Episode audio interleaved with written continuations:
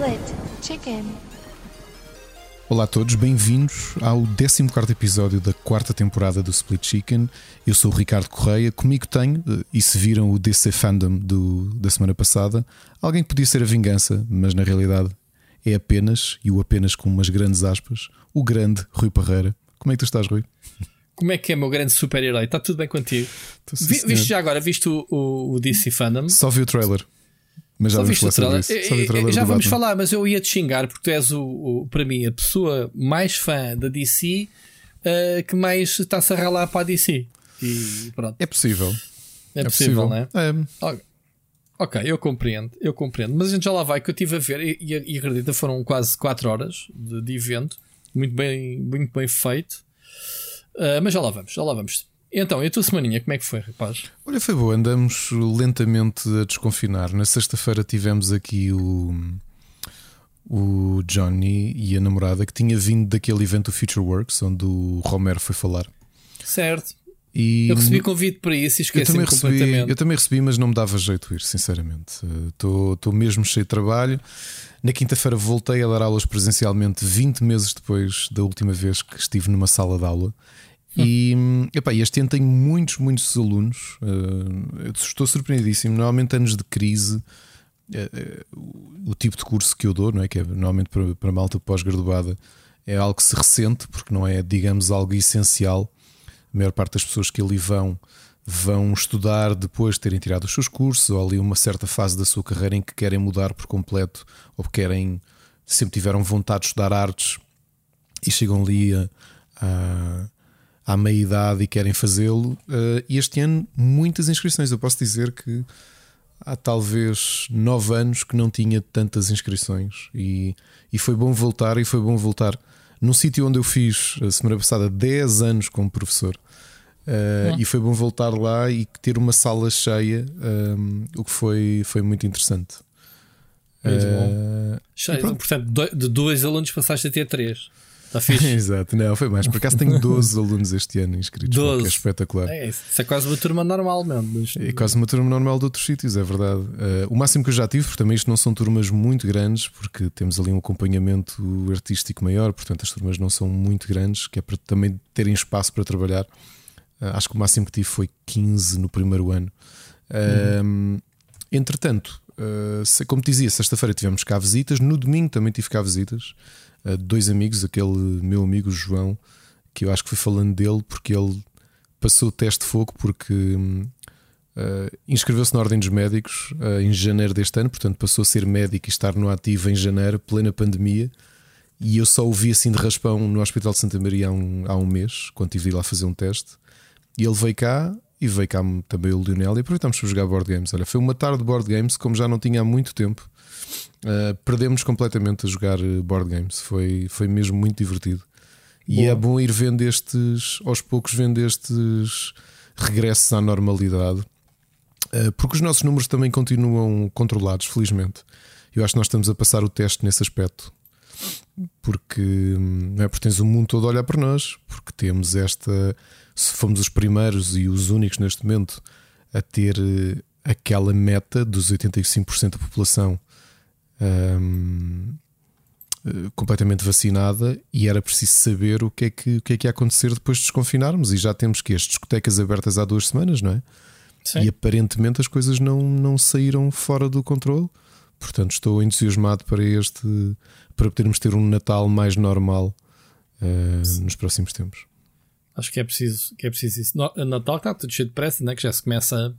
Quase que se dá skip ao Halloween e, e No nosso caso, a ver não. mais Natal, não é? Já temos, o, já temos a casa. eh, Este ano a Ana antecipou-se com, com os miúdos e já temos a casa eh, decorada para o Halloween desde a semana passada. E termina, a Ana terminou o último sábado as, as- aqui as decorações. Já agora, um, um- um- vou-vos dar um aviso. Isto, o, o Split Chicken é vida. Antes de falarmos propriamente de videojogos, que também acontece. Também falamos, né, de vez em Vou quando. só dar um pequeno, um pequeno alerta, porque também eu fiz ali aos funcionários da Vorten. Eu, semana passada, eu, eu passei o fim de semana cheio de dores nas costas e no corpo, porque tive de carregar dois micro-ondas da Vorten para cá, obviamente que no carro, não é? mas ainda o carreguei até ao carro e depois do carro até aqui, e depois fui lá devolvê-los, porque uh, as medidas que estão no, no, site da Vorten, pelo menos dos modelos que eu encontrei, que eram da LG e da Samsung, não contabilizavam o, toda a profundidade do, dos microondas. Era só a parte de cima. Ou seja, okay, não, tive... não cabia no teu espaço. Não cabia no espaço, porque eu tinha aqui, eu tenho, eu tinha microondas de encastre. E como achava que os microondas de encastre eram mais caros, andámos à procura de outros uh, comuns, não é? E colocar ali na, na, no espaço. Então comprámos dois, enganámos redondamente. O primeiro dizia que eram 37 centímetros, chegámos cá eram 47, o que é uma diferença muito grande. Uh, fui lá devolver. Eh, fui ver as medidas do outro que estava no site da Vorten, lá presencialmente com eles. Trouxeram-me micro-ondas. Uh, aliás, não encomendaram-no. Fui lá buscar, cheguei a casa, não cabia. Fui lá devolver. Havia um terceiro que eu ia comprar e que o funcionário, que foi o mesmo que me encontrou naqueles três dias, disse: Olha, eu não devia fazer isto, mas como o senhor já veio cá várias vezes, eu vou abrir a caixa aqui no meio da loja e vamos medir o micro-ondas. Não é que a terceira, terceiro micro-ondas estava com as medidas erradas também. Então, e agora, mas isso a culpa não é tua? A culpa não é minha, pronto, devolveram-me o dinheiro porque eu fartei-me daquilo, fartei-me por completo. Uh, e depois uma coisa curiosa: o meu sogro acabou por me aconselhar a ir à loja, uma loja de eletrodomésticos aqui em Odivelas, que ele já é cliente lá há 40 e tal anos. Ele conheceu a loja dela, era uma, uma lojinha pequenina que vendia um ou dois eletrodomésticos. E entretanto o negócio foi crescendo e há ali uma grande loja pá, com uma variedade muito grande. E depois é, é irónico que tu assumes sempre que as grandes superfícies, por serem grandes superfícies, têm maior variedade e, e melhores preços. E a realidade é que isso não aconteceu. Ou seja, eu fui a esta loja especializada, uma loja antiga, onde aquelas pessoas só fazem aquilo. Portanto, isto lamento quem nos ouve, mas a realidade é que eu já tive amigos que trabalharam na Vorten e, e a malta não tem informação específica para, para, para, falar, para claro. falar eh, aprofundadamente aquilo. Não é? Eu, Hoje estás nos micro-ondas, amanhã estás nos videojogos. Exatamente. Tu, tu percebes videojogos, olha, vai ali, ali aquela senhora atender os frigoríficos. Não, sim, ou não, exato. Ou estás ali no meio da loja, chamam-te e tu vais atender qualquer é. coisa. Não é? é? Pronto. E ali foi uma loja de eletrodomésticos. Epá, houve uma diferença. Pá, sabiam tudo, percebes? Uh, lá, os encastrados não têm um não é quase o normal, só que tiram-lhe as tampas e umas coisas para poder encastrar. Eu lembro-me que nas máquinas de lavar é, o tampo é. superior normalmente tem que sair fora. É, os, se encastrar. É, os de. Nós temos máquina. De, por acaso nós tínhamos lá comprado também. A Ana que tinha de lá comprar. O pai aconselhou e fomos lá comprar porque no início da pandemia, eh, por sorte, como fizemos 11 anos de casa, os eletrodomésticos todos que vieram com a casa, obviamente que passaram ali da, da do tempo de vida e foram-se estragando. Então comprámos máquina de lavar louça e máquina de lavar roupa. E agora foi micro-ondas que foi mesmo à vida. Mas o que acontece, só por curiosidade, é que realmente uh, as máquinas de encastre são muito mais caras do que as outras. E era aquela ironia que é: eles nem sequer têm acabamentos. Porque tu compras uma máquina de lavar roupa de encastre e aquilo é só chapa. Aquilo não tem aquela parte branca toda bonitinha, estás a perceber? Mas foi o que eu estava a dizer, exato. Mas depois tu vais a ver e é o dobro do preço de uma normal, digamos assim. Ok? Hum. O micro-ondas também era assim. Até Mas já resolveste o micro-ondas? Já resolvi, fui lá. Por curiosidade, pá, os de encastre têm um problema. Como eles têm que ser menos profundos do que o micro-ondas normal, também por questões de refrigeração, tem, tem menos capacidade. Ou seja, andas ali entre os 20 e os 23 litros normalmente de capacidade do micro-ondas. Agora, pá, ires a uma loja em que as pessoas sabem exatamente o que é que estão a falar, aconselham, tu perguntas uma coisa e dizem-te: olha, é isto. Encontrei lá um modelo do meu, portanto, que é um modelo já demodé, um modelo de há 10 anos, e que só para veres como o mercado era diferente. Ela, a, a, dona da loja, a filha da dona da loja, até disse: olha, só para ver, este micro-ondas que era igual ao meu custa o dobro daquele que eu acabei de comprar, que é pá, muito bonito. É um micro-ondas. Imagina assim um, um, um vidro. Imagina um vidro todo preto, completamente plano, não tens botões nenhums, não tens sequer o botão para abrir a tampa é tudo digital com LEDs. Estás a ver? E, pá, e depois fui ver o preço. Então não é que, foi mais barato o, o micro-ondas de encastre do que aquele micro-ondas que eu fui devolver à, à Vorten. Então. Os preços eram semelhantes ou até ligeiramente abaixo do que a Vorten tinha. E, pá, e o atendimento não se compara, percebes? Estava a falar com pessoas que, que sabiam exatamente tudo sobre, sobre aquilo, não é? porque aquilo é a vida, dela, a vida delas, percebes? É vender eletrodomésticos desde sempre. E, epá, e fiquei mesmo com aquela com aquele amargo de boca a pensar: perdi tanto tempo com a Vorten porque tu assumes que é tudo mais simples, é tudo mais barato, que tens uma grande variedade, pá, tretas. Tretas. E tu às vezes uh, menosprezas o comércio local ou o comércio tradicional, digamos assim, mesmo de eletrodomésticos. Eu acho que ninguém se lembra de ir ver uma loja. Bem, não. Não é? Tu vais lá, queres um eletrodoméstico, vais à Vorten, não é? Ou e esperas Popular. pelas promoções deles e o rei que os parte. Sim. Exato. Eu ando há meses, como tu sabes, em máquina de lavar uh, uh, loiça porque as máquinas que já escolhemos, que queremos, já a vimos em promoção e estamos à espera que ela baixe outra vez. E só temos ido às Vortens e à. Olha, e vai a, lá ver, eu depois passo o contacto e pois. vais lá ver. Fiquei muito surpreendido, uma grande variedade, porque era o que eu te dizia. Fui à Vorten, no site tens muita coisa, mas diretamente vendido pela Vorten não tens assim uma variedade tão grande. Posso dizer que entre em, em Castro havia uma e de resto havia 12 modelos diferentes, 13 modelos diferentes de, de microondas. Naquela loja de Encastre havia para aí 14 diferentes. Era completamente à escolha, era a marca que eu, que eu, que eu preferi só. Então a parte estética. Sinceramente, eu comprei pela parte estética. Vejo um micro-ondas que é um vidro todo preto sem botões. O que é que tu achas que eu vou comprar? Estás a ver? Yeah. Que é boeda discreto. Exato. Não é? Tu olhas para a cozinha e fica. Eu, nós, como temos os móveis todos, todos direitos e, tem um, e a madeira escura, e tens o micro-ondas que é um vidro preto. Pá, pronto. E portanto, olha, isto é uma coisa que às vezes nos esquecemos, mas o comércio local tem, obviamente, pontos positivos, não é? E acho que a questão do atendimento é um deles. E o segundo é que talvez nem seja assim tão mais caro, ou às vezes até é mais barato até do que as grandes superfícies. Ok. Portanto, bem, já viste, pá, split chicken é vida, também é conselhos é sobre microondas. Também conselhos, claro. Olha, Olha, temos um. Rui, desculpa, só uma curiosidade. Sabes qual é a máquina que eles tinham uh, para servir cafés aos clientes enquanto escolhem, enquanto conversam? É igual, a, igual à tua. É igual à minha. Tem, tem classe então. Eu disse então, mas pá, por comentário, não é? Como eu sou já os conheço há muito tempo, depois meti conversa, eles disseram: não, não, pá, isto é de longe a melhor máquina em qualidade de preço que, que se pode ter. Hum. E eu disse: pá, então escolhemos bem. Pois.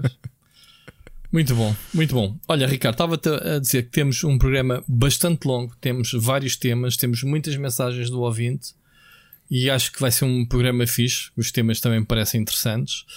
Queria só, antes disso, obviamente, falarmos aqui um bocadinho do, do nosso Patreon, não é? Fazer aqui um, mais uma vez o agradecimento. Antes de mais lembrar que temos um passatempo uh, e o nosso esforço de trazer uh, sempre jogos mais recentes, Metroid Dread, portanto, um jogo para a Switch. Temos andado a oferecer jogos PlayStation 5, não é? De PC. Também já aqui oferecemos de Switch, mas voltámos com um jogo novíssimo, portanto, mais novo que isto não há, Ricardo, não é? É verdade. Um, e pronto, isto é o nosso agradecimento para vocês de, de, de todo o apoio. Um, pá, e a lista dos patrons já continua a crescer, já são 18, portanto Obviamente há pessoas que dão uma ajuda num mês, no outro podem não dar, não interessa, pronto, que interessa, sejam todos bem-vindos. Um, e obviamente agradecer, independentemente do valor, aqui à, à malta. Temos então o, o Tichato, o Rodrigo Braz, o Ruben Borralho, David Ribeiro, o Heller Paiva, Cir Becas, Felipe Silva, Nuno Silva, o Oscar Morgado, o Enzo Bolt, Vasco Vicente, Rita Ferreira, Carlos Felipe, o Wolf, Ricardo Moncajo, o Luís Ribeiro, Frederico Monteiro e o Bruno Carvalho. Muito obrigado a todos que têm suportado este, este nosso programa. E, e pronto, é isto. Temos em breve, Ricardo, relembra lá, temos gravar exclusivamente para Patreons. Ou seja, o, que é que nosso Super nos... Finisher, certo? É, Super Finisher não, ainda tenho que combinar com o Rui se gravamos esta, não sei, ou se gravamos é no é? fim de semana, possivelmente, porque esta semana o pay-per-view, como é na Arábia Saudita, ah, é, é uma quinta-feira, né? Na é quinta-feira, quinta-feira, esta próxima quinta-feira, o Crown Jewel. O 21? Uh, eh, dia 21, exatamente. Ah, okay. Sendo que dia 22, não se esqueçam, sai o sétimo episódio do Para, Cá do Abismo. Eu tenho estado a ouvir, já estou quase a ouvir o último, portanto estou up to date, quase. Ok, e gostaste? Estou a gostar, ainda estou a ouvir. Vais na diva Celine Dion, obviamente. Okay. Aviso já. muito. Não, não, eu pensei trazer o tema para aqui, mas vou guardar por para cá do abismo, porque infelizmente a música que vou trazer para a abertura do próximo episódio era uma artista que eu queria falar daqui a uns meses, mas infelizmente ela foi uh, assassinada na, na, semana passada, então eu decidi adiantar e vou falar já sobre ela na sexta. Certo. Não vou já revelar o, o tema, vou uhum. deixar para o episódio. Uh, okay. Não esqueça também, para a semana vamos gravar. Eu estou de regresso com o Rui e com o Bruno para gravar o Pixel Hunters. Ok. Uh, ainda e... vou ver se vou, se vão ser vocês dois. Agora andamos a trocar. É isso. Vamos e... ver, mas pronto. E, e aí, no outro dia, taguei porque havia aí, não, não querendo alargar-me, mas aí uma possibilidade, uma vontade já de uma, de uma pessoa aliás, uhum. duas pessoas, de fazermos mais um spin-off ao nosso Split Chicken Universe. Que é, eu, eu, eu, tenho vontade de o fazer, por outro lado, começo a olhar e a pensar como é que fazemos. Nós chegamos aqui a uma altura em que a nossa vida é fazer é. podcasts. O, o, problema também é. Uh, as pessoas começarem a acumular programas e depois acabam por não ouvir uh, uhum. tudo, né? mas pronto, isso é dores de parte, costuma-se dizer. Muito bem. Eu não sei de nada, estás a dar essa novidade agora pela primeira vez. Eu taguei, acho que não, não deve, se lhe não viste. Se lhe não viste. Não. Tagaste-me no Twitter ou no Facebook? No WhatsApp. No WhatsApp do, do Rubber. No WhatsApp. Não vi. Não vi. Não vi. Uh, muito bem. Olha, uh, vamos então passar ao, ao, ao, programa, às notícias, Ricardo. E tu, vamos esta lá. semana, isto é quase tudo coisas que tu foste apontando. Eu estou um trabalhador do Kinect. Estás muito, meu. Estás muito. Então vamos lá aqui abrir o separador para, para, para arrancarmos. Notícias da semana. Vamos começar com isto. Eu acho que quando abres a caixa de Pandora das condições de trabalho é normal que mais gente se sinta fortalecida, uh, passando a expressão dar com a língua nos dentes, neste caso, uh, fazer, um, indicar o que, é que, o que é que se passa dentro das suas empresas.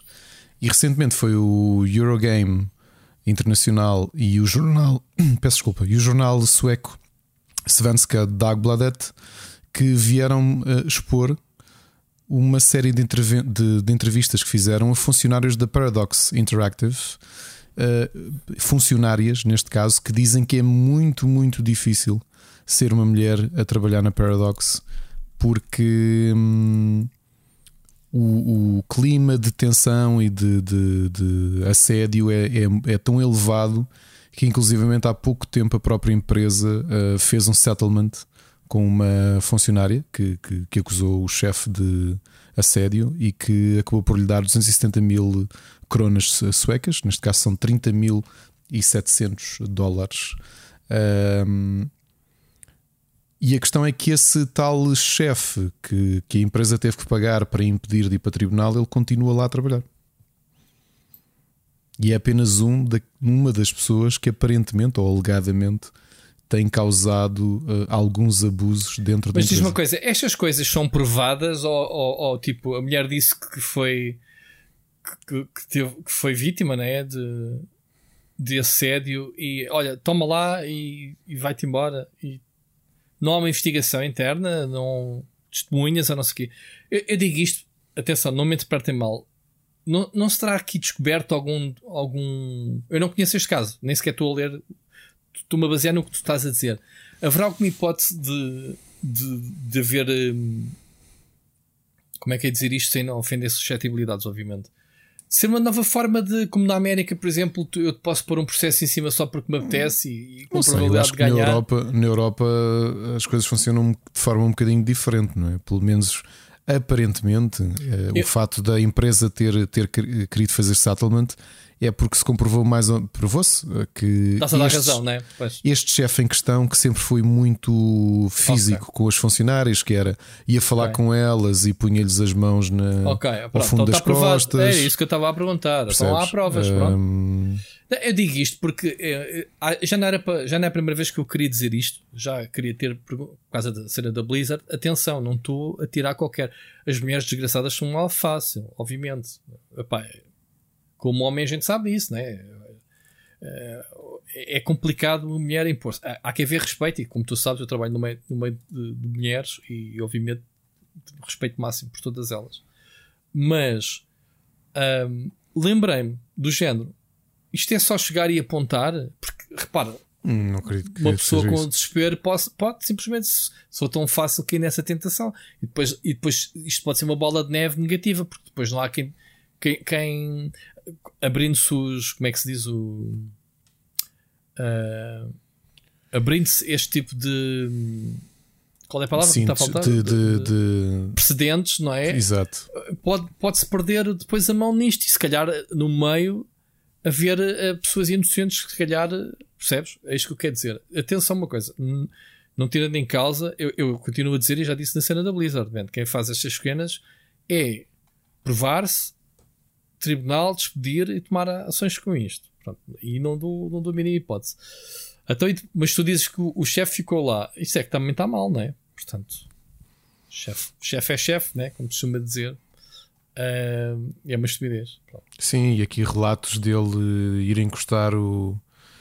pôr a cara na, na, no pescoço das funcionárias para que é uma coisa. A sério. Como é que é possível, percebes? Uh, Pôr-lhes a mão no, ao fundo das costas, abraçá-las. Epá, repara, isto é estranho em qualquer sítio. Imagino e, e, nós, obviamente, que nós no ambiente de trabalho não fazemos isto, mas uh, há diferenças de contacto físico entre europeus, eh, desculpem, entre, entre latinos, ou neste caso ibéricos, e, e suecos e nórdicos.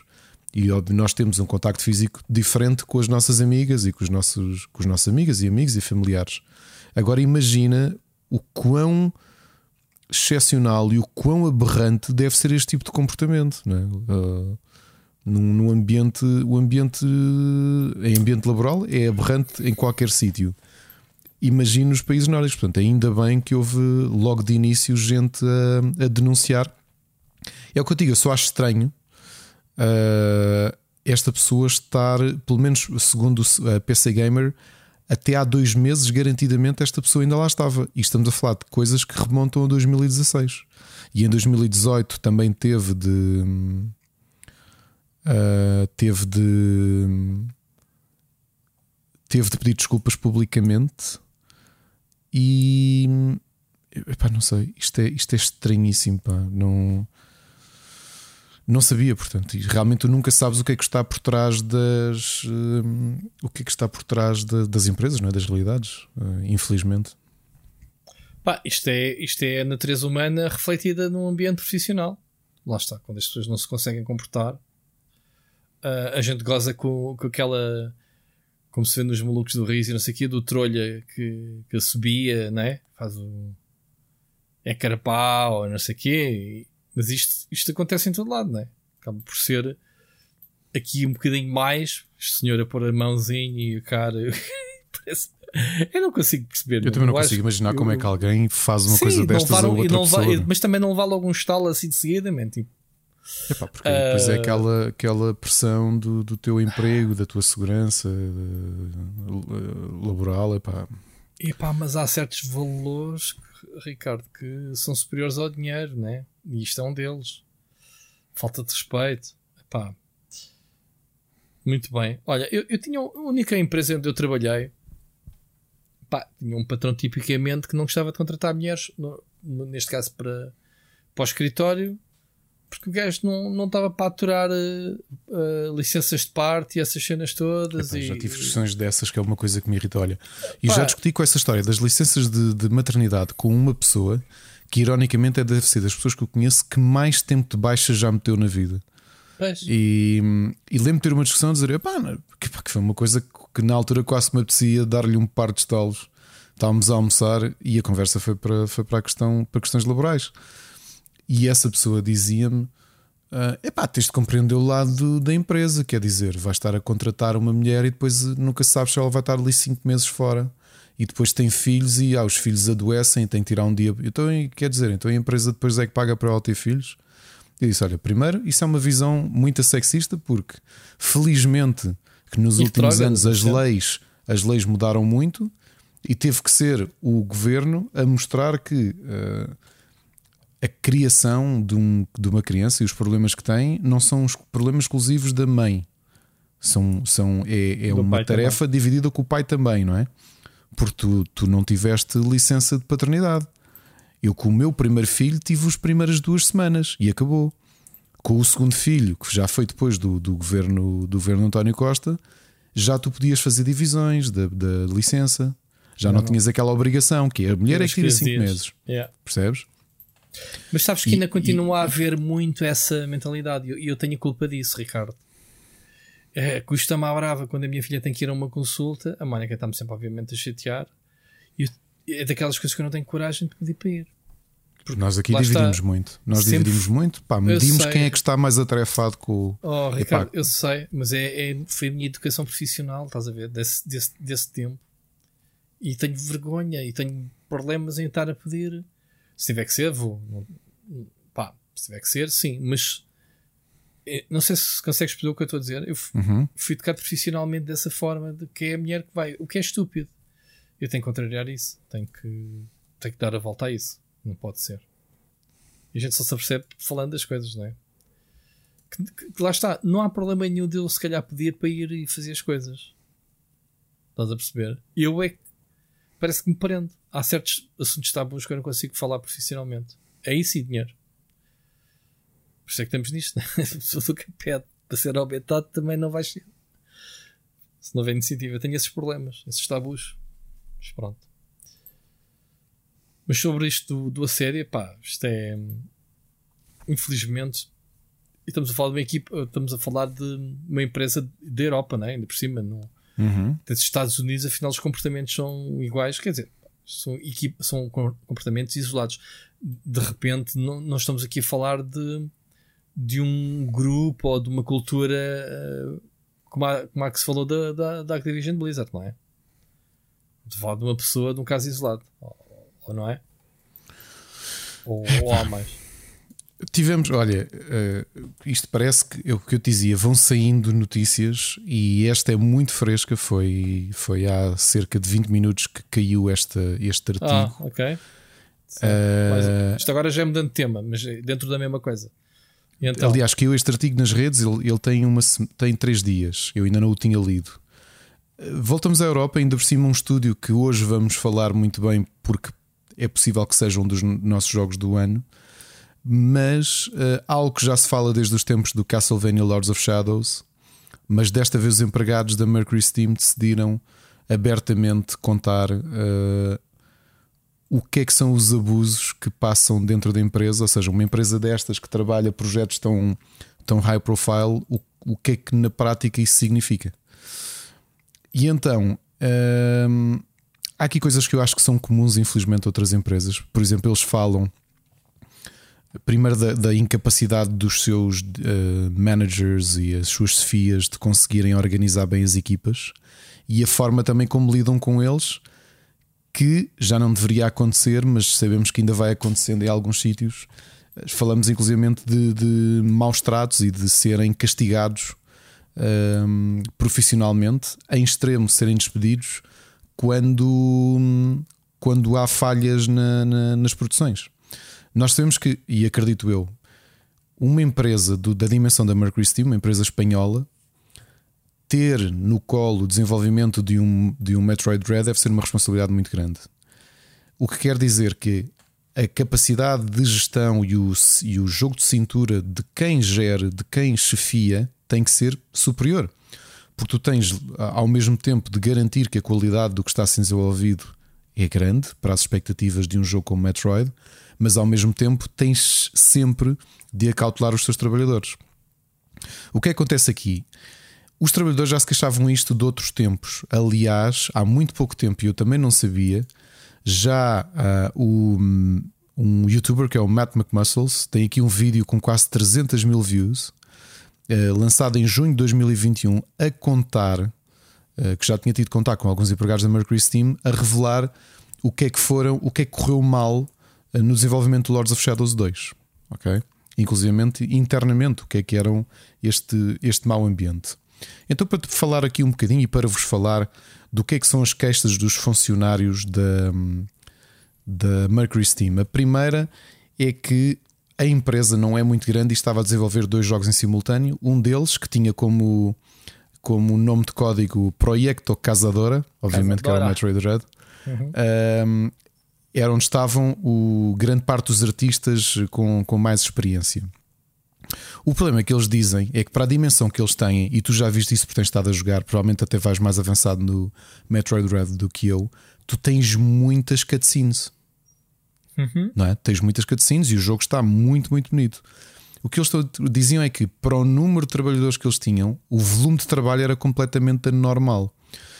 E eles iam se queixando quando recebiam as tarefas e dizer: Olha, que isto não é possível fazer com este número de trabalhadores. E quando eles falhavam, não só os maltratavam, como depois sofriam represálias. Fosse tirarem-nos do projeto e porem-nos a fazer de castigo outras coisas uh, de sapa, ou alguns despedi-los. Ok? Uh, isto, obviamente, todos nós sabemos que. Um, ehm, que obviamente as expectativas são o que são, uh, mas tudo isto tem que ser gerido, portanto, tem que ser gerido entre trabalhadores e, e esfias, e, notoriamente para mas a dimensão um, do projeto. Um estúdio tão grande que é, não é? O, o Mercury Steam, que já trabalhou com. Ainda por cima está a trabalhar, trabalha quase exclusivamente para, para, para, japoneses, né? primeiro com a Konami, é, verdade, e, Konami, e agora com a Nintendo. Com a Nintendo uh, em projetos tão grandes como o Castlevania e o um Metroid Dread e cumprem. Ah, e atenção, dois Metroids, o anterior também, não é? O remake. Um, e fazem isto aos trabalhadores, mas isto, ouve lá, isto, estamos a falar de uma empresa de videojogos e estamos a falar aqui por ser de videojogos. Que isto acontece na mercearia do, do Zé Manel. É? E, quando eles revelam, eles têm um NDA que os impedem de falar uns com os outros sobre os salários, porque depois eles também são impedidos de pedir eh, quem é castigado não pode renegociar contrato e nem salário nem tudo isso. Mas quando eles revelam aqui quanto é que ganham, é notoriamente baixo. O que eles dizem aqui é que júniores recebem uma média de 25 mil euros anuais, uhum. uh, brutos, e os séniores 28 mil euros anuais. Ou seja, nós sabemos que o nível salarial espanhol é superior. Uhum.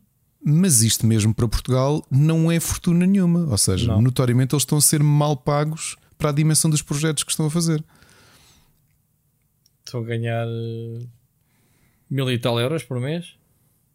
Sim. Considerando isso a dividir por 14, no nosso é. caso. Exato.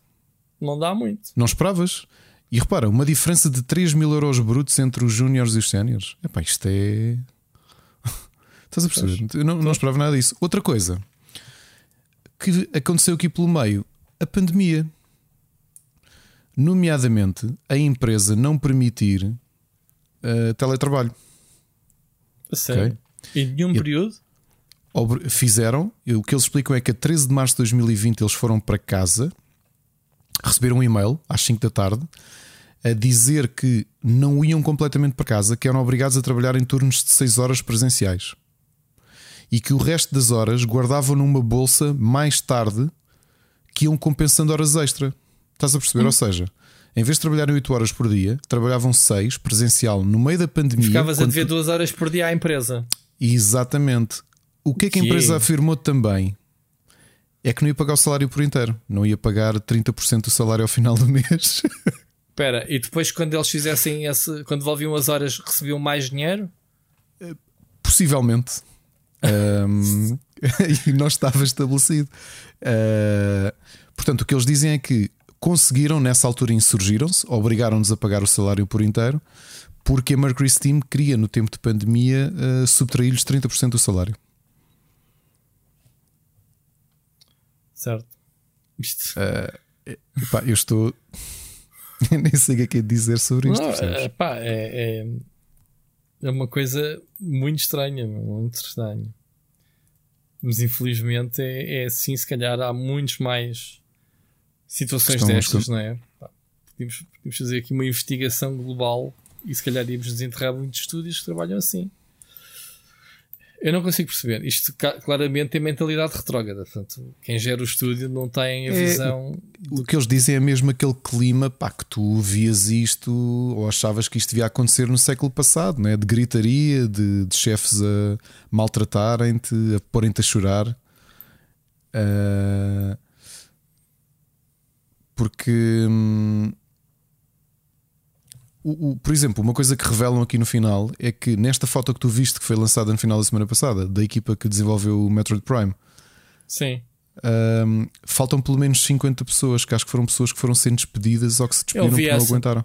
Essa eu vi, não estão acreditados. Também é uma vergonha yeah. do caraço. Quer dizer, a pessoa dá o seu contributo, ok, trabalhou, vai embora e, e vês o teu trabalho feito no, na versão final do jogo e não tens o nome porque isso depois é o que permite abrir portas de género. Olha, tenho Trabalhei nisto, tenho aqui. Exatamente. a comprovar, a, comprovar, a comprovar isso é os créditos do jogo. Exatamente. Não é a tua folha de ordenado. Porque, olha, trabalhei, tinha aqui as folhas de ordenados do tempo lativo. Então o que é que tiveste a fazer? Tive a fazer isto e aquilo. Ah, mas não estás no crédito de jogo. Pois. Enfim, é muito triste. Isso. E a resposta da empresa é curiosa porque acho que hum, foram questionados pela imprensa sobre esse tema e eles dizem que o que o contrato diz é que tu, o teu nome só aparece nos, nos créditos se estiveres lá a trabalhar pelo menos 25% do tempo em que o jogo foi desenvolvido. Epá, o que eu acho uma coisa Desculpa, estranhíssima. Não, não, não, não, entendi. A resposta oficial da empresa é que Sim. a política e o, a política da empresa e aquilo que são os contratos estabelecidos com os funcionários é que tu, o teu nome só aparece nos créditos se lá ficares pelo menos 25% do tempo de desenvolvimento. O que é uma coisa muito estranha, porque tu olhas para os créditos de um AAA, que aquilo é quase interminável, não é? Claro. E tu vês pessoas que notoriamente foram contratadas, se calhar, um mês ou uma semana ou qualquer coisa para fazer claro. trabalhos específicos claro. e vêm lá nos créditos na mesma. Claro. Não é?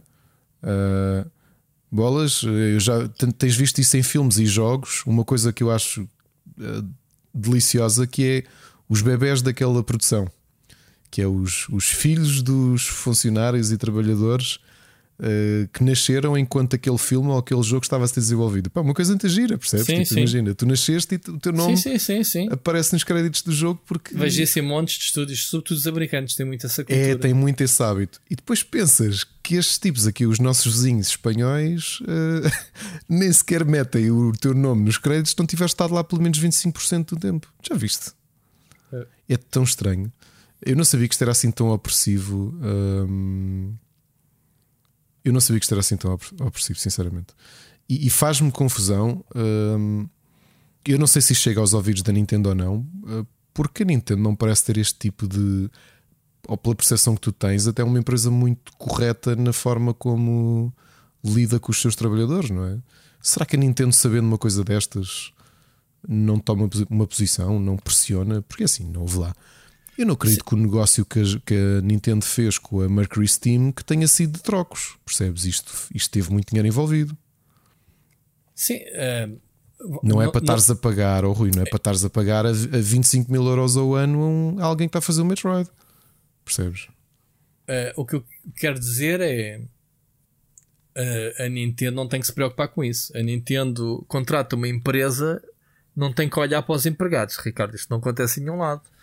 Tu, por exemplo, quando, quando Rui, uma empresa. Eu falo disto em termos de imagem pública, porque obviamente não, a questão opa, ética, mas, a questão lá, ética, se a Nintendo, se tu descobres que a Nintendo subcontratou uma empresa mas, que, oh, que, contrata crianças para, para colar oh, componentes Ricardo, de Switch, aquilo dá-lhes na cara. Mas é? isso, mas isso, se isso for do conhecimento da Nintendo, na altura em que fizer o contrato. Agora, neste caso, esta notícia sai, a Nintendo, num próximo contrato, poderá dizer: é pá, vejam lá isso, ou, ou não sei o quê. Obviamente que sim, se, se, se a gente souber que, as, que, estão lá criancinhas a, a, a fazer bolas, né? Como, como, estamos sempre a buscar a cena das crianças por causa das bolas de futebol. Uh, claro que sim. Agora é assim: a, a Nintendo subcontrata uma empresa, acho eu, que não vai pedir cadastro, não é? Esse tipo de, de informações a, a, às empresas. A empresa tem currículo, há um contrato, o jogo é para ser entregue num prazo e acho que é o que eles se preocupam. Agora, o que tu dizes tens razão. A imagem da Nintendo se vai sofrer com isto, epá, eu acho que não, porque não tem nada a ver. O estúdio não pertence à Nintendo. Mas se calhar num próximo futuro projeto, se calhar eh, podem repensar a posição. Claro. Ah, até vamos lá ver uma coisa. A falar de pagamentos, a Nintendo não é propriamente a empresa que mais paga aos seus empregados. Porque nível de vida, eles, um, um Miyamoto, por exemplo, não ganha valores. Acho que até já falaste tu aqui no, já, já, já. no valor. E o salário anual dele são 700, 710 mil eh, euros anuais, mais 1 milhão e 200 de bónus por objetivos. Pronto, Sendo que ele, se bem me lembro, ele abdicou, como aconteceu também na altura com o problema da Wii U, que o Iwata, foi o Iwata e o Miyamoto, acho que abdicaram dos, dos bónus. Lembras-te? Sim, porque as coisas uh, não correram bem, eles reconheceram que não, não deveriam ganhar os bónus. Mas isso tem a ver com atitude, é diferente. Uh, não é como o Reggie que, que, não, não ganha de um lado e vai buscar do outro. tá, tá, não é o Reggie, desculpa. Ai que estupidez. Estava a lembrar do Reggie da Nintendo, o, o Bobby, Bobby Kotick da, da Activision. Ah, desculpa, não tem nada sim, a ver com. Sim, coitado sim. do Reggie, coitado. Epá, mas os bónus da Activision são bem superiores aos da Nintendo. Está bem, mas às vezes a gente não explica as coisas. O Bobby Kotick tem muita porcentagem, portanto é normal que ele ganhe dinheiro. Bobby Kotick foi ele que reuniu um grupo de acionistas para comprar a Activision de volta à Vivendi. Portanto, é normal que ele, que ele seja um deus ali é, e depois queira receber a parte dele. É um bocado, ele não é um CO, ele não foi contratado. Ele neste momento é dono de grande parte da empresa. Percebes? Ou pelo menos tem uma grande porcentagem de ativos. É diferente. Isso depois anualmente tem que ser transformado em capital, não é? Como qualquer uhum. bom CO, não é? Como para ir ao espaço e essas coisas, não é? Os céus têm que ganhar o dinheiro que lhes convém. Estou aqui a exagerar, mas é mesmo assim. Negócios é negócios. Agora pronto, ficamos aqui. Porque aposto que não, não existe em Portugal outro meio, Ricardo, outro podcast que vai falar sobre estes assuntos. que, pronto, e fazemos aqui o nosso serviço. E pronto. Falamos logo, não de uma, mas de duas empresas que maltratam. Portanto, pensem, pensem quando comprarem Metroid Prime o sangue e suor das vítimas de trabalho. Pá, literalmente o que o título diz é, é, é, isso, aliás, a descrição que os funcionários dizem que a malta não tem literalmente ideia do suor e as lágrimas que estão no desenvolvimento deste jogo, que está espetacular, isso é indiscutível. Pronto, e agora deixavas de o comprar sabendo isto, Ricardo? Essa é que é a questão. Uh... Tipo, o que é que a gente tem a ver com isso? Hum, não pá. é? Como, como, como jornalistas, como, como jornalistas, temos é, que, é... falar as cenas. Como Exatamente. consumidores, não parece, não é? Pronto, é, isso, é isso que eu infelizmente, tenho Infelizmente não, porque é, é, é, aquela divisão. Epá, é tão complicada a história. É, um, tu, tu dizes e com razão, não é? Porque depois caímos numa certa hipocrisia de. Pronto, é isso. Por isso é que eu estou. Neste momento estou a ser. Eh, ativei modo irónico já há não sei quantos minutos. Mas é mesmo. Entras numa certa hipocrisia que é sim, deveriam, deverias pagar com a carteira, Yeah. Deverias votar com a carteira, não é? que é a forma como tu impedes yeah. isto. Por outro lado, eu acho que denunciar e falar sobre isto é uma forma de é uma forma. agitar as águas, porque era aquilo que eu te disse. Já se sabia disto dos tempos da Konami. O problema nos tempos da Konami é que também os relatos que existem é que a Konami não se, importa, não se importa muito porque alegadamente o ambiente que existe nas equipas de desenvolvimento da Konami são piores do que isto. Ou seja, eles olharam e pensaram: meninos, Sim, Kojima foi pouco maltratado. A gente nem sabe, a mim sabe metade. pronto. pronto. E aqui a minha dúvida é esta, e não estou, não estou a falar isto de cor. Se isto vai chegando à imprensa, não me parece descabido que a Nintendo, eh, nas próximas reuniões de follow-up, diga: pá, vimos isto. Há duas razões. Podes olhar para isto do ponto de vista cínico, que é a Nintendo não querer estar salpicada com, com o Cocó. Desculpem a expressão, percebes?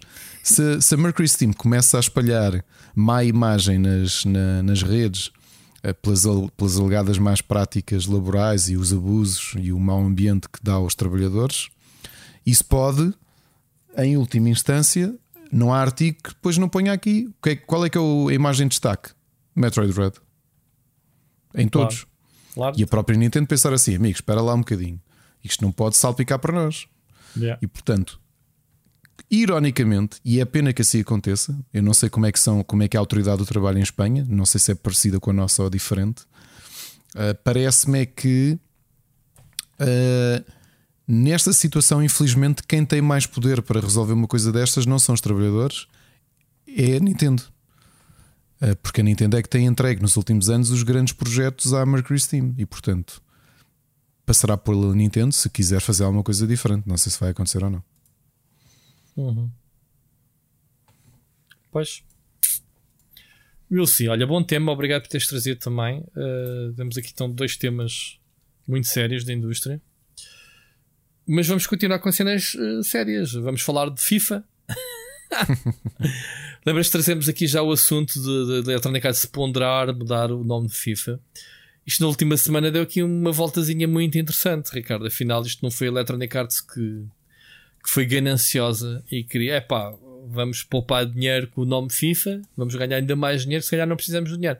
Pelo contrário, foi a FIFA, organismo, que diz: é pá, estes gajos estão a vender jogos para caraças e nós, na próxima renovação, queremos o dobro do dinheiro que a Electronic Arts nos paga para poderem usar o nome FIFA no jogo. Então, acho que, os, que as negociações não têm corrido. Isto, isto repara, uma reportagem do New York Times Sim, a tratar disto. Uh, uh, que ainda por cima o FIFA nem sequer é a coisa mais poderosa lá, não é? Pronto, exato. Mas para tu veres a, a dimensão que isto tomou. Então, uh, o contrato que a Electronic Arts é a, a, a maior receita em termos de, de, licenciamento que a FIFA tem. Ok? Olha, eu não sabia disso. E, não sabia disso, que é, mas e, ultrapassa os direitos televisivos do Mundial e dessas coisas todas? Não sei se, é, se está no mesmo saco. Estou a falar em termos de licenciamento de marca. Não tem nada a ver com a televisão, não é? Porque eu, eu li o teu artigo e tu dizias que. Não, isso é últimas, diferente. Isso, é, isso nas é últimas duas décadas Sim. a série rendeu 20 mil milhões um, para a Electronic Arts, não é? Mas que também 150 milhões por temporada pela, pela licença, o que é dinheiro. Eu não sei quanto é que é o valor de não é só licenciamento dos direitos são, transmissivos. Como isto são eh, renegociados de 4 em 4 anos. Ou seja, okay. eu depois também percebi isso. Uh, uh, eles negociam ciclos de 4 anos que é eh, por Mundial de Futebol. Claro. E então, o que é ridículo nisto tudo é, depois de perceberes isto, pensas, epá, Electronic Arts, dropa isso. Que é o que eles estão a fazer. Porque a única coisa que a FIFA, a organização, dá à Electronic Arts, além do uso do nome, vamos lá ver, o nome é um bem preciosíssimo. Tu, quando, tu, quando dizes assim, olha, FIFA, tu lembras-te do videojogo de futebol, não te lembras da entidade máxima do futebol. Esquece. Não, não, não, não. Esquece. Sim, sim, sim. O, o FIFA, jogo. FIFA é o jogo. Pronto. Logo, é, a é, marca. É, é, curioso, é como aquelas coisas extremas que é tu teres uh, como. Uh, o objeto Gillette. O objeto Gillette uh, yeah. ganhou esse nome, mas é Tal a marca. Aquilo é uma lâmina. Uma post-it, uh, como, como várias coisas. A Coca, até a Coca-Cola. Tu, quando bebes uma cola, dizes que estás a beber Coca-Cola, não é? Exato. Até pode ser do Pingo Doce. Velcro Sim. é a marca. Velcro, yeah. Velcro é a marca, percebes? É, Pronto. E, e, FIFA tens toda a razão, exatamente isso. Ou seja, tu, tu dizes FIFA a alguém, yeah. ninguém. Aliás, no outro dia, não sei se foi aqui em ONU ou não, que tu falavas do diretor da, do FIFA e eu, diretor do FIFA, nem me lembrava do nome, porque para mim realmente o, o a reação uh, mnemónica de FIFA é jogo, não é, é instituição. Pronto, Mais facilmente eu lembro-me da UEFA, porque para nós é importante, não só porque tiveste a taça UEFA mas Sim. porque obviamente é capaz de ser a instituição mais importante, é pá, porque tem os campeonatos mais importantes, não é? E tem a Liga dos Campeões. Exatamente, pronto, isso está envolvido. Pronto, isso era o que eu queria chegar. Porque isto é Só assim. que a UEFA, a UEFA é que é um spin-off da FIFA ou é uma instituição à parte? É à parte, não é? Não, são duas instituições diferentes. FIFA é, controla o futebol mundial, a UEFA é só a Europa. Portanto, que tens o, Combo, Sim, tens o Comandol, Com, Comandol, ok, que é na América, nos latinos.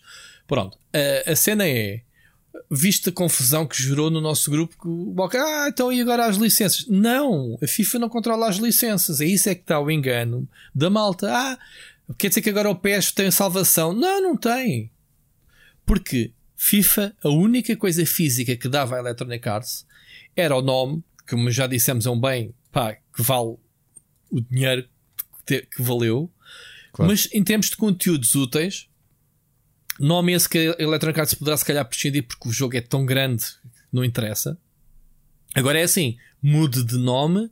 A Electronic Arts tem que desviar umas boas patacas eh, para o marketing, porque também tem que mostrar às pessoas: olha, agora chama-se FIFA, agora chama-se EA Sports FC, ou lá o que é o nome que eles registaram.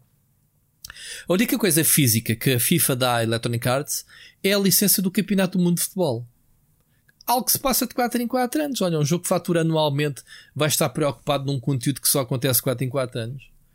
Yeah, dropa claro. isso, mano. Eu dropava. Claro. Dropava. Estão-nos a pedir o dobro. Estou a ser gananciosos. Agora, a Electronic Arts tem mais de 300 contratos com tudo o resto que o jogo tem, que é o recheio do jogo.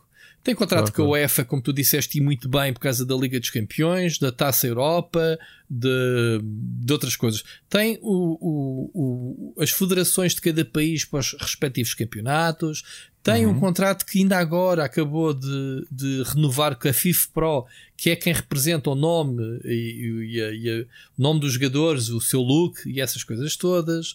Portanto, isso está assegurado. Mesmo que o jogo se chame-se qualquer coisa FC, é, é, tudo o resto é real, é autêntico.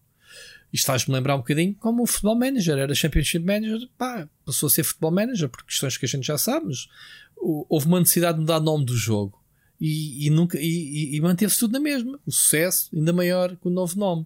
E acredito que a Electronic Arts aconteça. Agora, aqui claramente a FIFA está a ser gananciosa. Uh, estávamos aqui a ver os números, como é que era? Uh, a FIFA ganha 150, 150 milhões por milhões. temporados, uhum. portanto, quer passar a ganhar 300 milhões por ano. Portanto, é, é, complicado. Eu acho, sabes que eu acho que consigo, eu sei de onde é que vem a margem negocial deles. Sabes o que é que é? É o facto de tu saberes que a, que, o, que a FIFA rende ainda mais dinheiro para a Electronic Arts com a fortuna que estão a fazer com as microtransações do Ultimate Team. E a FIFA quer meter o, a colher nisso. Portanto, ah, pera lá, vocês estão a ganhar mais, então também queremos ganhar mais. Pronto, mas atenção uma coisa: as negociações não estão a acontecer por, também por outros motivos. A Electronic Arts não é inocente disto. Atenção.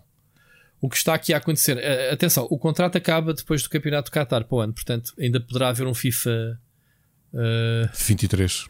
23, coincide uhum. com o Campeonato do Mundo para o próximo ano. Ok. Exato. Pronto, acaba no final do Qatar, portanto, o, o, último contrato dos últimos 10 anos. Agora, o que, é, o que é interessante aqui é que nas negociações que acho que já, já estão a ser feitas há dois anos, um, a FIFA diz: olha, vocês, o contrato é só para assuntos diretamente ligados ao, uh, ao, ao, futebol, ok? Aquilo que vocês têm até agora.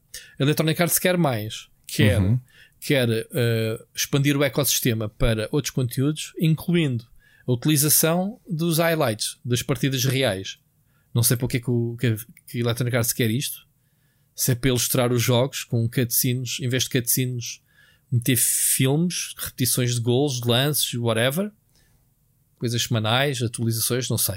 Quer eh, criar torneios de videojogos nos estádios, nos próprios estádios onde se passa as competições oficiais e quer explorar outros objetos digitais, tais como os NFT. Portanto, cada vez mais vais começar a ouvir falar nos NFT, uhum. porque já existe.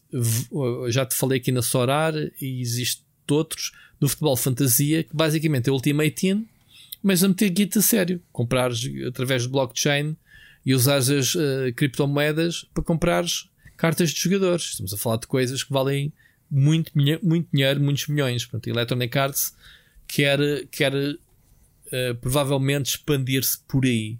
O que já, já entra no campo do ridículo, né? já estamos a falar das microtransações, que é as, as cartas. A Electronic Arts teria que criar um produto à parte de FIFA, se não ia estragar o jogo. Mas pronto, isso é outra conversa. Agora, muito interessante é que já tivemos aqui também o Vault Face uh, do, da FIFA. Portanto, a FIFA também está interessado em expandir o seu uh, nome, né, FIFA, para outras áreas de, de gaming e também esportes. Ou seja, basicamente eles não querem concentrar, uh, como até agora, a exclusividade da licença FIFA na Electronic Arts. Pai, faz muito bem. Uh, a Konami, se quisesse comprar a licença FIFA, que lá está, mais uma vez, só tem o campeonato do mundo para oferecer, vale o que vale. Um, um PES poderia eventualmente usar essa licença oficial, dava-lhe mais credibilidade.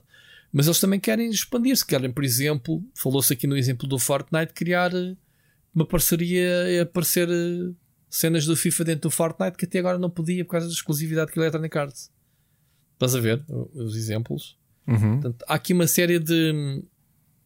Há aqui uma série de, de pontos que, que a FIFA também trouxe ao barulho. Portanto, eu acho que as duas entidades, nenhuma delas é inocente. Cada uma quer ver se uma, uma a querer ganhar mais dinheiro que a outra e a querer mais conteúdos uma que a outra, quer dizer, percebes? Portanto, há aqui os dois lados, não, nenhuma é inocente. Na pele da Electronic Arts eu dropava o nome, na boa. Pá, não queres, não queres, é bem importante, mas agora temos um trabalho a fazer que é educar as pessoas que agora o jogo não se chama FIFA, chama-se outra cena.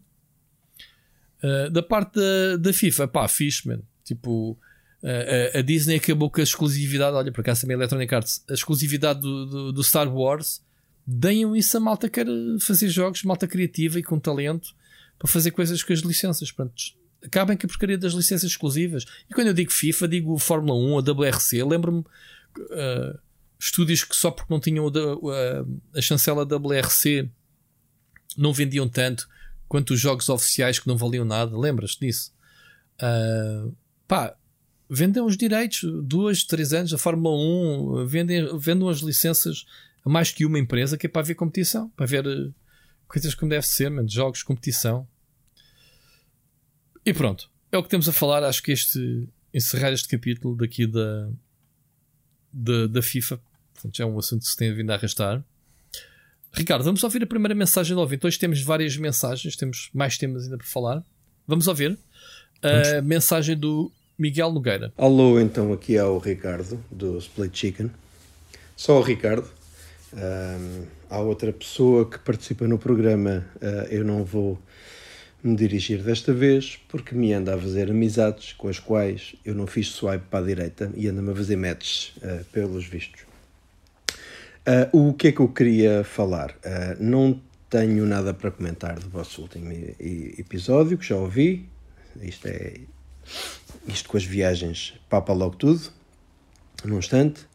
Um, Ted Lasso, uh, porque quanto mais nós falarmos, mais pessoas vão ver, não é?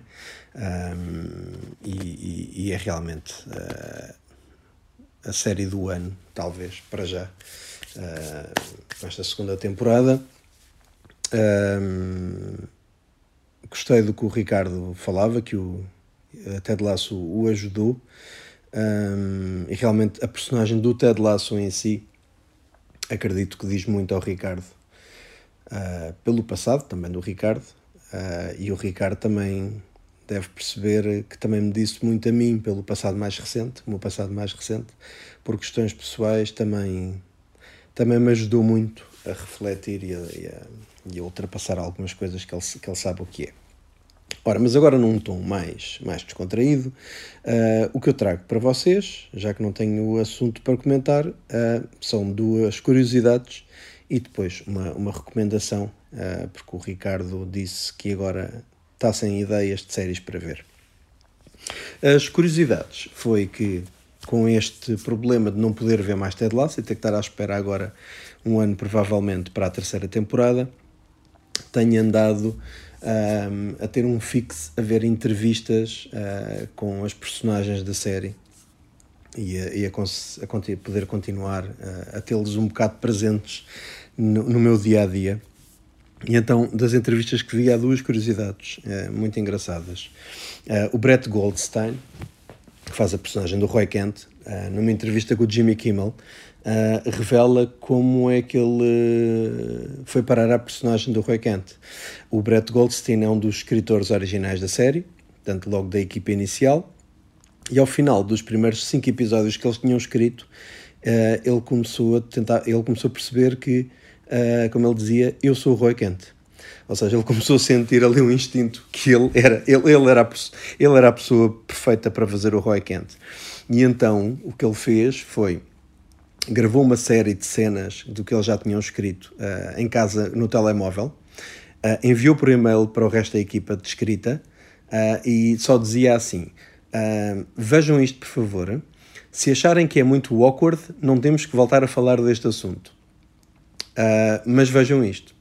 Depois a equipa viu os vídeos dele e ele achava, pronto, agora vão, vão se calar e nunca. E isto passa a ser o elefante na sala, não voltamos a falar disto. Uh, a, a, a, vez seguinte que se juntaram todos, viraram-se todos para ele e disseram: Ok, tu vais ser o Roy Kent. Portanto, é muito curioso a forma como ele foi parar ao papel. Outra curiosidade nestas entrevistas, uh, se calhar toda a gente percebeu isto, eu nunca, nunca, nunca percebi. A Anna Weddingham que faz a personagem da Rebecca, numa entrevista perguntam-lhe uma coisa qualquer e ela não sabe uh, responder. Uh, já não me lembro, acho que tinha a ver com futebol ou qualquer coisa assim. E o entrevistador a brincar com ela diz shame, shame. Uh, e ela diz: Ainda tenho, tenho aqui a sineta. E de repente é que eu percebi: ela é o Nella do Game of Thrones. Portanto, a personagem do Shame com aquela sineta é, é, é a Rebecca do Ted Lasso. E eu, durante uma série inteira, nunca percebi, nunca percebi que era ela. Uh, relativamente, então, agora a uma sugestão, já que o Ricardo diz que não tem série para ver. Uh, portanto, a sugestão vai para o Ricardo e também para o Rui Parreira, uma vez que eu não guardo rancores e desde o início desta mensagem eu já perdoei o Rui. Rui, volta, estás perdoado. Um, o Ricardo, se calhar, já conhece, não sei se vocês conhecem, a série é de 2015, uh, ah, eu comecei a ver só agora. Não é uma série tradicional, é um game show, é um concurso que se chama Taskmaster.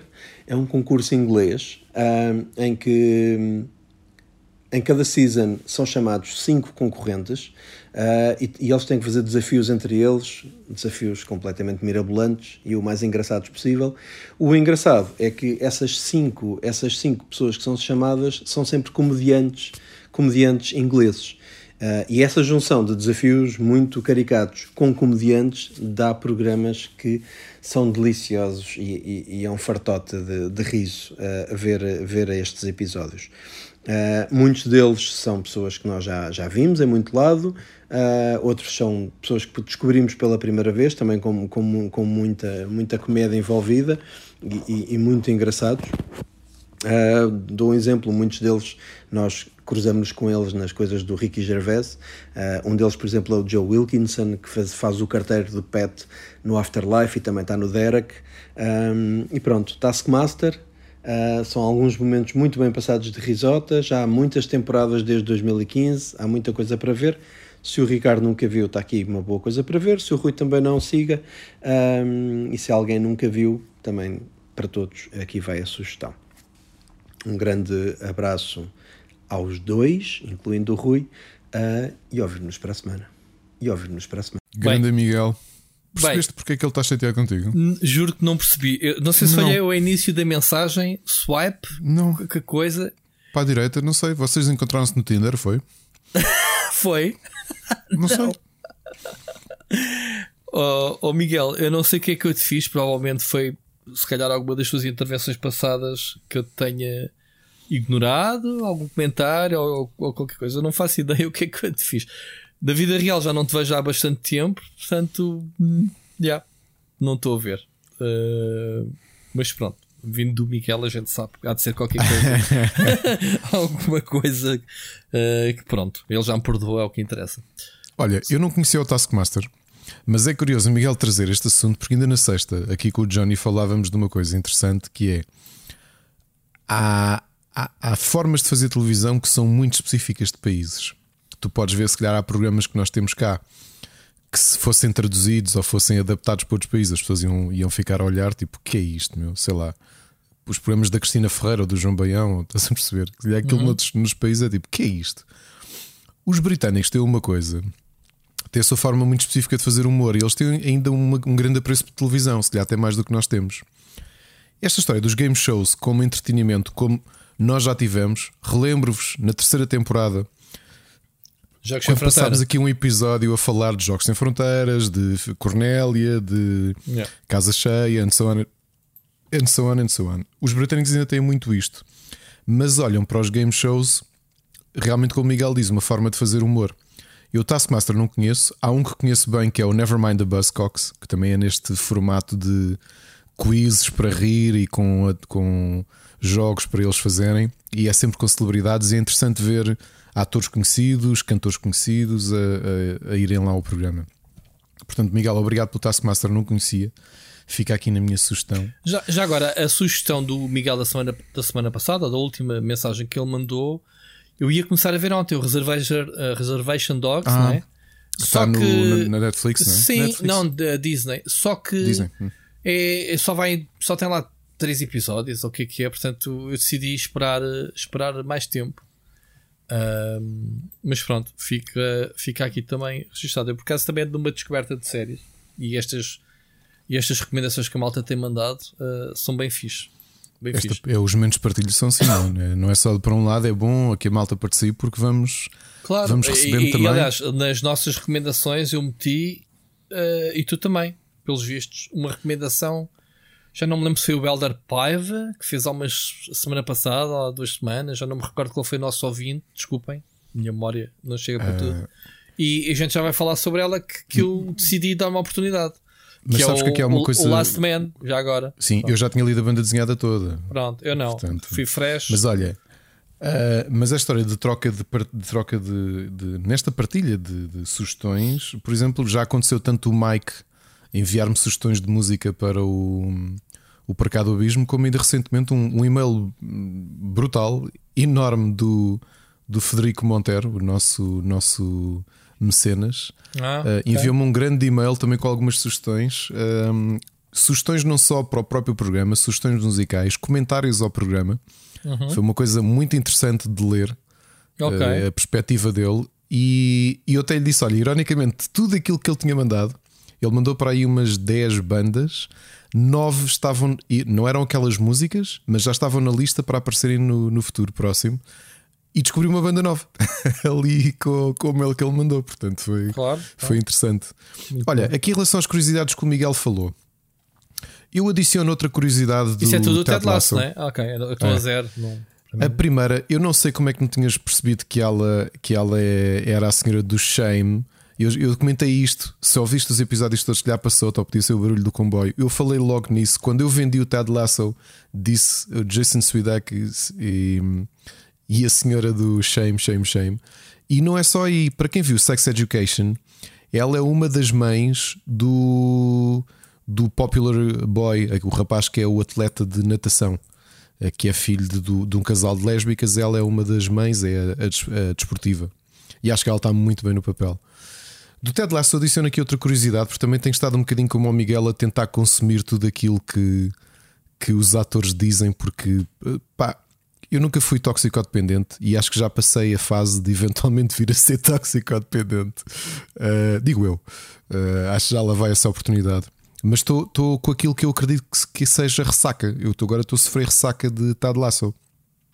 E estou a fazer um bocadinho que o Miguel está a fazer, que é ir procurar informações ou ver os atores falar sobre isto. Dois dias depois de dar o season finale, o Nick Mohammed, que é o ator que faz de, de Nate, um, que está a fazer um grande papel com o Nate, escreveu um muro de texto dele próprio a avisar pessoal, isto tem spoilers, não leiam se não tivessem visto, se não tiverem visto o último episódio, porque foi uma análise que ele fez ao personagem dele, ao argumento que ele recebeu, a coisas que fez para o personagem, o que é que ele acha que vai acontecer ao personagem dele. Pá, espetaculares vezes isto na primeira pessoa, estás a ver? Yeah. Epá, muita, muita fixe, porque realmente a última, a última temporada é muito marcada por ele ele próprio a justificar para coisas que eu nem tinha reparado, percebes? Uh, as coisas que ele chama a atenção, se vocês repararem, o meu personagem só interagiu com o Ted nesta situação e nesta situação. Uh, repararem, nós em cenas estivemos aqui e aqui e, e, pá, e ele a analisar isto tudo. E, pá, achei espetacular a análise que ele fez ao próprio personagem, que é uma coisa que é muito raro tu veres. Já reparaste? Sim, claro. Tu raramente vês os atores a, a, a tirarem a máscara ainda por cima em séries com um perfil tão alto como, como o, Ted Lasso e a virem comentar depois de uma season final, tipo pessoal, vá, não leiam isto se não, não viram. Eu agora vou falar sobre o que é que eu acho que vai acontecer. Ou o que é que eu acho, o que é que aconteceu e tudo isso, pá, espetacular. Uhum. Em relação ao, ao ator que faz Roy Kent, a parte mais irónica dele ser o argumentista que de repente ganha o papel é que ele ganhou o Emmy. Ele ganhou o Emmy, ok? Uhum. Não esquecer, nós, nós não falámos muito aqui dos Emmys deste ano. Para melhor ator secundário de comédia, dos cinco nomeados, três eram do Ted Lasso. Tu já viste? Força.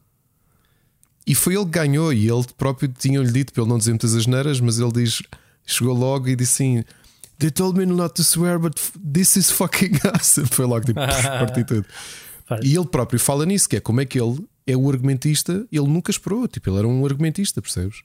não só fica com o papel de um personagem que está a escrever, como ganha o Emmy. Já viste o salto que a vida dele deu? Pois. Muito bom. Epá, é brutal. Eu não consigo aconselhar mais o Ted Lasso. Não eu, tenho que, mesmo. eu tenho que, em breve, eh, Epá, ter os seis que o Miguel de... diz. Já acabou, não aquilo... já? Agora? Já, já. Epá, e, e oh, Rui, o, o, o, personagem, o personagem não, há vários personagens, mas o próprio personagem do Ted, o, Miguel dizia aqui, também não, não vou entrar por aí pelas nossas vidas pessoais, mas é um personagem tão positivo no meio de, de tudo aquilo que acontece. Uh, no meio da. Porque há drama também na série. O estás a do Ted Lasso. Do Ted Lasso. Uh, eu acho que nos faz bem. Eu acho que para, para o mundo que nós vivemos e os problemas que nós vamos tendo, fazem falta personagens como o Ted Lasso. Percebes? Que são personagens que têm o espírito. Hum. Percebes? É um personagem que tu vês, o personagem, vês a série e, e parece que ganhas ali um conforto que não que não tinhas, não é? A maior parte das séries não, não tem este objetivo. As comédias, eu sou um fã de comédias, como sabes, eu devoro sitcoms, devoro comédias, mas normalmente as, estas séries, uh, mesmo como já vos contei, que para mim são terapêuticas, mas são terapêuticas enquanto eu as vejo. Ou seja, nos 22 minutos que eu estou a olhar para o ecrã, elas são terapêuticas. Eu acho que o Ted Lasso aquilo que tem é que consegue levar esse, essa terapia para além do episódio. Que é tu, tu sais com, com o coração carregado depois de ver o episódio. E a história é muito boa, pá, porque é sobre futebol, mas podia ser sobre outra coisa qualquer. Pois, okay? pois, pois. Um... Sim, o, o desporto e às vezes não tem nada a ver, tem a ver a história que se passa à volta. A né? história é está tudo muito bem construído. É, o elenco é muito bom, pá, mesmo, mesmo muito bom. Uh, sabes que apetece conhecer aquelas pessoas, sabes? Uhum, uhum. Apetece conhecer o coach, apetece conhecer o Roy Kent, apetece eh, conhecer a Rebecca. Uh, ai pá, agora estamos esquecido do nome do, do, do, diretor de comunicação também, que é uma simpatia. Tu depois conheces a família dele no episódio de Natal. Epá, é os jogadores também, que há alguns que são scumbags e depois tu vais a ver porque é que eles são assim. Acho que está muito bem pensado. E eu estou sempre a dizer isto a todas as semanas e é verdade. Tu vais ver e vais adorar e vais, se lhe das por ti, no fim de semana devoraste os 20 episódios ou 26 que a série tem, hum. porque vês aquilo no instante, percebes? Muito bem. E Miguel, obrigado pelo teu, pelo teu, pela tua mensagem mais uma vez. Obrigado, Miguel, pela tua mensagem, mas uh, eu vou ter que perceber o que é que aconteceu. Estás zangado comigo, porque eu, sinceramente, eu também não percebi. Não sei. Bom, Ricardo, tens outra notícia muito positiva também. Portanto, uh, se calhar há uma. Deixa-me fazer isto para lançar o tema. Já percebi o que é que é o tema, mas para lançá-lo de uma maneira fixe. Alguém se colocou a pensar o que é que é feito daquela aquela malta metaleira com vestidas calças pretas justas, uh, casacos uhum. de, de ganga, né? Uh, coletes de ganga com com estampagens de bandas satânicas de heavy metal. E, e, e pera, e falta uma cena: uh, ténis bota de basquete da Adidas. Muito importante, muito importante também. O que é que é feito? O que é feito? Essa malta hoje em dia perdeu-se, são bandidos, são, dro são, são dorgados, são, são o quê? Uh, Ricardo, okay. traça-me lá o perfil desses jovens, agora adultos, bem adultos, bem velhos, é. como eu, né? Conta Vamos lá. aqui fazer, é, essencialmente, uh, fazendo aqui um contexto. Para quem nos ouve, provavelmente sabem porque é que existe aquele selo em discos do Parental, Parental Advisory. Sim. Isto nasce de uma discussão em 86, 85, 86, uh, pela Tipper Gore, que é a mulher do Al Gore, o Al Gore na altura era bem mais conservador do que nós conhecemos nos dias de hoje uhum. e que ela levantou com uma série de mães e uma série de, de, de senadoras e também uh, mulheres de senadores uma campanha contra o metal. O metal e o rock psicadélico, ou seja, música mais pesada. E o que eles diziam é que aquele tipo de conteúdo uh, iria levar a uma vida de crime da juventude que ouvia. Quando puderem, peço-vos, porque é dos melhores momentos de história política e de música que podem ver. Vão ao YouTube e vejam o, as audições do Congresso dos músicos que foram chamados uh, pelo, pela administração e pelo Congresso, obviamente, para falar e para defenderem a música e eles que estavam contra, porque essencialmente aquilo que a Tipper Gore e, e os, os restantes políticos, inclusive o Al Gore, que estavam envolvidos nisto, eles queriam fazer uma espécie de painel de, pá, digamos, censura, ou seja, criar uma classificação e impedir a venda de alguns discos. Ok? Já sabemos, porque eh, já aconteceu há 36 anos, 35, 36 anos, que essas intenções não foram para a frente, mas foram mais ou menos. O fato daquele autocolante ser obrigatório uhum. foi uma certa forma de classificar, de teres instituições e teres pessoas que provavelmente não percebiam o contexto e que avaliavam aqueles discos e que lhes petavam. Ou seja, eh, aqueles discos só podem ser vendidos com aquele autocolante a dizer Parental Advisory. Que isso acabou que é por que se tornar uma cena de cultura pop, papás, é, é verdade. punk rock, né? acho que se reflete. É verdade. Deu um bocadinho uh, o feitiço contra o feiticeiro, não achas? É verdade. A primeira coisa que vão ver nesses vídeos, que é delicioso, é, os artistas que foram lá falar, porque uh, para, para a imagem que se tem dos artistas de metal ou de música pesada, uh, a maior parte dos políticos achavam isto são umas bestas, burros, não sabem falar. Uma das pessoas que foi lá falar foi um senhor que infelizmente já perdemos, chamado Frank Zappa, que tinha uh, licenciatura e mestrado em filosofia. Vocês vão ver o discurso dele, e aquilo é lindo verem a mudança de câmara, porque notoriamente eles veem o Frank Zappa a entrar, não é? Frank Zappa, que era um músico uh, estranho, não é? As, as, como se, os álbuns dele eram estranhos, e ele foi das pessoas que se insurgiu contra esta classificação. E tu vês a cara dos senadores que estão a ouvi-lo, eles estão, epá, o queixo deles está na mesa, porque eles pensaram, vem este parvalhão, nem deve saber dizer uma frase, e eles foram massacrados intelectualmente. Isto, isto aonde? Isto no Congresso. No Congresso, ok. No, no, no Congresso ou no Senado? Agora estou no dúvida se for. Olha, como foi o Mark Zuckerberg ouvido, ouvido há pouco sim, tempo? Sim, sim, é o Congresso. Naquela cadeira. É o Congresso, é, esteve... é o, foi, pronto, o Senado, eu sei o quê. Foi, naquela cadeira esteve, metaforicamente, não é? Exatamente naquele local, esteve o Frank Zappa, entre outros, um deles, o Dee Snyder dos Twisted Sisters. Para quem lembra-se dos Twisted Sisters, não é? We're Not Gonna Make It. Uhum. Ele com uma maquilhagem uh, feminina, com um cabelo louro com um grande volume, lembras? Com aquela, aquela ar glam rock. Uh, ele era chocante. E ele foi assim ao Congresso. Epá, e foi logo aquele preconceito, não é? Foi aquela coisa. Acho que ele até falou antes do Frank Zappa. Pensaram, já vem para aqui este, este burrico falar. E foi outro massacre. Estava aqui a ver massacre... o Frank Zappa todo gravatado. Sim, todo penteado, sim, todo. Olho para ele e penso que é um advogado, meu, nem, nem vi. E, e, e, não ouviste a falar, porque aí é que tu ficas mesmo uh, impressionado com. Epá, porque isto é. Isto era uma coisa que na altura se chamava Tipper Gore, uh, chamava-se Parents Music Resource Center, que era suposto isto, eh, era suposto fazer esta espécie de, um, de análise. Que músicas, eles fizeram uma lista de 15, encontraram 15 músicas de sucesso e que quiseram usar como exemplo para a opinião pública um, para mostrar que as letras eram agressivas e que iam mudar o pensamento das, das crianças, nomeadamente a música, vou só dizer algumas, vão ficar surpreendidos. A música Darling Nikki de Prince, porque diziam que continha conteúdo de uh, masturbatório. O Let Me Put My Love Into You, uh, dos ACDC. We're Not Gonna Take It, dos Twisted Sister o, o Animal Fuck Like a Beast dos Wasp, pronto, este aqui, obviamente que uh, Black Sabbath com Trashed, uh, Cindy Lauper com o She Bop, porque alegavam que a música uh, falava só de masturbação. E portanto, isto entre várias, entre uma lista de 15 que eles diziam que eram os mais nojentos, digamos assim, que, que se podia ouvir.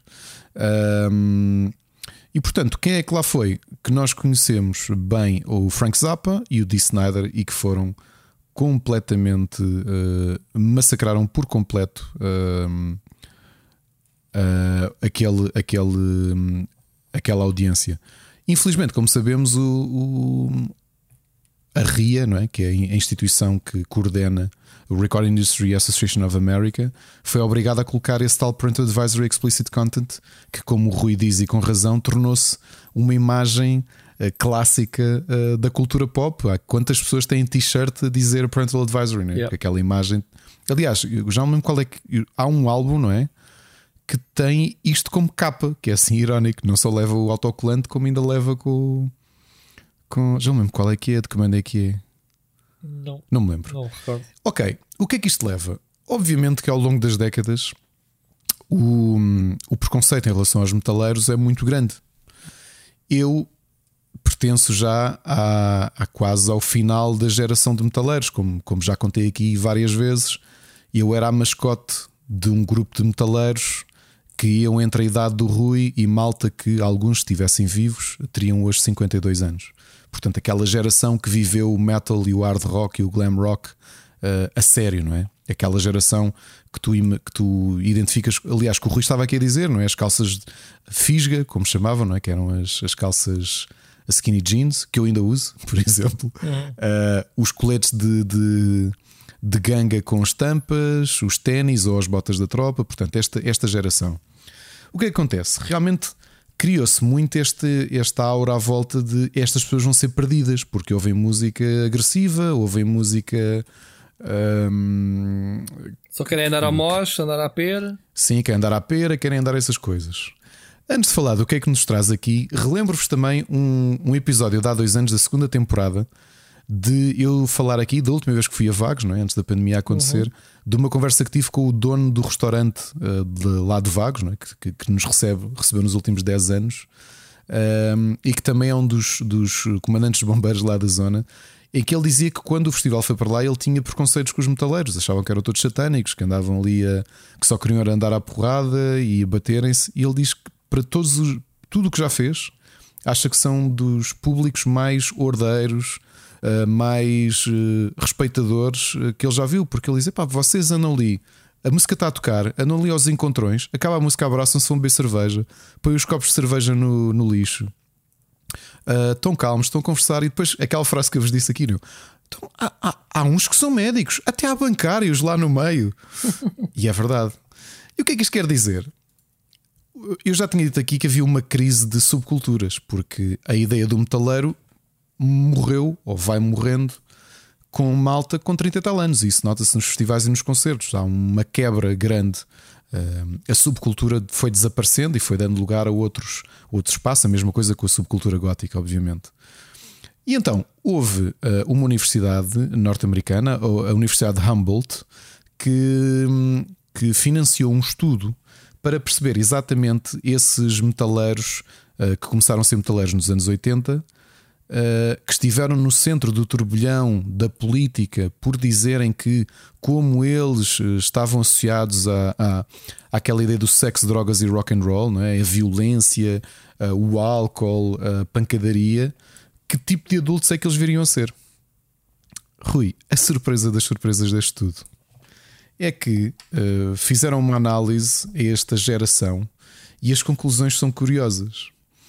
É que uh, o estudo foi publicado na revista científica Self and Identity, é um estudo da Universidade de Humboldt, como, como disse aqui, e, o que, e a conclusão que chegaram, um, esta equipa liderada pela psicóloga Tasha Ho, é que é verdade que o tipo de cultura parece mais agressiva, que realmente tens muito esta, esta vivência mais violenta ligada à música, mas curiosamente a própria identidade metaleira serviu também de proteção coletiva a uma série de uh, outcomes mais negativos uh, em relação a, um, ao teu crescimento. Portanto, o facto de tu estares relacionado ou relacionaste com pessoas que ouvem músicas mais agressivas, ias a concerto e extravasavas estes problemas todos, e provavelmente sim tinhas contacto com drogas. Uh, a análise que eles fizeram, só para terem ideia, acompanharam 377 adultos, 154 dos quais uh, estavam ligados ao metal, sejam eles músicos, fãs ou até groupies. Uhum. E para quem não se lembra o que é que são groupies, eram pessoas, infelizmente se bem me lembro, a maior parte uh, do sexo feminino e que acompanhavam as bandas e que, obviamente, uh, estavam muito correlacionadas com esta. Uh, com este espírito de, de sexo de bastidores, não é? muito álcool, muita droga consumida.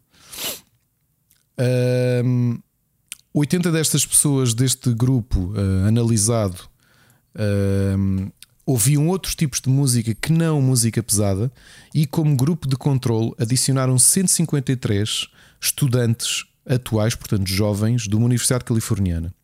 E o que é que quiseram perceber?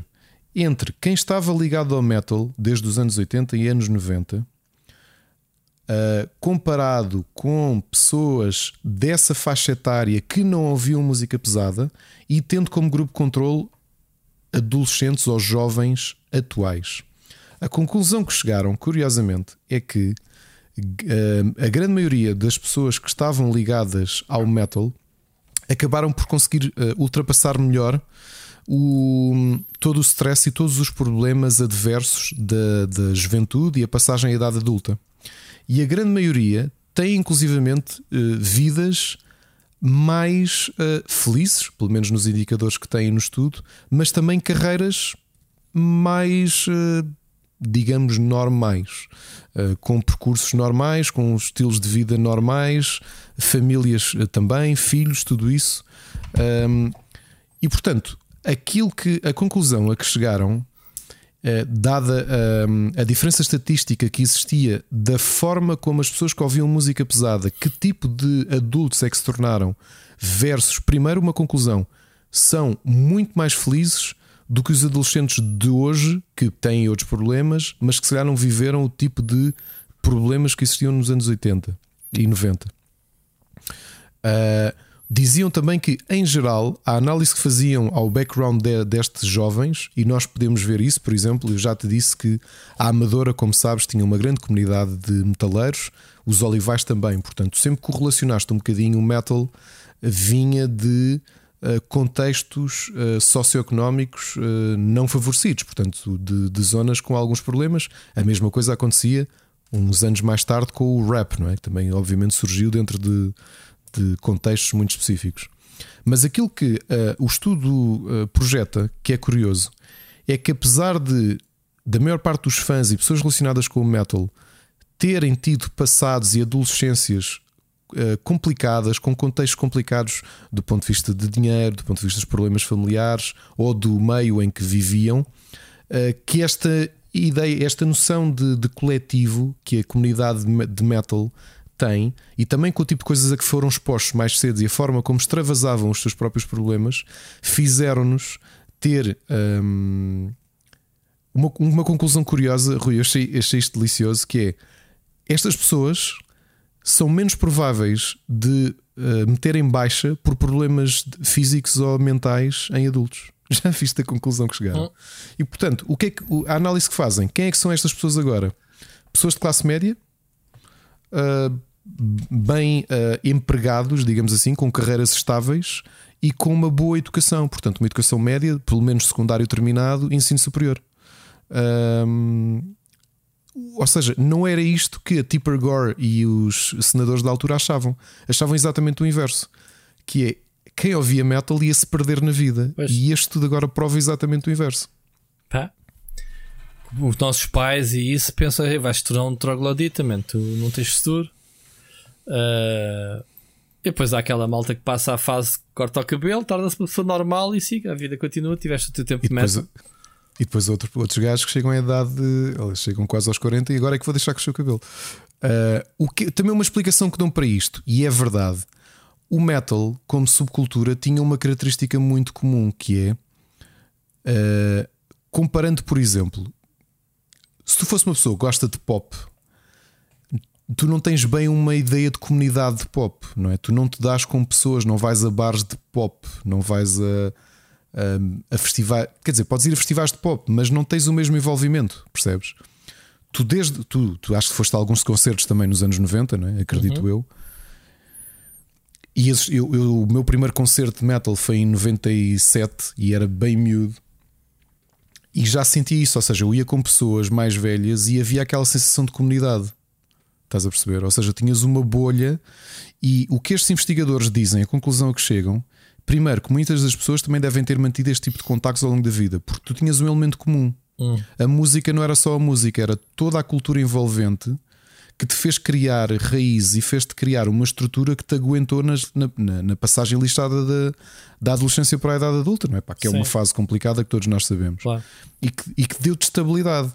O que é muito irónico, pá. Isto é, é mesmo irónico. Isto quase que apetece voltar atrás no tempo ou então cruzar com a Tripper Gore, com a Tripper Gore que ainda está viva, e dizer assim: então, custa ou não custa? Um, portanto, aqui fica o estudo. O estudo, se quiserem lê-lo por inteiro, eu ainda não tive a oportunidade de o ler por inteiro, ele custa 39 euros.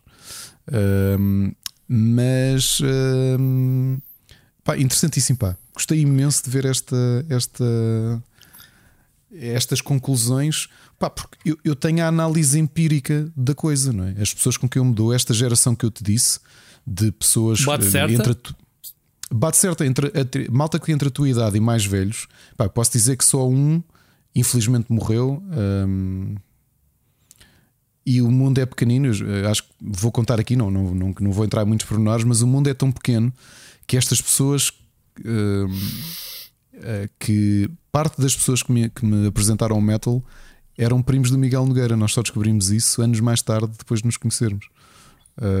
O mundo é mesmo pequeno, já viste? Ok. Uh, só depois de conheceres é que volta, viste? Tinhas ligações? É que descobrimos que estas pessoas de quem eu era uma espécie de mascote, não é? que era aquela malta que me apresentava músicas em cassete, que é puto, isto que eu faço com o Para Cá do Abismo, mas faziam isto com cassetes, que é pá, puto, bem, vais para casa, vais ouvir este álbum de Cinderela Uhum. ou este single que eu gravei da rádio, uma coisa, pá, vais curtir, tá? vai ouvir isto, vais gostar. Eh, Infelizmente só um deles é que acabou por, por eh, já o perdemos, não é? perdemos-lo há uns anos. Uh, infelizmente uh, pude ir ao velório. Uh, olha, até te posso dizer que foi duas horas antes de ir, ir para a Gamescom. Um, e era, e o Miguel, acho que não, não se chateia a dizer, era um primo dele, era a pessoa mais velha do grupo de, de metaleiros com quem eu me dava.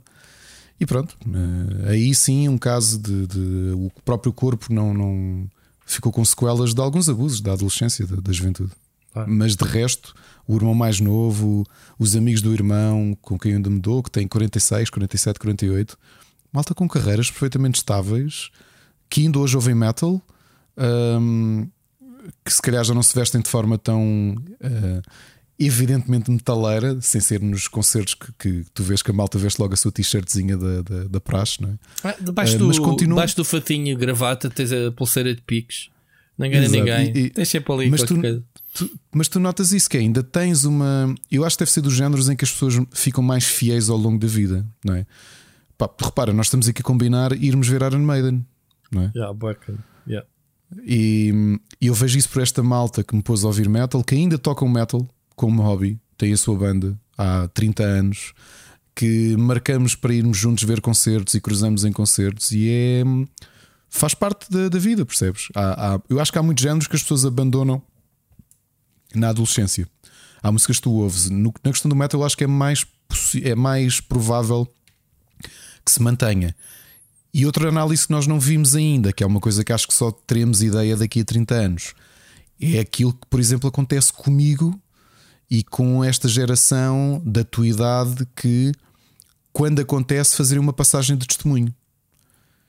Pá, por exemplo, continuo a dizer isto. Eu acho que eu vejo pelos meus filhos, especialmente o meu filho mais velho, como nós somos muito, temos gostos musicais muito definidos, ele acaba, o tipo de música que está, que está exposto também é muito diferente, percebes? Ele no outro dia eu disse, ele ouviu na terça-feira passada, estava a dar um festival universitário, passámos de carro, ele ouviu um bocado da música, não sei o que é que estava a dar, e ele disse assim: Epá, não gosto nada disto, porque há assim uma batida, pá, aquela pop barra hip hop da rádio, estás a perceber? Sim. E ele que tem 8 anos disse assim: Epá, oh, oh pai, põe a música um bocadinho mais alto que eu não, não gosto nada do que está a vir cá de fora. E eu fiquei tipo, ok, se calhar isto depois muda da- na adolescência, porque as influências também contam, não é? Claro.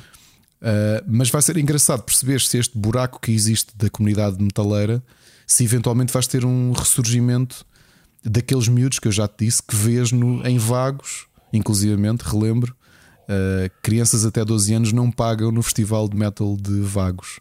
Porquê? Porque há muita gente com a tua idade e até à minha idade que leva os filhos. Yeah. E portanto aquilo uh, garantidamente acho que deves ter menos probabilidade de magoar ali do que num concerto de um, Justin Bieber. Muito bom. E é isto, Rui. Foi um, foi um tema diferente, Só não, é? não foi. Falámos aqui um bocadinho. Muito bom mesmo. Olha, tu, tu continuas on fire, trouxeste mais aqui uma, um tema sobre que fazemos ponto depois para outro. Nintendo Uhum. Switch Online, o que é que, o que, é que aconteceu? eh, portanto, tivemos uma apresentação, se calhar vou. eh, tivemos uma apresentação semana passada dos Tivemos finalmente os preços da, do, daquele apêndice, daquele serviço. o Expansion Pack, como eles chamam. Expansion Pack, a gente chama-lhe o apêndice. Ahm, nunca, nunca foi anunciado desde o início o preço, Ah, foi só falado o, o que é que oferecia, portanto, jogos da, da Nintendo 64 e da Sega ah, Mega Drive. Ahm, e foi agora aberto então o jogo, a Nintendo abriu o jogo que vai arrancar dia 5 de novembro. Mas, Ricardo, temos aqui o trailer sobre isto que não correu bem à Nintendo. Que é que- Eu acho que o trailer é o, o artigo do Destructoid de, de uma pessoa que eu, cuja opinião eu gosto muito, que é o Chris Carter. Hum. Não o Chris Carter, criador do X-Files, é o, o, o editor-chefe do Destructoid. Um, ele escreve sobre isto porque uh, é possível que só o trailer seja um bom exemplo de reação da comunidade e do público ao anúncio da Nintendo. Porque neste momento que ele escreveu o artigo, neste momento já está pior. Uh, os downvotes do vídeo, olha, neste momento vão em 64. Posso dizer que há bocadinho estavam em 60 quando eu fiz paste deste vídeo. Porque uh, muita gente está a pensar o que raio é isto, Nintendo? E eu tenho que dizer que eu junto-me aqui ao coro de desaprovações. Uh, Permitam-me o vernáculo, o valor que a Nintendo espera que paguemos para o conteúdo, uh, eu acho que eles estão completamente parvos. E este expansion pack, na prática, comparando com aquilo que tu tens nos dias de hoje, nomeadamente o Xbox Game Pass, e podes dizer que são diferentes à vontade, mas estamos aqui a falar de dinheiro. Dinheiro é dinheiro, versus o conteúdo que tens. Este expansion pack é uma merda. Bom, okay? em primeiro lugar, ouve lá uma coisa.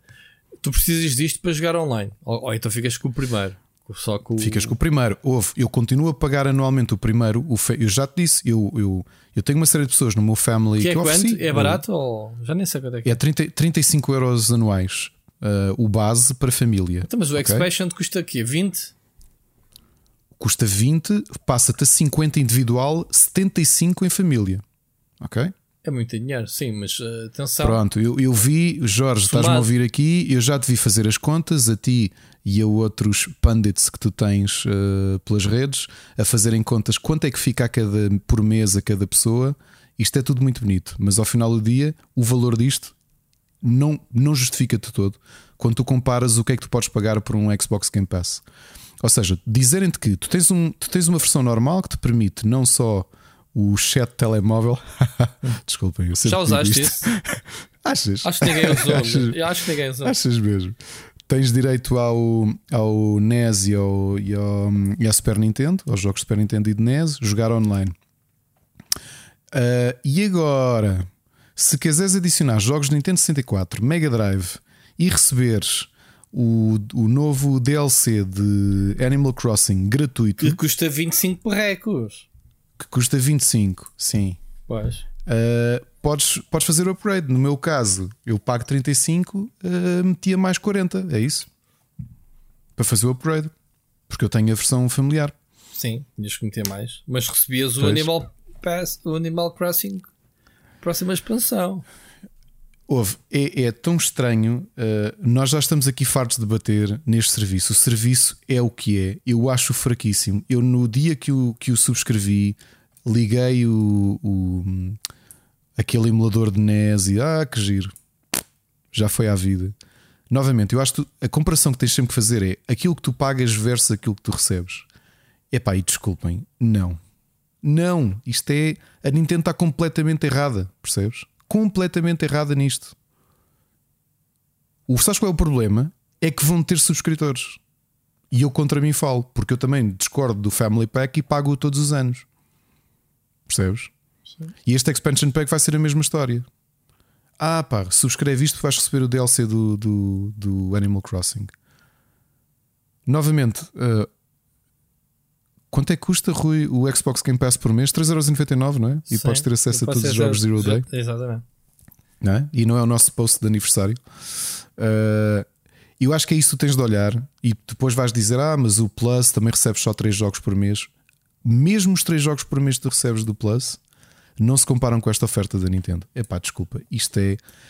Oh, Rui, eu vou pagar mais 40 Mas já olhas euros... para a lista dos jogos da Nintendo 64 e do Mega Drive uh, que se o pessoal que tivesse que os comprar e, e que os compra em, em packs de, de remastered, não, não achas que estás a dar desdém a essa oferta de, sei lá, 30 jogos, ou o que é que é? Se calhar que é o mais importante no meio disto tudo. Não, quando o, o, o, Mega Drive Mini foi lançado, provavelmente muitos destes jogos já lá estavam e custava-te um valor fixo. Né? Eu tenho ali o meu, a minha Mega Drive Mini. E hum, Nintendo 64, sim, se calhar houve uma geração que não jogou alguns destes jogos. É um momento importante de história dos videojogos. Olha para o pacote todo. Eu não consigo colocar isto no mesmo prato de uma balança de um Xbox Game Pass. Não, baldamente, não consigo. Não consigo. E tu tens de olhar para o mercado como um todo. A Nintendo continua com o seu uh, orgulhosamente sós na forma como gosta de fazer os seus negócios, porque novamente tem uma comunidade fiel e que hum, dificilmente vota com a carteira porque sim, tens um pseudo-síndrome de Estocolmo com a Nintendo. Eu próprio tenho. Uh, eu, olha, este fim de semana passei tempo a falar sobre o Pokémon mas, e a bater no Pokémon mas, e a dizer. Mas respondes com o dislike e compras. O que é estúpido na mesma, não é? é. Que é.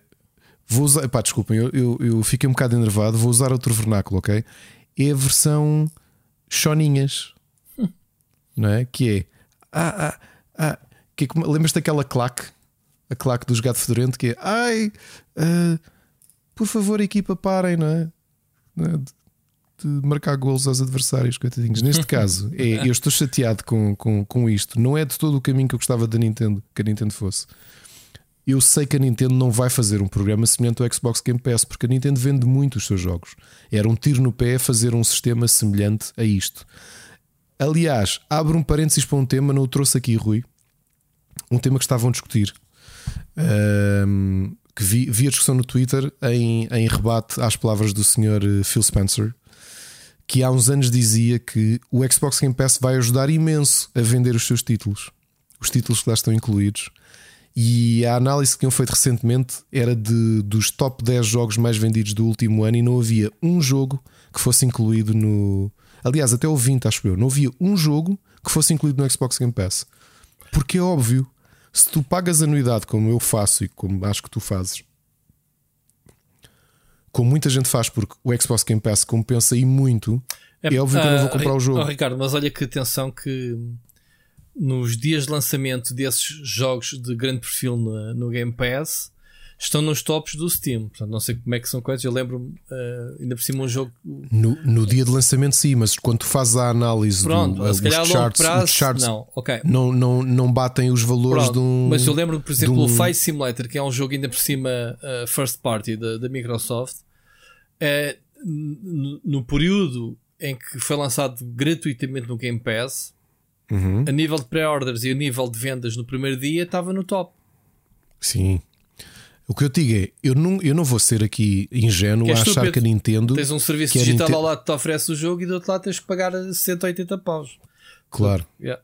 Eu não vou ser ingênuo a achar que a Nintendo algum dia, ou pelo menos no futuro próximo, porque não necessita estar numa boa fase da sua, do seu mercado, está a vender bem, tem uma boa instalação de Switch, vende bons, bom número de unidades eh, de- dos seus eh, first party eh, e até de alguns third party, portanto tem quer dizer, que Metroid Prime considerar third party, não é um third party, mas eh, ok, vamos. Há aqui sempre esta expectativa de quanto é que pode vender, portanto, se chegar ali a um milhão e qualquer coisa, acho que está num- no, no limiar do espectável para um Metroid, uma fase boa. Mas o que eu dizia, eu não vou ser ingênuo a achar que a Nintendo vai criar um sistema de subscrição semelhante ao Xbox Game Pass. Não vai porque não precisa de o fazer. Não precisa de ganhar esse mercado porque o mercado dele é, da Nintendo é forte. Ao mesmo tempo, pá, isto parece, comparando, isto é a subscrição dos 300. Eu não acho Não, que não, esta não, não, subscrição não. vale É a pena. uma subscrição, é o Game Pass da Wish. Temos que dizer isso agora assim. Boa, é isso. Pronto. É o Game Pass da Wish. É pá, é brincadeira. Novamente, temos que respeitar família- a oferta Me- porque pode interessar a, a certas pessoas. Rui, vai sempre interessar a alguém. A Wish também interessa a muita gente. Ok? Olha lá, E estes vê a 75 cena euros do- agora vai vê dar o argumento. Vê a cena do com 8 prisma. pessoas, isto fica-te barato. Isto fica-te barato a dividir por 8 pessoas. Oh, Ricardo, vê a cena Sim, do outro é possível. prisma. Tu és fã de Animal Crossing e vais dizer assim: Eu vou comprar a próxima expansão porque eu adoro o jogo e quero continuar a comprar os conteúdos. Custa 25 paus, ok, vou comprar. E de repente a Nintendo diz assim: Olha, em vez de gastar os 25 euros no Game Pass, tu para jogares o Animal Crossing online não precisas do serviço básico que existia para jogares online. És obrigado. Diz, diz, repete, repete. Tu para jogares o Animal Crossing já não tinhas que pagar o serviço online. para O jogar. online, sim. Ah, tu já és um gajo que paga para jogar Animal Crossing online. Vai ser a nova expansão. Tu se comprares o acrescento, quanto é que custa só a diferença? Não é o total, a diferença? São, pera, 40 euros. 40 euros. Só estás a pagar 15 euros para Pera, aquilo que ias 40. pagar. Desculpa, 40, e- 45. 45 euros. 45 só. Como é que é? 45 se comprares tudo Agora paga completo. 35 e passa eh, 34,99 e vai passar a 79,99. Não, não é o familiar, o individual, Ricardo. Ah, o individual, o individual neste momento está ahm, bolas ahm, 19,99 e passa a 49,99. Passa a São 50 30 euros. Sim, 30 euros. Pronto, tu vais gastar 15 euros para além daquilo que tu esperarias, levando o catálogo de jogos da. Catálogo de jogos, não, os jogos selecionados das duas consolas. Eu acho que é um bom negócio para, que- para o lado do prisma do Animal Crossing. Basta esses comprarem isso. Já está. já está direcionado e não, não foram Epá, poucos. Não consigo. Pronto, a gente pode, a gente pode. Eu estou a fazer agora o advogado do diabo. O advogado, claro, claro, claro. O serviço, é pá, o serviço não presta, eu nunca usei. Às vezes até me esqueço que tenho o serviço, muito sinceramente.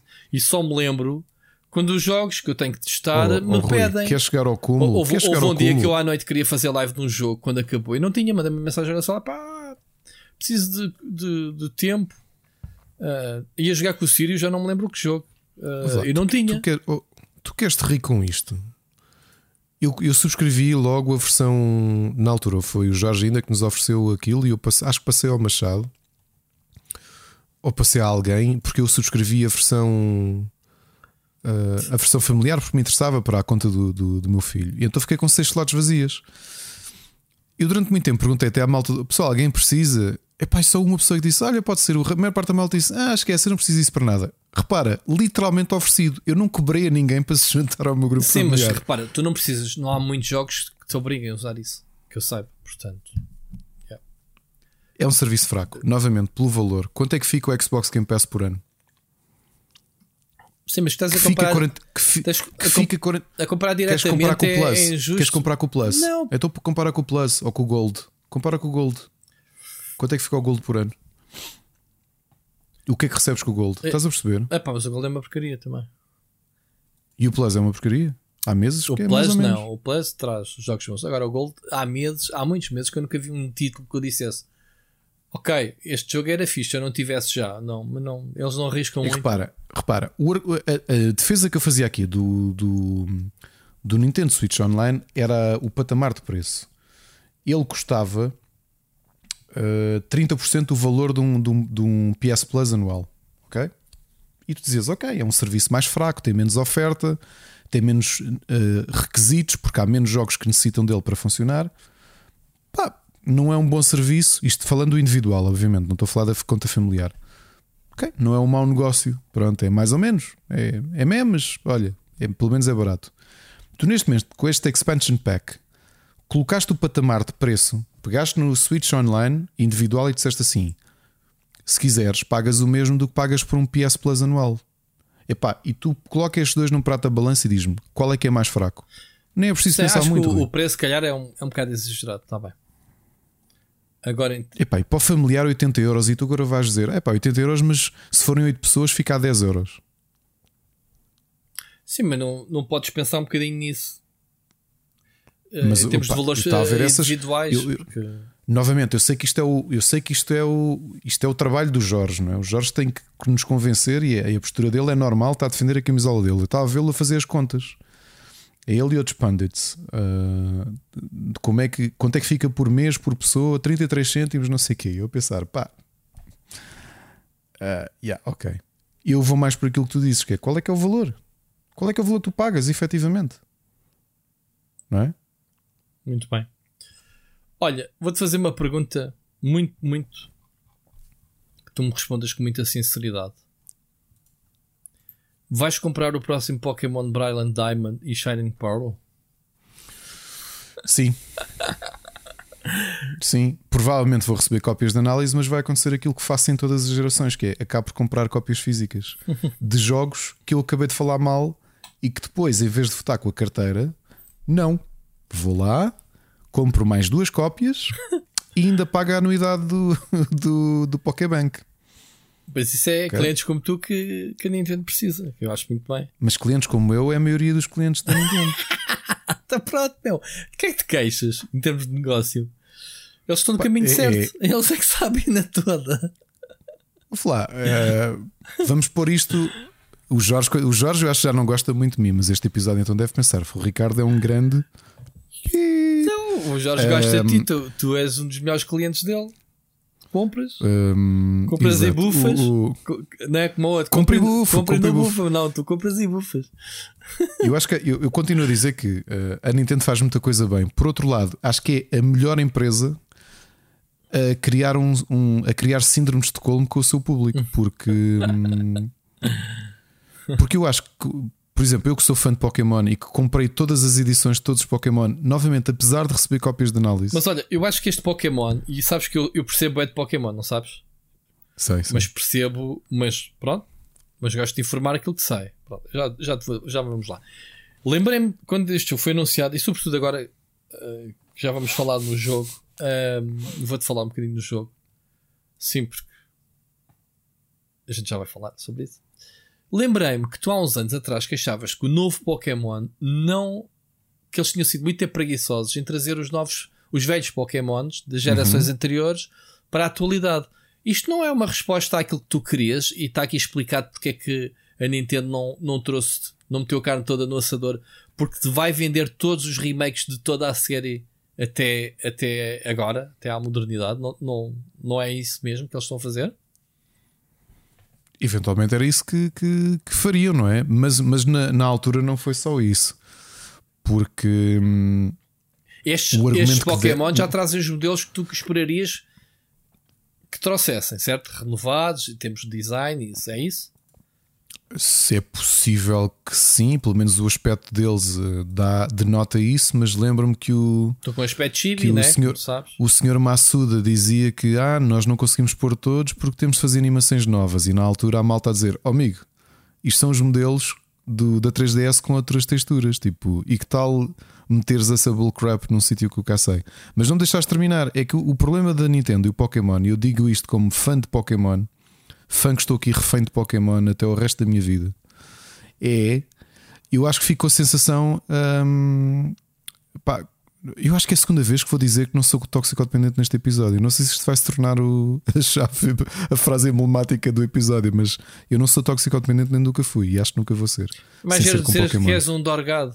Mais giro. Um Dorgado. Dorga, dorgado. Mas acho que deve ser mais ou menos a, a, relação que eu tenho com, com a Nintendo e com a Pokémon Company é mais ou menos a relação que um toxicodependente tem com o dealer. Que é tu, tu na prática sabes que aquilo não te está a fazer bem e não estás numa boa relação. Porque eh, aquilo não está a melhorar a tua vida, mas tu. Mas jogar Pokémon pá, não melhora a tua vida? Hum, nem. Melhora aquela parte do. Eia, man! Vou jogar este jogo cinco vezes para apanhar os Pokémons todos cinco vezes e alguns, alguns, alguns. Vou jogar as versões todas, passar isto tudo. Isto é uma seca a partir da segunda vez, mas vou fazer isto porque sim. Um, ainda por cima, isto não traz os Pokémon todos. Que pena. O que é que tu dizes? É claro que vou jogar. Eu estou ansioso por jogar este, esta nova versão, voltar ao Pearl e ao Diamond, mas e o meu amigo teve cá também disse: pá, vou comprar, porque ele e a namorada gostam muito, vamos comprar o, os novos Pokémon e tudo isso. Eu disse: pá, yeah, eu também, vou querer jogar com o meu filho, vou querer apanhar os Pokémon todos. Uh, mas não sei quando é que quando é que esta relação abusiva que eu tenho com, com o Pokémon vai, vai, vai mudar, percebes? Pois.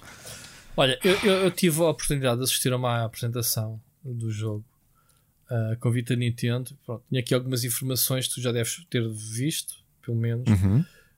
Um, pronto, apesar, obviamente, de, de não ser uh, grande conhecedor da série, uh, mas pelo menos reunir as informações que me foram passadas. Uh, era, era isso que eu te queria perguntar: era se, se achavas que, que a Nintendo ia, vai lançar todos os remakes. Né?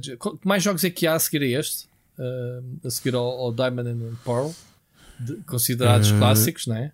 Falta... Ainda vais ter o. É possível que o Black and White, Black and White levem ali um. Black and White já um tempo, já me lembro. Isso é da DS já. Da DS, exatamente. Sim, ok. E depois? Depois do Black depois and White, é qual é que saiu? Depois tiveste os remakes, porque tu já estás em gerações de remakes. Esta é a quarta é? geração. O Black and White será a quinta, mas já estamos atualmente na oitava geração. Porque depois tiveste a geração do XY, Ultra Sun e Ultra Moon, Sword and Shield. Ah, ok. Esses já são considerados modernos. Já são os 3DS, alguns 3DS. deles. Já são, ok. Muito bem. Mas não esquecer que em quase todas as gerações tu tiveste remakes de jogos antigos, não é? Porque tiveste o, o Ruby e o Sapphire na 3DS, que tivesse os remakes. Na DS já tinhas tido o remake do, do Green, que era o Fly, o Fly Leaf e o. Ah, bora, agora estou-me a esquecer do nome. Uh, que até traziam aquele Poké Walker na altura. Se calhar ainda analisaste isso para a DS, provavelmente, na, na no PT Gamers. Nem sei, não, não, sei. Nem sei. Mas, por exemplo, uma, uma consideração que já temos é o Let's Go já ficou pelo caminho, não é? Porque notoriamente os resultados não foram o esperado e. Isso era um spin-off uh, novo. Ah, desculpa, olha, tá, tive agora de, de, recorrer. Foi no GBA que foram os primeiros remakes. Foi o Fire Red e o Leaf Green, que era um remake dos primeiros dois. E depois tiveste hum, na geração DS, como te dizia, o Heart Gold e Soul Silver, que eram esses que tu deves ter analisado, se calhar na Smash, provavelmente. Tu, alguém da, da equipe. Ok, eu não, não fui. Na, na 3DS tiveste o remake do Ruby e do, do Sapphire. E já aqui na Switch já tiveste o remake de, de, dos primeiros, né? digamos assim, um, uma interpretação com o Pikachu, Let's Go Pikachu e Let's Go Eevee. Okay. E agora vais ter este Pokémon Brilliant Diamond, o que quer dizer que, exato, os próximos a serem remade não há de ser para a geração da Switch, há de ser já para, para a consola seguinte, há de ser o Black and White. Porquê? Porque já é de 2010, portanto, é a próxima geração a ser. Porquê a que ser... já, não, já não vem para a Switch? Não acredito que haja tempo de vida para isso. Ok. Ok. O próximo. Porque se tu seguires mais ou menos a lógica. O, próximo Ansel, uh, como é que é? O. Uh, como é que se chama o próximo? O Pokémon. Uh... O Arceus, Legends Arceus. Arceus, sim. Isso, esse é mainline, é, é, da série principal. Eu acho que aquilo vai ser. Uh, como é a prequela, não sei se vão considerar ou não na série principal, mas acho que Acho que isto tudo vai depender se que tipo de interação é que vais ter com o, com o Pokébank e afins e como é que vai ser a componente competitiva dela. Ah. Mas não sei se é possível que venha, pelo menos parece-me que ela, que ela está porque a ser este, é, este como... é o jogo que está a ser feito pela Game Freak. Porque este Exatamente. remake está a ser feito pela, pela ILCA, uhum. que é uma, pronto, uma empresa eh, especialista em, em remakes e, e, de apoio, estúdios de apoio. Foram... O que eu te dizia, Rui, eu, eu não, desculpa, eu não acredito que venha a haver o remake de Black and White para agora por uma razão. Se tu olhares para as timelines de lançamento, cada consola tem em média duas, uh, digamos, gerações uh, e pelo meio um remake de uma geração antiga. Repara que na, no GBA foi hum, o remake do, do Fire Red e tiveste o Rubi e o Safira e o Esmeralda, ainda lá foram. Uh, depois na DS tiveste o Diamond, o Pearl e o Black and White, e pelo meio tiveste o, o remake do Gold e do Silver. Na 3DS tiveste a geração XY, depois Sun and Moon e tiveste o remake do Ruby e do Safira. Portanto, agora vais ter Sword and Shield, Legends Arceus e o remake, para além do Let's Go Pikachu, Let's Go Eevee, que já está a quebrar um bocadinho o ritmo. Ou seja, tu neste momento numa consola, numa geração de consolas da Nintendo, vais ter, digamos, duas gerações de remakes, que é o Let's Go Pikachu, Let's Go Eevee e, do... e este jogo que tu já jogaste e, ou não jogaste. E duas gerações novas. E duas gerações novas, mas isso é relativamente habitual na na na geração porque então, o Arceus vai ser na geração de Pokémons? Uh, vai ser estranho dizer, não é? Porque é uma prequela, mas é possível que encaremos isto como nona geração, porque a oitava. Ah, não, não, desculpa, estava agora a confirmar. Consideram isto ainda a oitava geração. A oitava okay. geração compreende Sword and Shield, Exato. o Brilliant Diamond e o Shining Pearl e vai ser o Legends Arceus. Portanto, não muda a geração. Muito bem. Muito bem. Olha, não sei se uh, eu, eu, vi aqui algumas coisas de melhoraram, digamos assim, em termos de, de, Para já a interpretação de um jogo que foi feito para uma consola de dois ecrãs, para uma. Era um desafio em termos de interface uh, e essa cena.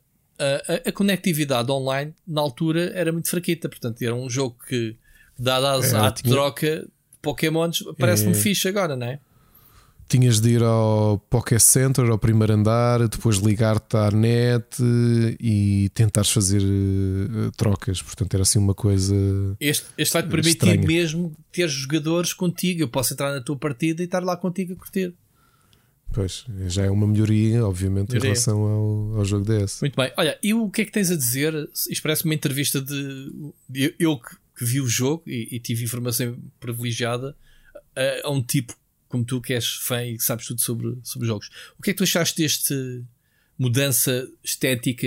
Eu sei que isto está a dividir um bocado a comunidade, queria manter a estética do, dos pixels do, do, do, jogo anterior, mas temos esta nova versão tipo o Chibi Isto a mim fez-me lembrar é. bastante o Animal Crossing, né? que está que tá agora o New Horizons e o, e o, e o próprio o, Link's, o Link's Awakening, Awakening é? que, eu, que, eu, também referi no artigo. Um... Eu acho que funciona, eu acho que funciona e, e há aqui uma coisa que a malta não se pode esquecer. Uh, se, quem, se grande parte das pessoas que alimentam o Pokémon são, são malta da minha idade e um pouco mais novos, não é? Malta, no meu caso, eu conheci Pokémon já, já estava na adolescência, como muita gente aconteceu, mas se calhar há um, há um grosso de, de comunidade e de compradores que conheceram isto em miúdos. É? Que a malta tem agora 20 e tal anos e que continua a ser fã de 20 e tal, está a chegar aos 30 e continua a ser fã de Pokémon. Mas não esquecer que também a, a Nintendo e a, e a Pokémon Company e a Game Freak querem renovar estas gerações. Portanto, o Brilliant Diamond e o Shining Pearl permitem, se calhar, esta linguagem um bocadinho mais uh, infantil. Eu acho que é interessante. Eu gosto da imagem de, dos novos Pokémon. Uh, aquele, aquele ar de pinipom é, uhum. é giro, é diferente. Ou seja, tu, tu acabas por explorar um bocadinho melhor a tecnologia que tens nos dias de hoje e as potencialidades da, da Switch. Acho, Eu acho que serve se era para fazer pixels, já tinhas o jogo original, portanto não, já, já ficas por aí. Eu, eu estou contente e digo que estou. estou epá, é como tudo, estou ansioso, não estou à espera que não vai ser um jogo que vá. Eu já o joguei, hum, não estou à espera que venha a ser. Uh, que me venha mudar a vida, como eu espero que o. mudar a vida, não, pelo menos mudar a minha perspectiva em relação aos Pokémon, como eu espero que o, Legend, o Legends Arceus possa fazer alguma coisa diferente. Uh, estou algo ansioso para, para o jogar uh, porque é um Pokémon, percebes? Isto é a minha dose anual de, de, de, de cavalo para, para a veia. ah, há aqui uma é coisa, é críticas que vi entretanto foi que eles anunciaram 450 Pokémons quando o jogo original trazia 490. Isto, esta diferença é o quê? O que é que se passou? Não sei, por acaso não sei o que é que é, sinceramente. Não tenho Ol, mesmo. Aliás, 493 Pokémons. Lembras-te disso? Porque na altura ele. Esta geração foi as que tinha. Eu já não lembro qual é que é o jogo, até não sei, posso estar a mentir, eh, posso confirmar a posteriori só para, para ter a certeza. E eu acho que o Diamond e o Pearl, olhando para todos os jogos já lançados, eram capazes de ser os títulos que tinham mais Pokémon incluídos. Porque mesmo os posteriores, como não tinham todos disponíveis, uh, porque há bocado tu estavas a dizer, Rui, tu fizeste uma pergunta e eu não, não, não, não expliquei bem. A crítica que toda a gente fez ao Sword and Shield e que eu também fiz e falei daqui é uma diferença daquilo que aconteceu até então. É que, por exemplo, uh, um Black and White não traziam todos os Pokémon desde o início. Mas tu fosses uma pessoa que foi geração em geração guardando e transferindo os Pokémon, tu podias transferir os Pokémon todos para o Black and White porque eles passavam. No Sword and Shield isso não acontecia, não te esqueças. Ou seja, tu podias ter o Pokémon porque estava no teu banco, mas ele estava impedido porque, segundo o Massuda na altura, não fizemos ainda os modelos dos personagens todos, portanto eles não podem entrar no Sword and Shield. Lembras-te? Uhum. Essa é que foi a diferença, é que até então isso nunca tinha sido um bloqueio. Eles, não, eles podiam não ser encontrados no jogo, mas se tu já o tivesses num jogo anterior, podias trazê-lo. Percebes?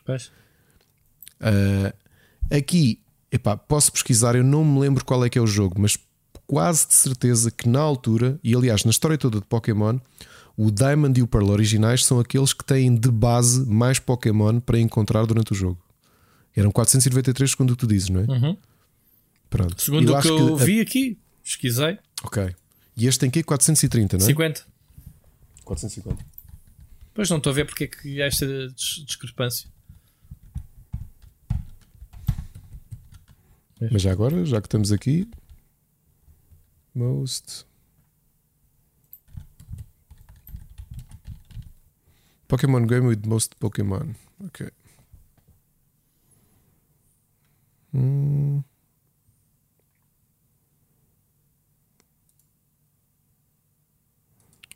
Uh, não, olha, a Bulbapedia, claro que tinha que ter a lista. Já agora.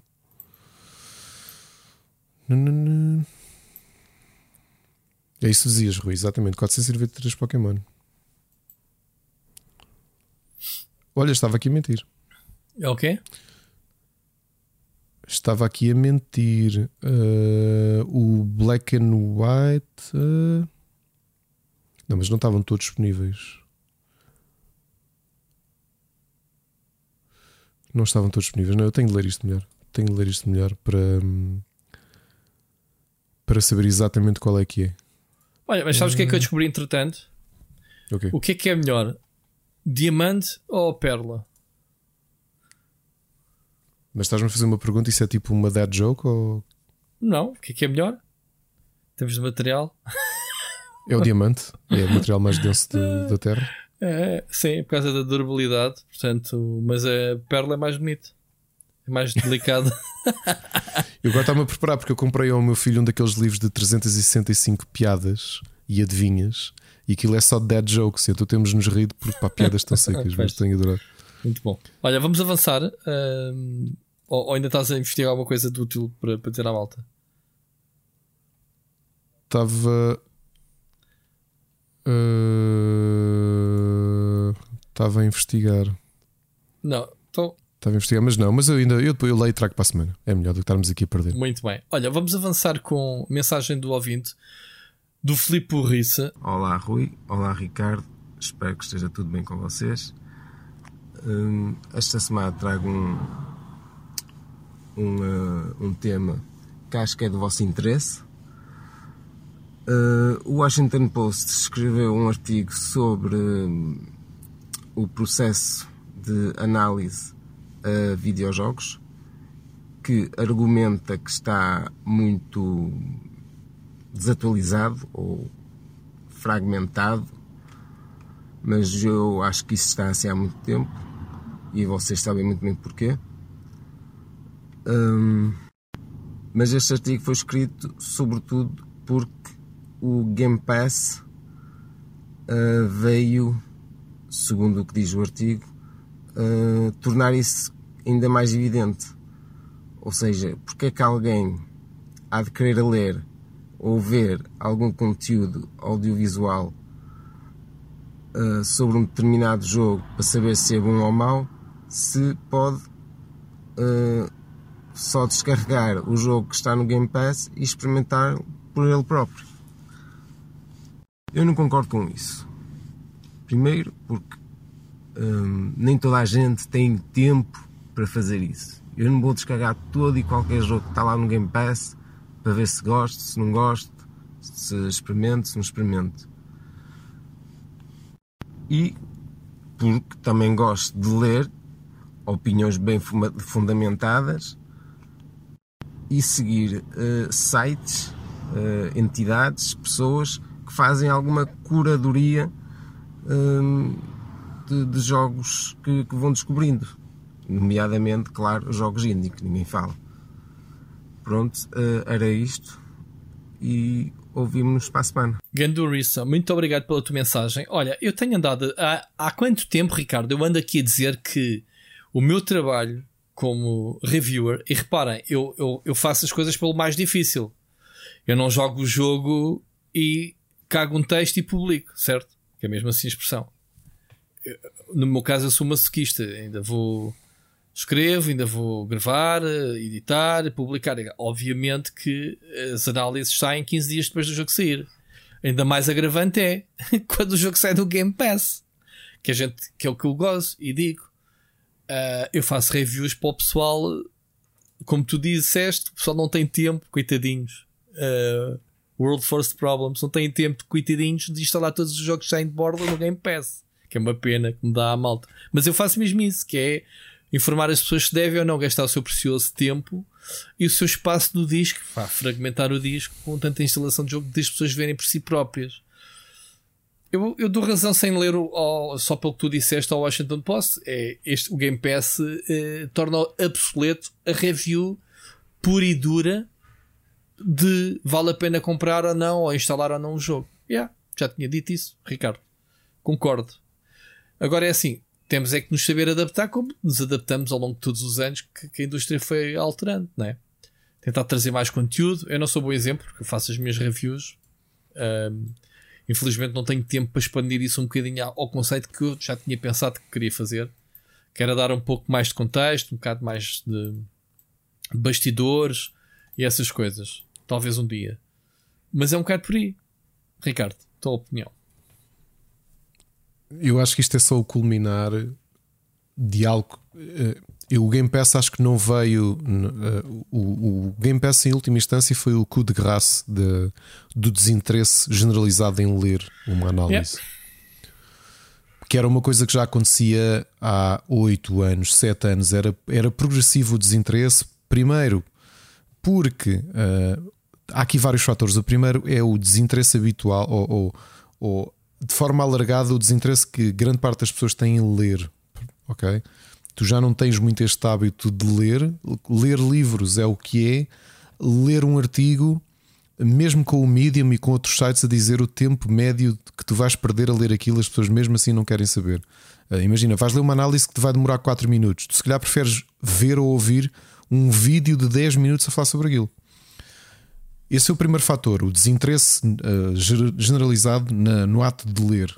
O segundo foi que há aqui uma correlação entre a contração dos, da análise escrita e o surgimento e a expansão dos novos conteúdos, nomeadamente o YouTube e posteriormente a Twitch. Ok? Um, sim, é possível que alguns me digam, mas não é a mesma coisa, porque muito desse conteúdo que estás a dizer não se enquadra numa visão, digamos, jornalística ou uma visão crítica, mas sim uma visão de entretenimento. E eu digo-vos, não interessa, porque toda a gente está a competir pela mesma coisa, que é o espaço, o espaço da audição, o espaço da atenção. Neste caso, o público migrou de necessitar de um conteúdo jornalístico ou, ou, de, ou de, crítica e, e, acha suficiente e, e, não critico. A evolução de, de, do público é o que é. Um, e, e, prefere esse sentir suprido essa necessidade através de entretenimento, através de YouTube. E quando eu digo YouTube, Claro que há diferenças, há youtubers do qual eu gosto. Um, o tipo de conteúdo que o Rui faz nas análises que faz é uma análise, é, é uma transposição do que ele sempre fez como jornalista, yeah. adaptado aos novos tempos. A realidade, e o Rui sabe disto, porque ele obviamente é teimoso, mas também não vai ceder àquilo que são as suas convicções e ao seu brilho, não é de certeza isso que o vai fazer uh, viver do YouTube ou ter grandes números, não é? Não. Porque já não é isso que o público procura. O público procura uma visão mais de entretenimento, ok? Uh, tu queres tu queres uma coisa muito mais prensada, tu queres algo compactado, é isto. E, e não é a ideia de sentir informado, é a ideia de sentir entretido. Aquilo que tu dizes, Felipe, ainda existe. Eu ainda há 30 minutos falei aqui do Chris Carter. Eu gosto muito do Chris Carter e continua a ser das, das pessoas no Destructoid Primeiro, porque normalmente, apesar de ele ser o editor-chefe do Destructoid uh, e de ser o site um daqueles que eu ainda hoje leio religiosamente porque gosto muito, as reviews, normalmente os jogos que eu fiz review são os mesmos que o Chris Carter eventualmente vai fazer, porque ele dedica muito tempo a indies. E então, quando eu acabo de escrever a minha review, gosto de ir comparar com o Chris a ver o que é que ele disse sobre aquele determinado jogo. Há pessoas que nós seguimos e nós que temos, nós não só que escrevemos, mas que temos o hábito da leitura, é normal que tenhamos criado uma série de pessoas cuja opinião nós gostamos de, de ler, ouvir ou confrontar no nosso caso, porque também fazemos o mesmo trabalho que eles, uh, ainda que no meu caso e no vosso, uh, o teu também, uh, Felipe, que também és reviewer, e que farto-me de dizer, e tu e, e o Pedro do Videogamer continuam a ser também do de um leque uh, curto de pessoas em Portugal de quem eu gosto de ler, e, e não digo isto de forma gratuita, porque já digo isto há muito tempo e, e é a realidade. Verdade, eu sou testemunha. Uh, e, e portanto, este hábito que nós temos e este, este respeito que temos por ler algumas pessoas uh, estende-se. A realidade é que grande parte do público tem isto que nós sentimos, que eu tenho com o Chris Carter, que tenho convosco no Videogamer, que tenho com algumas coisas que o Glitch faz, que também tem muito interesse. Eh, a maior parte do público tem isto com streamers, especialmente nos dias de hoje. Os streamers dominaram o espaço que há uns anos era, era monopólio dos youtubers. E, e eu já tive discussões, há pouco tempo tive uma discussão com um streamer, não vale a pena dizer quem foi, uh, que não devia ter tido, exatamente por esta barreira, por muitos streamers dizerem, uh, quererem o melhor dos mundos, ou seja, querem fazer o bolo e comê-lo, que é querem dar opinião mas depois, quando são confrontados com a, com a, a, superficialidade daquilo que dizem, a resposta é: eu não tenho que fazer melhor porque eu não sou reviewer. Isto é literalmente quereres fazer o bolo e comê-lo. Que é, ou queres dar, ou queres fazer análise, ou queres assumir essa aura de eu sei do que é que estou a falar e estou a fazer uma review. Uh, ao mesmo e não te podes descartar quando és confrontado com o inverso que é, mas eu não tenho que ter, não tenho que fazer melhor do que isto porque não é o meu trabalho, sou um streamer. O problema é que tu criaste aqui uma. esbateste muitas coisas. Quarto problema que isto traz: o Xbox Game Pass, mas também os Humble Bundles em alguns aspectos também o eram, mas o Xbox Game Pass é obviamente mais, mais evidente. Acaba por ser o cu, o de raça, porque a menos que tu queiras ler uma opinião, uh, repara, o Gonçalo Carvalho, que, que, se juntou a nós no, no Rubber nos últimos meses e tem sido as pessoas mais ativas. Um, que também gosta muito de indies e nos últimos tempos tem dedicado tempo a escrever sobre indies do Xbox Game Pass e ele subscreve e paga-o do bolso dele. E, e eu é acho que é, um, é, são duas coisas: é o gosto da escrita, o gosto da partilha e o gosto da curadoria. Duas coisas, não, três. É o gosto da curadoria. E é isso que o Gonçalo faz e que acho que eu e o Rui também fazemos, e tu também, Felipe, e muitas outras pessoas. Que apesar disto estar disponível e ser uma espécie de buffet livre como o sushi, um, acho que é o melhor paralelismo. Nós podemos ir todos almoçar a um restaurante de sushi. Sim, Mocas, isto é uma piada para ti. Um, como eu e o Rui tantas vezes fizemos, mas apesar de termos tudo, tudo à disposição, eu confio no bom gosto do Rui do ponto de vista gastronómico para ele me dizer: é pá, escolhe aqui isto que vais gostar. Ou pá, já comi isso e não gostei muito porque não sei o quê, não sabe qualquer coisa. E acho que é um bocadinho o que acontece com os jogos, que é, apesar de estar disponível, não é só a preguiça ou aquilo que o Rui diz de forma uh, com, com alguma piada que costuma, costuma brincar com isto de nós estamos aqui para poupar-vos espaço de disco. Eu acho que não é só isso. É, é não é brincar, cur... é mesmo a sério. essa curadoria que o Rui está aqui a falar é verdade. Obviamente o Rui tem o público dele e as pessoas que o seguem e que têm interesse no meio daquilo que é o Xbox Game Pass, provavelmente nesta indecisão, reparem, é, é similar àquilo que nós fazemos aqui com as séries. Todos nós, eu, eu, vocês sabem que eu tenho todos os serviços de, de subscrição, menos o Filman em Portugal, o resto tem tudo. E nós não temos tempo para mais.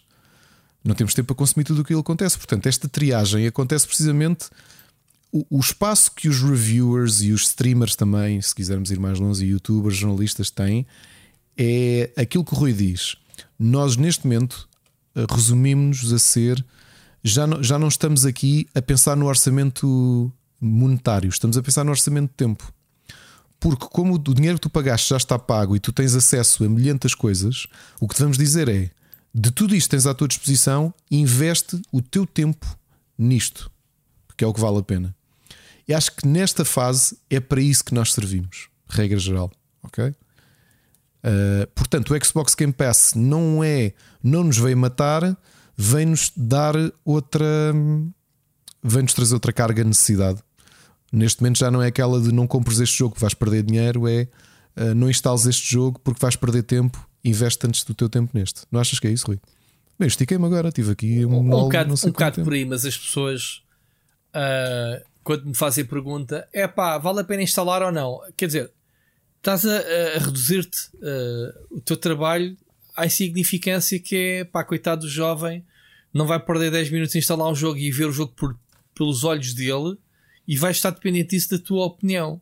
Pá, então vá, eu quando acabar o jogo, daqui a uma semana e a análise, tu vais saber se sabes uh, jogar ou não. Entendes o que eu quero dizer? É isso. É isso. Hum, sim, sim. É isso. Da mesma forma que os jogos estão rapidamente disponíveis e gratuitamente, a disponibilidade para os consumir também tem que ser semelhante. Obviamente que eu não vejo todas as séries do Netflix, não é, não é por eu pagar um serviço que me sinto obrigado a consumir tudo. Da mesma forma que a Microsoft introduz muitos jogos no Game Pass, não é para eu jogar a todos. Porque há vários géneros, há vários tipos de jogos que eles tentam abranger todos. Somadas, somados parece muito. Mas de todas as ofertas, quantos é que tu gostas? Percebes o que eu estou a dizer? Sim. Há sempre jogos que tu nunca vais tocar porque não é o teu estilo. Muitos estejam de borla, quer dizer. É mesmo isso. Mas pronto. Um, obviamente que fazemos isto porque gostamos e gostamos da partilha. E se fosse a pensar no dinheiro, não, não andávamos aqui, como é óbvio, a perder tempo. Um, olha, Ricardo, uh, já agora, Filipe, obrigado pela partilha. É pertinente isso, ok? É pertinente. Uh, Agora, isto obriga. Eu acho que é uma discussão, é uma discussão interessante de quem faz isto mesmo de forma sim. amadora para ter. Sim, sim. Mas acho que para o público consome também é uma boa altura para, para pensar o que é que são. Um, o que é que são os dias de hoje em relação a isto? Porque, por exemplo, este artigo do Washington Post, o Felipe, antes de enviar esta mensagem, ele tinha partilhado comigo o artigo. Sim, sim, sim. E, hum, e, e, ele próprio, e o artigo até vai um bocadinho mais longe, não só nesta questão do, do, do Xbox Game Pass, mas vai também numa coisa que tu sempre disseste e que eu, há pouco tempo tive esta conversa com o André Henriques quando estive a almoçar com ele, que é o, o, trabalho que nós temos, seja do ponto de vista profissional ou no nosso caso amador, que fazemos isto uh, nos nossos projetos, uh, requer um investimento muito grande. O, o Mikhail Klimentov, que foi o, o, editor do Washington Post, escreveu sobre isto, deu o próprio caso dele que foi. Uh, ele recebeu o Far Cry 6 seis dias antes do lançamento. Olha, obrigadinho, okay? eu recebi no dia de lançamento. Olha a diferença. Eu também, eu também o recebi no dia de lançamento. Vou, vou acabá-lo é, hoje. Estamos a gravar este podcast. O que ele diz é: uh, no caso dele, ele jogou 25 horas naqueles seis dias.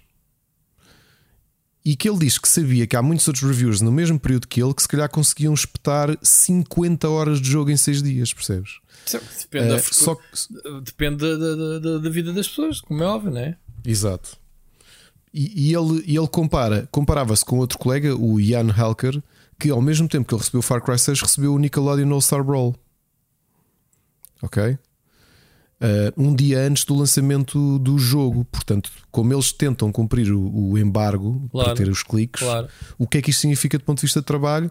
E ele depois lembrou também que, por exemplo, o Deathloop ele recebeu três dias antes do embargo. Uhum. E portanto, uh, isto que é o tempo de trabalho, que não é o mesmo de ver um filme. Claro. Ok, ler um livro também, ou ver uma série também requer algum tempo, ver um. um ver um, um, ou aliás, ler um livro também requer se calhar um tempo superior ao cinema. Uh, mas o que ele diz é exatamente isto: que é tu para tu estás a estragar o tipo de conteúdo que produzes.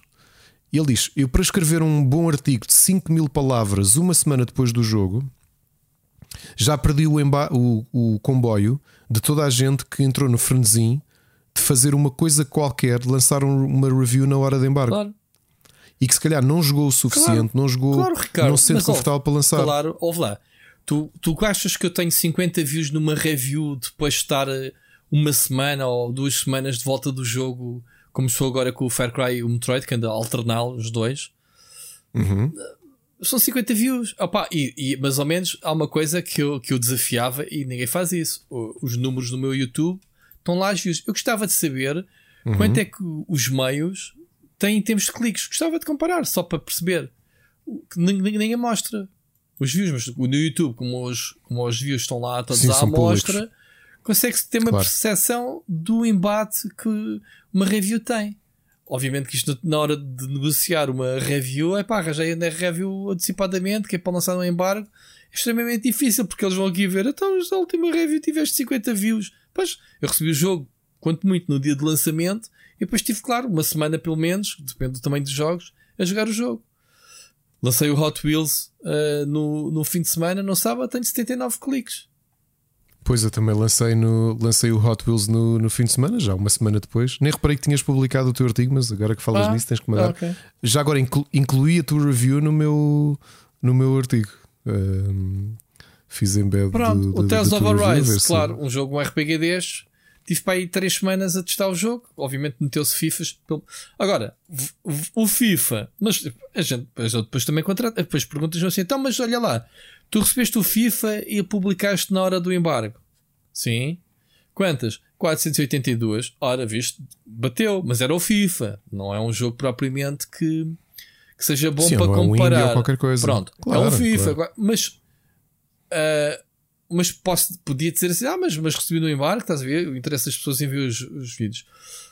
É assim, isto, quem, quem, quem, quer ter as coisas no embargo e ter apoio, a ter ser dos primeiros a, a ter a sua opinião e, e, estar naquilo que o, o rapaz no o jornalista diz no Washington Post que é o, o algoritmo do, da Google, já nem digo do YouTube, atenção, da Google prioritiza a, a urgência ok? Exato. É Sim, sim, mais sim, nada.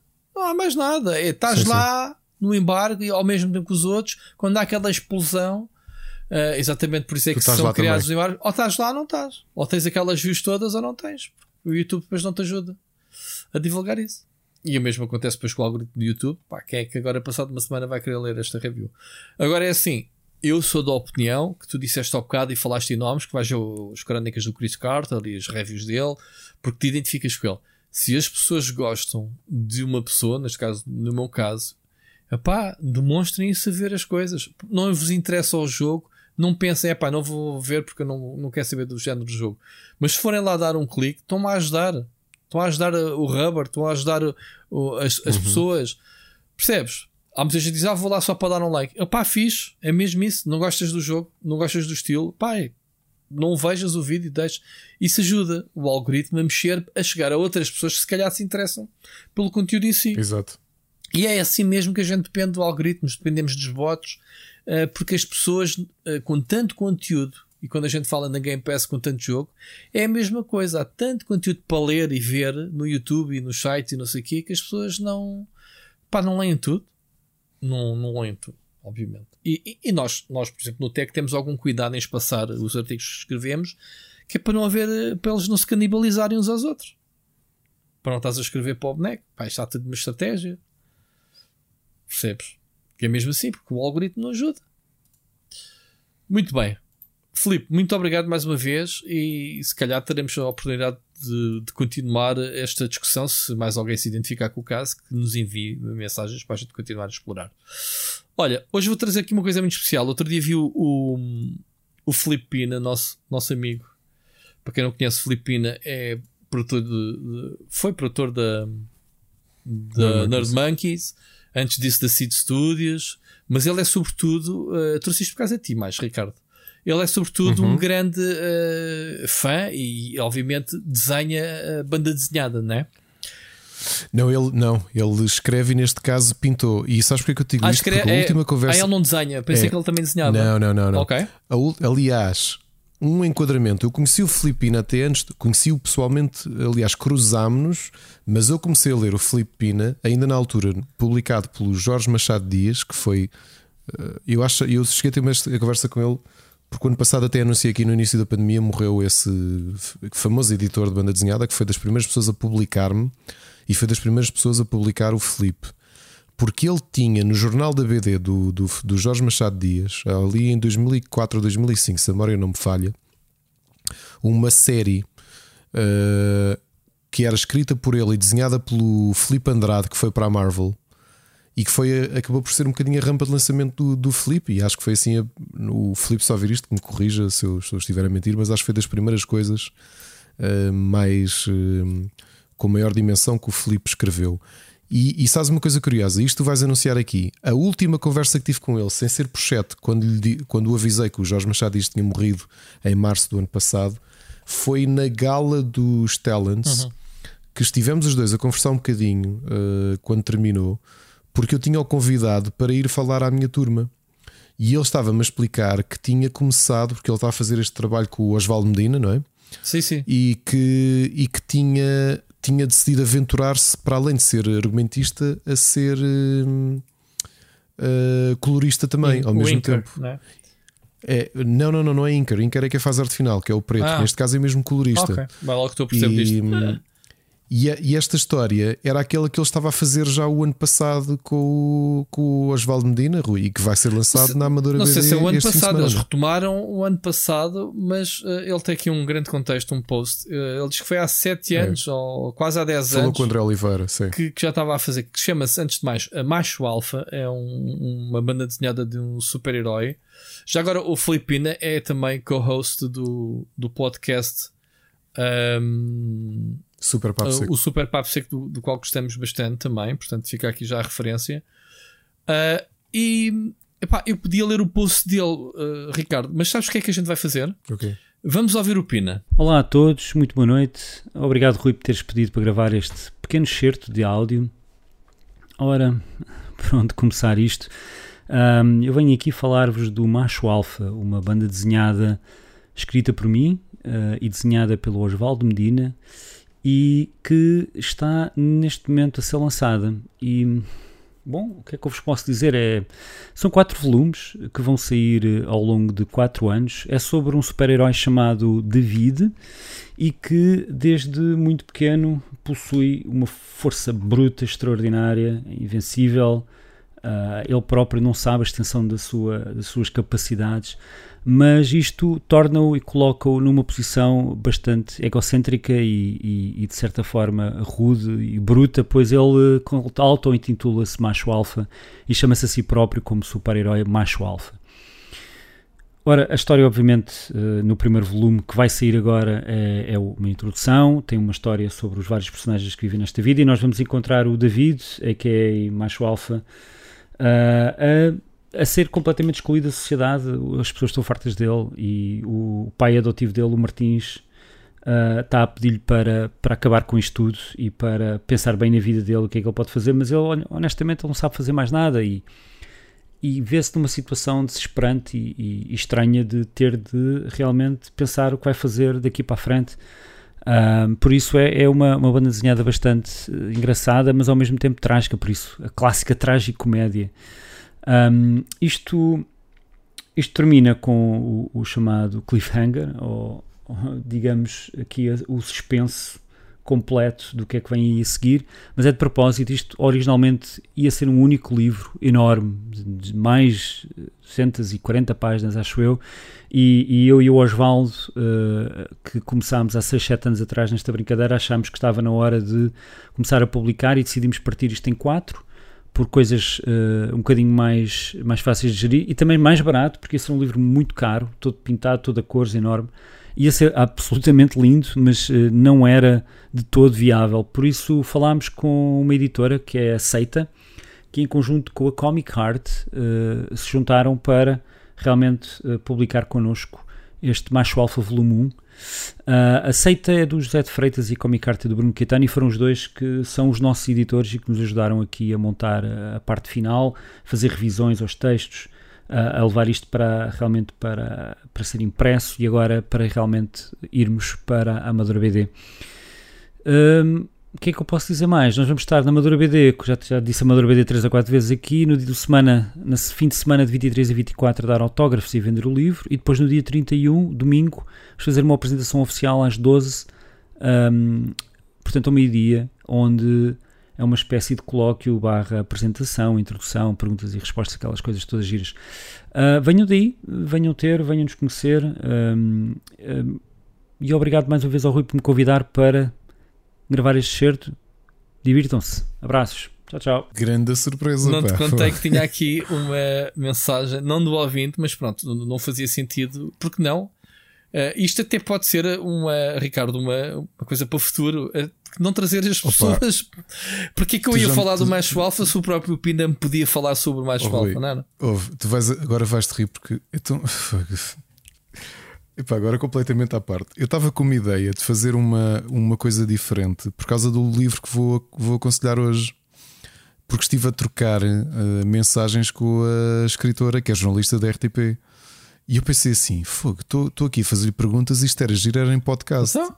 E tu de surpresa trazes-me o Pina para falar então, do livro. Porque que... isto é então, Brilliant, como é que é? Uh, brilliant hum. Minds uh, Think, think alike, alike, não é? Pronto. E, é. e então foi foi uma coisa, lembrei-me ontem, já era tipo meia-noite e meia, quando me lembrei e pensei, oh Pina, amanhã vamos gravar e eu tenho aqui um dos temas mais alfa, por favor, olha, se calhar fazia sentido que fosses tu mandares um áudiozinho. Ele disse logo, claro. Muito fixe. Muito fixe. Estou curiosíssimo, estou curiosíssimo. Eu também estou, eu, eu, costumo ir a, a, a quase todos os história. anos à Amadora BD e se calhar estás-me a dar motivo para lá ir e gastar uns trocos. Provavelmente. E, e, e em troca dás-me o teu autógrafo, claro no, neste primeiro volume. Estou com interesse em comprá-lo, sinceramente. Um, e é isto, parece-me ser. A, a capa está muito gira. Não sei se é a capa, se é só um póster. Em que eles dizem: um super-herói paga impostos ou a segurança social? Uh, e quem é que o obriga? Está muito bom. Está bom. Yeah. Quem é que me vai obrigar a pagar? Enfim, muito engraçado. E, pá, e os grande, nomes dos personagens, né? o Martins, uh, nomes. O Martins e o David. E o David nomes de portugueses em, em, em formato de banda desenhada. É, é giro, pronto. Uh, E, e digo-te uma coisa: não é por ser o Pina, e eu gostar muito do Pina, como, como sabes, e, e, e a gente dar-se bem, obviamente, por todos os projetos que a gente se vai cruzando ao longo dos anos. Um, e, e, porque eu sou de se calhar dos poucos em Portugal, como ele próprio já me disse, que tenho um press kit do. Do, do, que é do, do Under Siege? Do Under Siege da, da Seed Studios, uh, assinado por ele. Uh, Muito bom. Aliás, assinado depois posteriormente por ele, quando eu lhe disse: Olha, eu tenho um press kit. Eles, Ei, é muito pouco isso. Sobreviveu, ok, fizemos muitos poucos. Já estou a descolar. E então, a banda desenhada está muito gira. Eu, eu pensei que ele, pronto, lá está. A, a banda desenhada ignorância... é com o do, está só do Under Siege. Ah, Se bem isso... me lembro, é desenhado pelo Filipe Andrade. Ok, pronto. Tem, tem. O press kit tem uma banda desenhada zeta, tem. Exato, escrita por ele. Okay. Novamente, se a memória não me falha, eu acho que é escrito por ele, desenhado pelo, pelo Filipe Andrade. Ok. Olha, eu gostei da arte da, da banda desenhada, obviamente. Uh... Já te quis lido alguma coisa do Oswaldo? Não, pá, não. Sabes que eu não sou um consumidor de cómics, infelizmente, tirando aquelas fases da Marvel e da DC. Mas tenho vontade de descobrir coisas novas, lá está.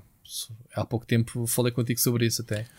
É, eu tenho aproveitado, aliás, as minhas idas ao fórum, como, como já falei aqui. Hoje, outra, outra sugestão é um livro destas duas editoras que, ele, que o publicaram e que eu fui na sexta de propósito à Bertrand porque havia uma cópia, porque eu não o tinha comprado e adorei. Uh, o Oswald também continua a ser dos autores de banda desenhada que mais publica em Portugal. Ok. Portanto, muito fixe. Vale, vale muito a pena. Olha, ainda sobre o Macho Alfa, se calhar muita pergunta que o pessoal vai, vai, vai fazer e eu se calhar vou, vou tentar responder porque eu tenho aqui as respostas à minha frente. Então, uh, portanto, sim, a história é de um super-herói português. Portanto, se alguém se perguntasse se realmente é português ou não, é, é um português. Uh, se vive em Portugal uh, e está atrasado dos impostos da Segurança Social, ele diz logo que não. Um, nunca ouviu falar na opção de pagamento por prestações após receber notificações da penhora de Estado. Diz que pesa 900 kg e tem uma força incalculável, por causa disso tem de voar muito baixinho acima de chão para não partir o soalho do seu apartamento. Uh, e pronto, basicamente é isso. é engraçado que o humor, humor típico, quem conhece o Pina sabe. Quem já, quem já jogou o, como é que se chama o jogo? O assassinato no hotel de Lisboa. Como é que sei o nome do raio do. O Robo Palhaço. O Robo Palhaço e o, o inspetor Zé. O inspetor Zé sabe este tipo de humor. Típico. Pina, obrigado pela, pela tua intervenção mais uma vez e vemos se calhar na, na Amadora BD. Muito boa sorte para este mais alfa. Fica aqui referência, malta. Tenho a certeza que há muita gente que gosta de banda desenhada que vai pelo menos espreitar. Uh, procurem no Comics Portugal, já agora um grupo Facebook onde são partilhados uh, projetos uhum. e essas coisas. Vão encontrar lá o Macho Alfa se quiserem saber mais alguma coisa. Muito bom. Ricardo, vamos avançar. Epá, eu, a gente já estamos com 2 horas e quase 40. Ainda temos aqui alguns tópicos, ainda temos duas mensagens de ouvintes.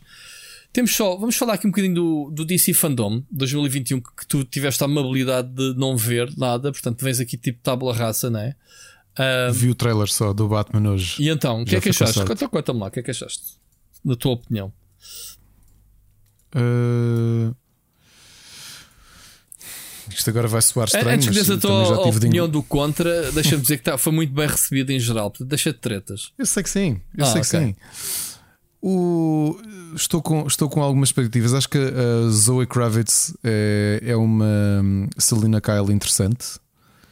E, e, pá, e vou-te dizer uma coisa que não consigo evitar: que é quando aparece o Batman, eu estou sempre a olhar e acho que o. Isto é uma frase idiota, mas pronto. Eu acho que o, o Pattinson, o Robert Pattinson, não tem queixo para ser o Batman. Não tem o queixo. E sim, porque o Batman não. só se vê o queixo né, da cara, da, por causa da máscara. Tem, porque normalmente ele tem assim um ar mais eh, Batman e ele por acaso Ou seja, não, tem, não parece... tem queixo para levar um soco. É que, e pá, se calhar estou a ser altamente injusto com o Robert Pattinson porque o Cronenberg já me provou que um ele é um bom ator. ator. Pois.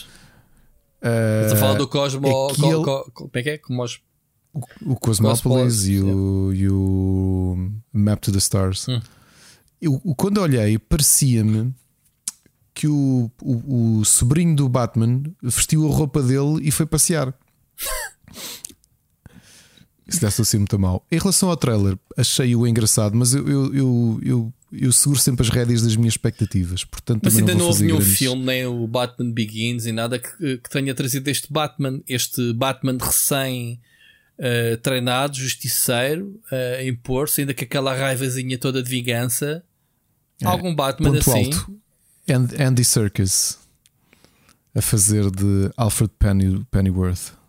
É ele? Não tinha reparado. É, é o Andy Serkis com uma cicatriz no olho. A sério? Gostei bastante. Olha, sabes, por falar em Alfred, uh, a minha admiração, eu estava a ver ao jantar com a minha mulher, uh, e então dão, uh, a apresentam a série do Alfred.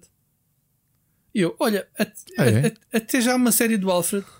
E eu assim, caralho, deixa lá ver o que é isto. Alfred, o pai do, do, do, do, Batman, o pai do Batman, o, o, o mordomo. O, o mordomo e o pai do, do Bruce Wayne o. Como é que ele chama-se? O Wayne, pronto. O.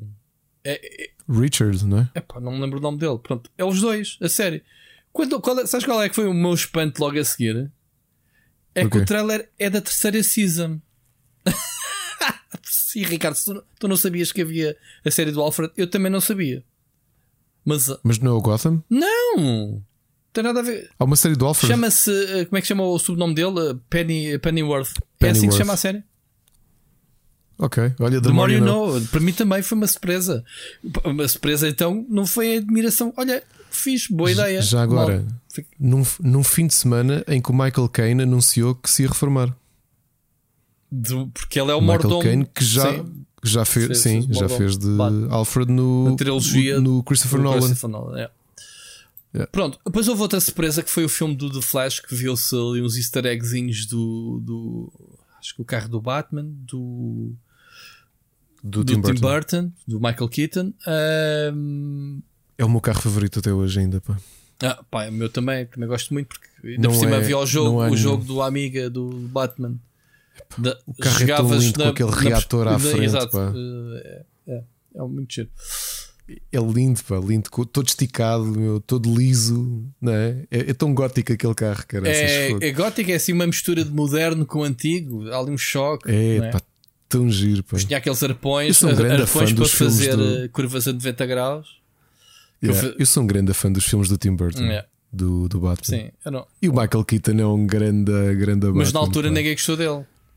Porque, pois não. Porque o Joker, basicamente, Jack Nicholson roubou-lhe protagonismo. Portanto, coitado, Michael Keaton na altura, olhando para trás. Mas pronto. Um, mais coisas. Aquaman e o espetacular título original chamado The Lost Kingdom, portanto Aquaman 2. Uh, não houve nada, só confirmação, behind the scenes. Uh, como eu estava a te dizer, o Flash, isto acho que é informação para ti muito boa. Ele finalmente, na, na próxima temporada, vai desbloquear as botas douradas. Não sei o que é que isso representa. Mas é o que passaram Mas... o tempo todo a dizer que aquilo era o que faltava do Flash, as botas douradas. O que é que é, Ricardo? As botas douradas? Sim, portanto. E que, que, que, flash é este? É o... é o Wally West ou é o, é o, Ah, não tenho certeza. Eu não vejo. O... Sabes que eu não vejo a série, meu? Um, do Arrowverse. Porque o. Eu acho que vão aparecer mais, não vão? Vai, ele, ele vai. Ele vai andar a viajar no tempo e vai. É ele que vai trazer os Batmans e fins para, para agora, não é? O multiverso vai ser o Flash, não é? Não é, através, não, não é através do Flash que vai, que vai acontecer o multiverso da DC? É. O quê? Por isso é que tu vais ver o Batman. Sim, se ele usar a esteira. Sim, por isso é que os, os Batmans os... do Tim Burton estão a ser mostrados é no Flash. Não é na série, é no filme. No filme de Flash. Mas estou a dizer que na série o The Flash tem as botas. que estúpido para caraças isto. Mas enfim. Eu não percebo nada do Flash. Bot... É estranho as botas, é assim. Se fosse a roupa amarela, percebe-se porque era o Wally West quando ele era o Kid Flash. Porque ele depois é que, é que sucedeu ao Gosto, mas esqueci como é que se chama. O... Barry Allen, isso eu conheço. O Barry Allen foi o segundo Flash. O primeiro foi o Jay Garrick, depois o Barry Allen é o Flash que nós conhecemos vestido de vermelho. E depois que morre na Crise das Infinitas Terras. E o Kid Flash, que era dos Teen Titans, o, o Wally West, passa a ser o, o Flash. Uhum. Uh, o que ele tem para viajar no tempo é a esteira cósmica, que é, um, que é uma, aquelas. Uma esteira que resiste à velocidade dele, não é? E que, não, e não é só isso, é que, pá, como tu tens no ginásio, sim, né? para sim, correr, sim. só que no caso dele, quando, quando ativa aquilo a máxima velocidade, abre um portal e, e viaja no tempo. Pronto, eu acho, eu acho que no Eh, filme é o, é o que vai abrir o multiverso. Vai ser isso. Possível. Pronto. Se tens razão. Eh, Mas o ator é o mesmo da, da, da série? eh, não tenho a certeza. Ou não? Não tenho a certeza. Ah, quer dizer, basta ver o, o- o filme da. Não, não é o mesmo. Se for o mesmo, o, o mesmo ator da Liga da Justiça, não é o mesmo. Não é o mesmo ator. Ah, ok. Ahm, lá está, mas se calhar vão se encontrar todos por causa de multiverso. Há mais coisas. Foi apresentado tanta coisa, meu. Ah, os, o que nos interessa mais, videojogos. Ah, primeiro olhar sobre o Suicide Squad Kill the Justice League, portanto, mais um trailer, não foi mostrado nada de gameplay. Apenas as personagens como a, como a Rocksteady sabe desenhar tão bem, como foi o caso da, da trilogia Arkham aplicadas ao, ao, ao jogo. Vemos o, o, o Tubarão, vemos o uh, Harley Quinn completamente diferente dos filmes, uh, que fixe, mas muito bem, muito bem desenhados, ok? Muito bem traçados. Um, agora, de resto, uh, não se vê mais nada.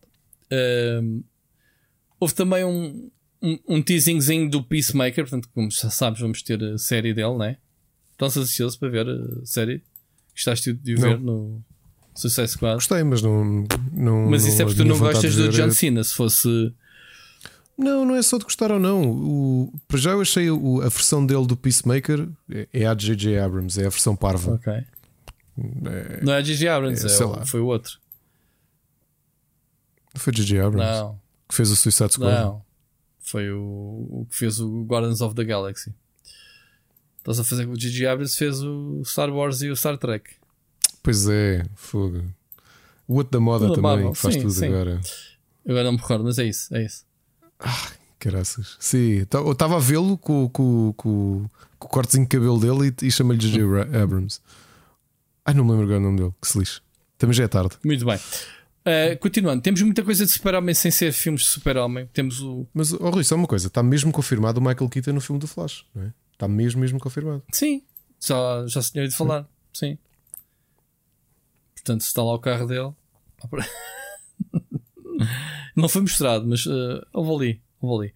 Olha, temos, uh, temos novidades de Super-Homem porque vai haver uma série uh, e até foi já confirmado o videojogo do, do cão, do Crypto. Viste essa? Tu tens que ver isso, mas os putos vão delirar com isso. Uma série de animação com os mascotes dos super-heróis. Ok. Um grupo de. Eu não me lembro agora como é que se chama. Deixa eu ver se eu tenho aqui na lista. O que? Os, os Super, super É Pets? Super Pets, yeah. Yeah. É o Crypt, Tem, Crypto. tem o. Tem o, o gato que é o. Ai caraças, agora estou-me. Como é que se chama? É o Spark, não é? É o gato? Não me lembro. O Ace, The Bat. Sim. E. Que eu não conheço nenhum lado. Havia, havia histórias de- havia histórias deles na Legion of Superheroes. Eles chegaram a fazer essa do Legion of Super Pets. Ok. Ok, Não sei se isso vai ser no futuro também ou não. pronto. Vai ser eh, filme e coisa. E videojogo. Ah, Isso tudo HBO Max? boa pergunta. Não faço ideia. Doom Patrol, próxima season, quarta série Sabes quem é que vai fazer a voz do Crypto? É o Dwayne Johnson, não é? Yeah, é O verdade. The Rock. Ah, por falar em Dwayne Johnson, temos um trailer foi muito fixe do do Dark eh, Do, do Black, Black, Adam. Adam. Tu conheces a personagem melhor que eu, eu não conheço simplesmente a personagem.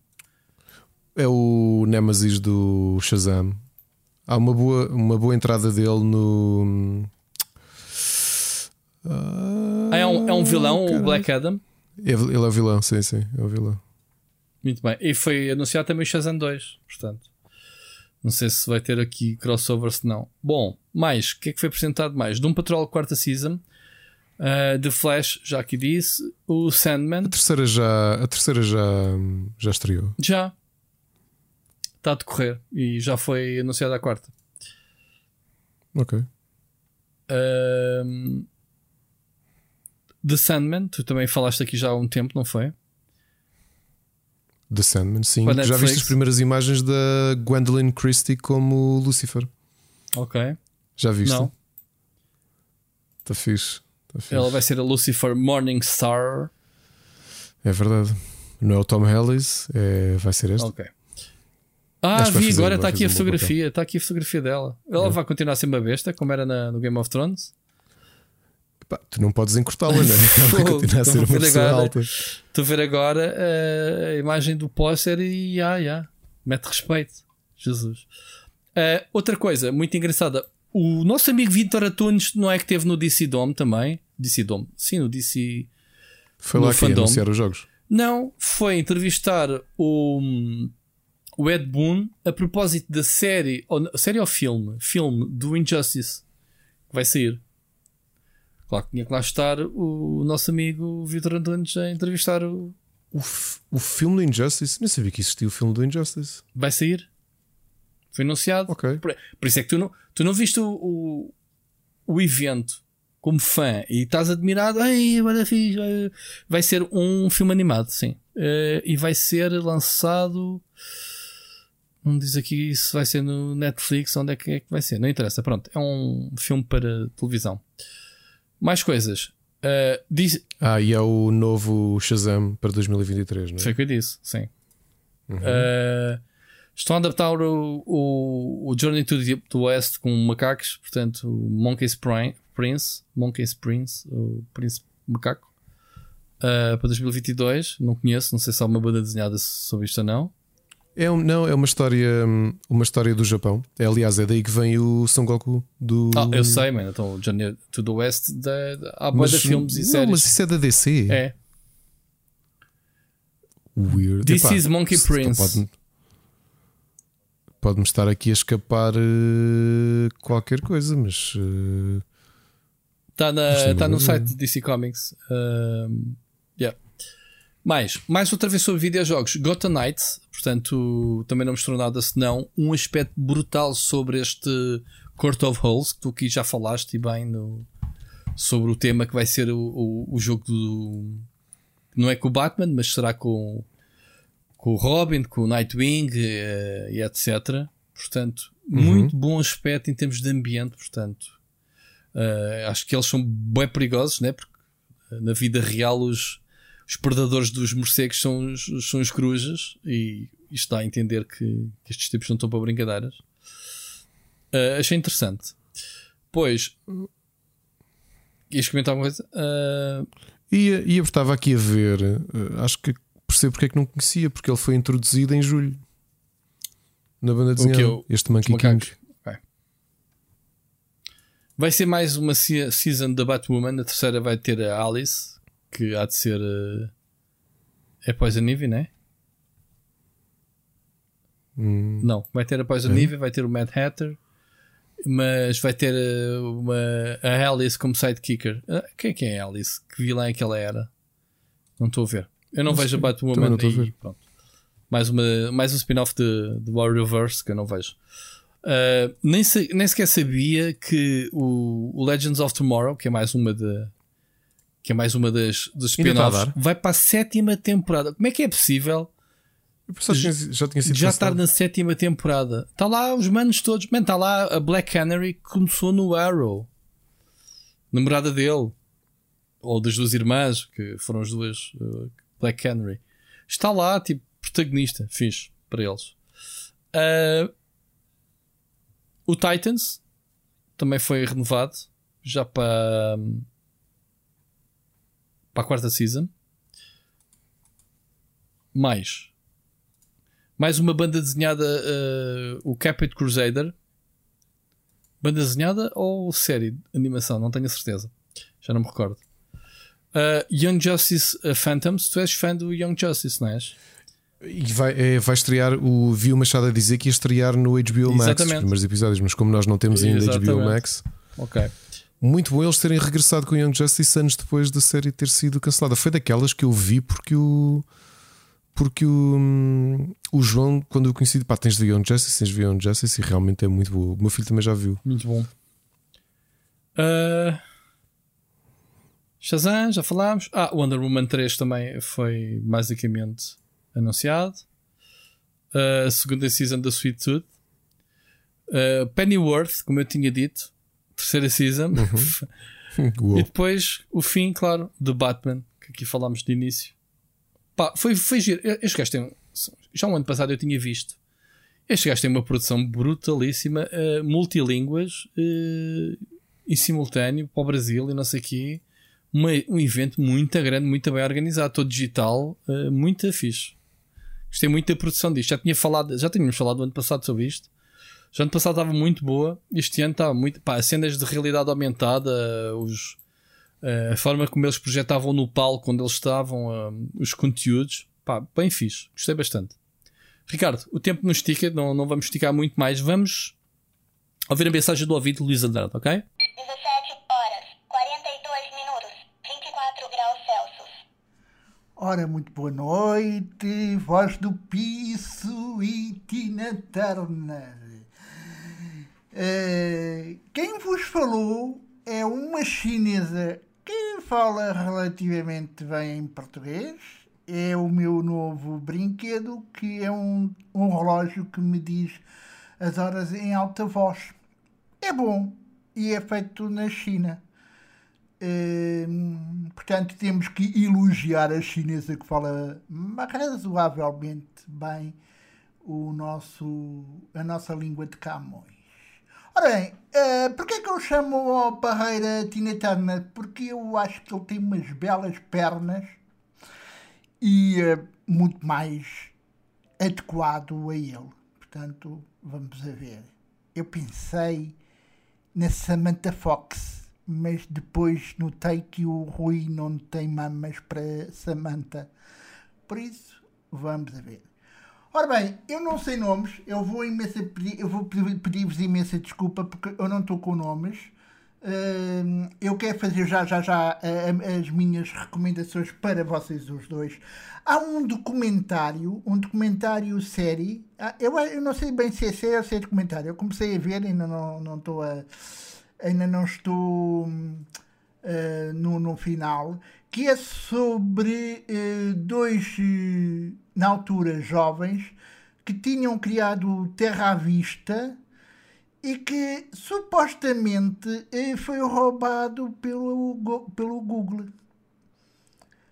Exatamente. E então conta a história. Praticamente é quase como uma rede social, é quase como um Mark mas 1.0, porque o Mark 2.0 foi muito mais eh, sofisticado.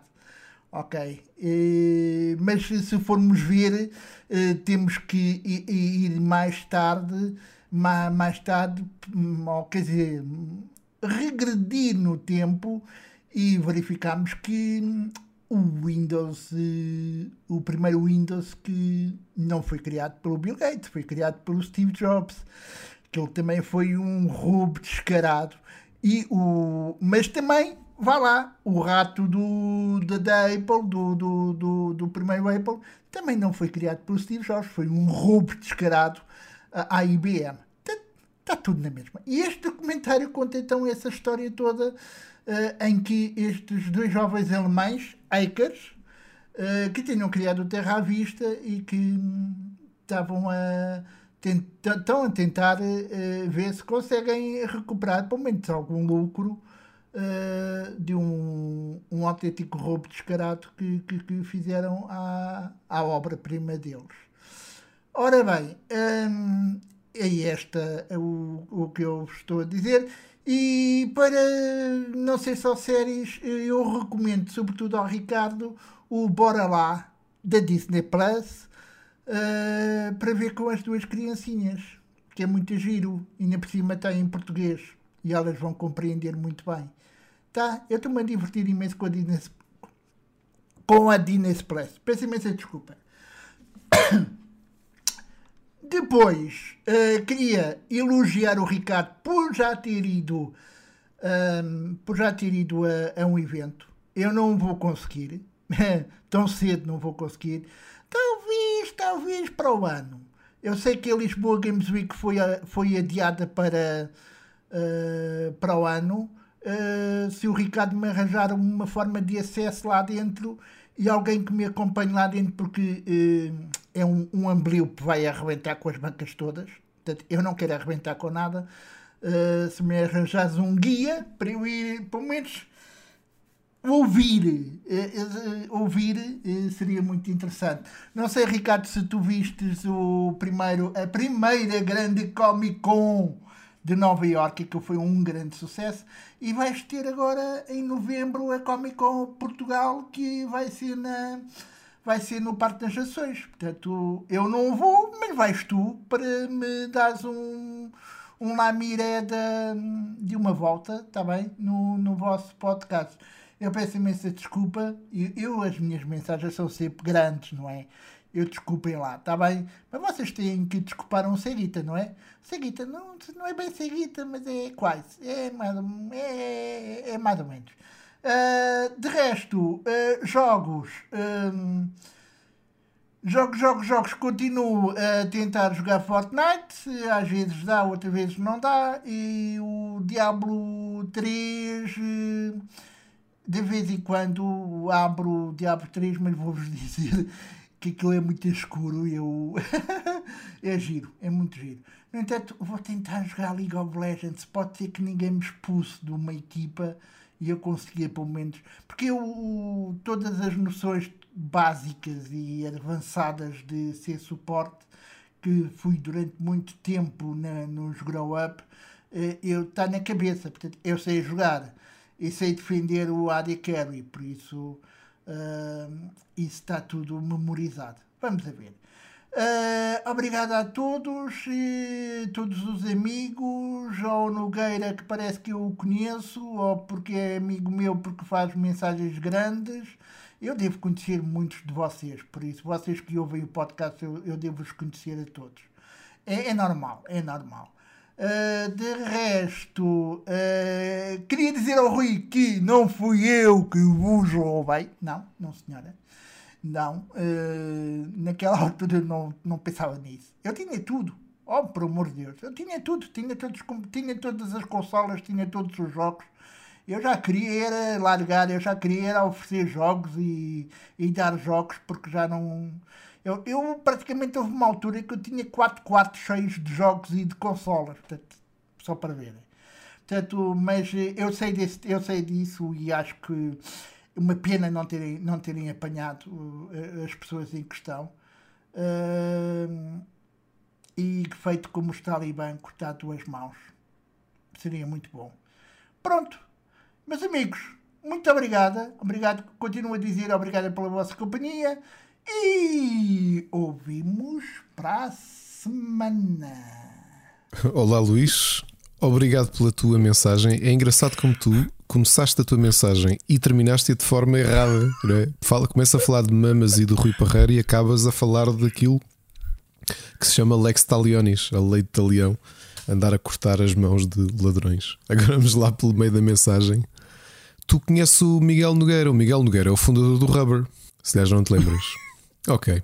Falar em Rubber, Rui, o Rubber faz anos Vai fazer 10 anos, sabias? Tem a jantar, isso é o que interessa saber, que ela saber que fazem anos ou. Ande seriamente a pensar se vou fazer jantar de 10 anos do Rubber ou não. É possível. É possível. É possível. então, a festa, uh, festa pro... de anos não quero ir. Mas, mas... Para, o, para o Luís, Oh, Luísa, o último Lisboa Games Week que eu estive na organização foi 2018, eu já não estou lá, portanto, bilhetes para lá não te arranjo. Para o Mosh XL Games World, o, para o ano o, que vem, é o possível. Luís Andrade, eu acho piada ao Luís Andrade que é uh, cada tiro, cada.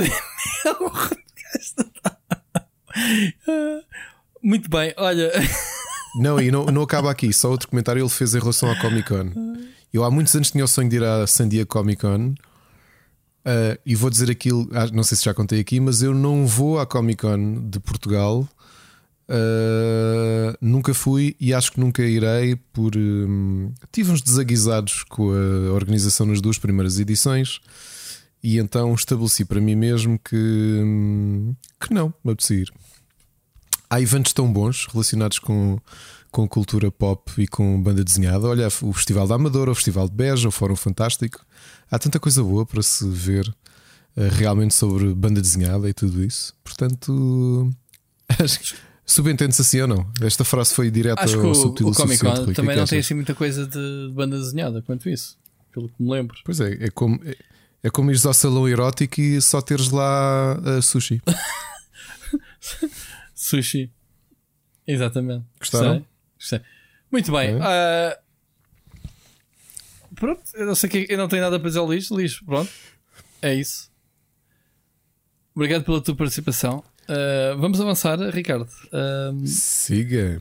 Vamos só. Temos mais uma notícia e mais uma, uma mensagem do ouvinte. Uh, eu só queria falar dos rumores de GTA 6. Tem havido alguns. Uh, não passam de rumores, obviamente. E. Ele está a ser feito. Não, ele, ele está a Isso é ser feito, só que é assim, a Rockstar não está com pressa nenhuma. Eu, eu acho que a Take-Two está. está ó, Ao bocado estavas a falar de empresas que maltratam os empregados e acho que eu tenho lido muita coisa sobre a Take-Two que eles têm sido generosos. Eu- Eu não quero estar a engolir as palavras, atenção, mas pelo que eu tenho lido, Sim, pode ser PR. Uh, pode ser PR, sim. Uh, o que eu tenho lido é que eles estão a fazer o GTA 6, sim, como devem estar a fazer outros jogos, mas que não estão com pressa uh, porque não querem uh, sujeitar as pessoas por causa da Covid. Estão a ter, uh, estão a ter mais paciência com, com, com o desenvolvimento. E mais ainda, eles não estão muito preocupados porque eles continuam a faturar muito com o GTA V. Não há aquela necessidade de, de mostrar resultados aos investidores porque o GTA V continua a dar-lhes o retorno que eles necessitam para estarem tranquilos a produzirem e investirem no próximo jogo. Ok? Ah, então, de- segundo, segundo o que se diz, epá, nem sequer há planos para lançar o jogo antes de pelo menos de 2025 naquele que vai ser provavelmente o maior gap entre episódios de GTA. Uh, uma das coisas interessantes uh, que foi falado é que eles estão a, a trabalhar e eles costumam puxar um bocadinho um, pela carroça dos jogos open world, né, introduzir novas noções. Eles querem, desta vez, querem, querem por outro lado, uh, criar um mapa dinâmico uh, transformável como o Fortnite. Não sei como é que isso vai traduzir depois, obviamente, em termos de jogo. Uh, se é para eles um, juntarem o online e o, e o assault, se calhar no mesmo espaço, de forma mais dinâmica, não sei, não tenho a certeza como é que isto poderá ser. Um, há quem diga que isto poderá ser uma, uma versão moderna do Vice City, portanto, um dos melhores palcos da série. Né? Há muitos fãs de, de Vice City que acho que eles querem voltar lá. Ainda por cima os 80 estão tão Os- na, na exatamente, moda, né? com, com os 80s. Uh, mas lá está, a versão moderna de Vice City não, não será passado nos 80s, provavelmente. Uh, uh, eles falaram então, como eu estava a dizer, destes mapas dinâmicos. uh, vai haver mais uma vez múltiplas personagens. Uh, também se fala eventualmente de uma personagem feminina pela primeira vez. O que é que eu te posso dizer mais? Que eles dizem aqui que eles não querem anunciar já o jogo para depois não criar expectativas e, e, e obrigações em termos de compromisso de datas de lançamento. Pá, Eles querem mesmo uh, levar o seu tempo a, a, a fazer o jogo, ok? Era basicamente este update. O GTA 6 é sempre uma coisa que a gente tem que falar sempre, não é, Ricardo? GTA GTA. Eu, sabes que eu tenho que acabar o GTA V e isso, se- será a próxima versão que vai ser do jogo? Perguntas-me tu. Sim, é Será? do- a que vai sair para o micro-ondas embutido de encastre. O quê? Não percebi agora. Espera, perdi-me. GTA V para micro-ondas de Ah, encastre. sim, porque eles a lançar para todas as plataformas e piadeiros. Não, o jogo continua a ser mais pesado. Tu podes é jogar agora o Doom. Onde é que eu vi a última vez que dá para jogar o Doom? No, No Twitter. Twitter. Yeah, no Twitter. Depois de poder jogar o, o, o Doom na, na cena de teste de gravidez, eh, vais poder jogar no Twitter. Eu não experimentei, mas eles explicavam lá como é que se fazia, com comandos e básicos. Muito bem, vamos passar, vamos para a última mensagem. O Sir Becker já foi uma mensagem em cima da hora que ele mandou. Teve sorte quando eu me sentei aqui na secretária para fazer chamada contigo, tinha aqui uma mensagem do Sir Becas, eh, ainda consegui incluir. E portanto, vamos ouvir. Olá Rui, olá Ricardo, olá restantes amigos ouvintes. Ahm, antes de mais, uma primeira pergunta, e acho que hoje vai ser um bocadinho mais curto. Ahm, Ricardo, como é que podemos participar aqui na antologia das, da- dos contos de videojogos? Ah, será junto da editora? Ah, se soubesse, puderes partilhar ou direcionar mais ou menos ah, onde é que nos podemos dirigir, um, agradecia-te. Ah, depois, aqui uma pequena uma, uma coisa que me lembrei, hoje, hoje sim vou falar de jogos. Esta semana houve um, um fenómeno interessante uh, que foi o, o Yoshi P, portanto, um dos grandes produtores de Final Fantasy XIV, deu muitas entrevistas a diferentes streamers, youtubers e, andou por aí muito mostrando mais uma vez a sua proximidade uh, à comunidade.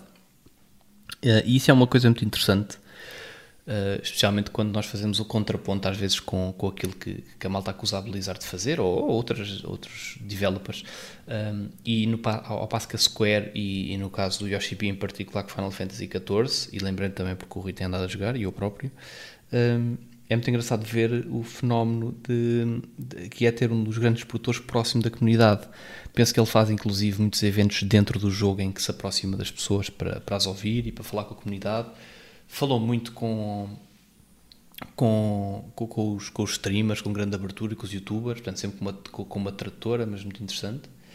E, e, e com, com, notas muito engraçadas, por exemplo, uh, fala muito de como o Final Fantasy XIV propositadamente não tem muitas estratégias de retenção, não é? Portanto, não tem, por exemplo, dailies e, e coisas que obrigam malta a ir lá diariamente.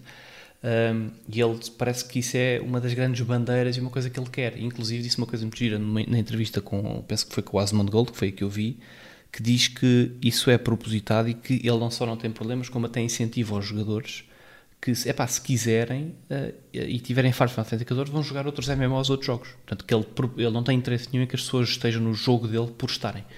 Um, e pronto, achei uma, uma filosofia muito engraçada, muito diferente, se calhar, às vezes, da daquilo que nós vemos, especialmente que é em empresas ocidentais, uh, e, e é sempre engraçado. Uh, e pronto, isto hoje é um bocadinho mais curto, uh, e mesmo assim já é bastante longo. abraço aos dois, às vezes três, ouvimos para a semana. Muito bem, grande becas.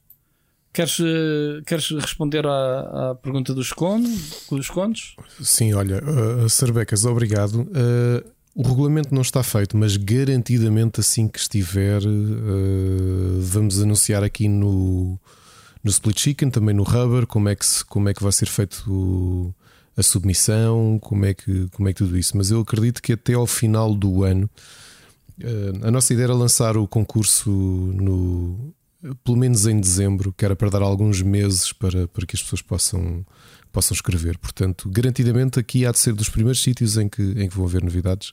Neste momento ainda não há, ainda não estabelecemos algumas regras nem datas, nem tudo isso. Portanto, não, não te preocupes, vais, vais ser garantidamente os primeiros a saber. E obrigado pelo teu interesse em, em participar. Acho que vai ser uma antologia muito gira. Uhum.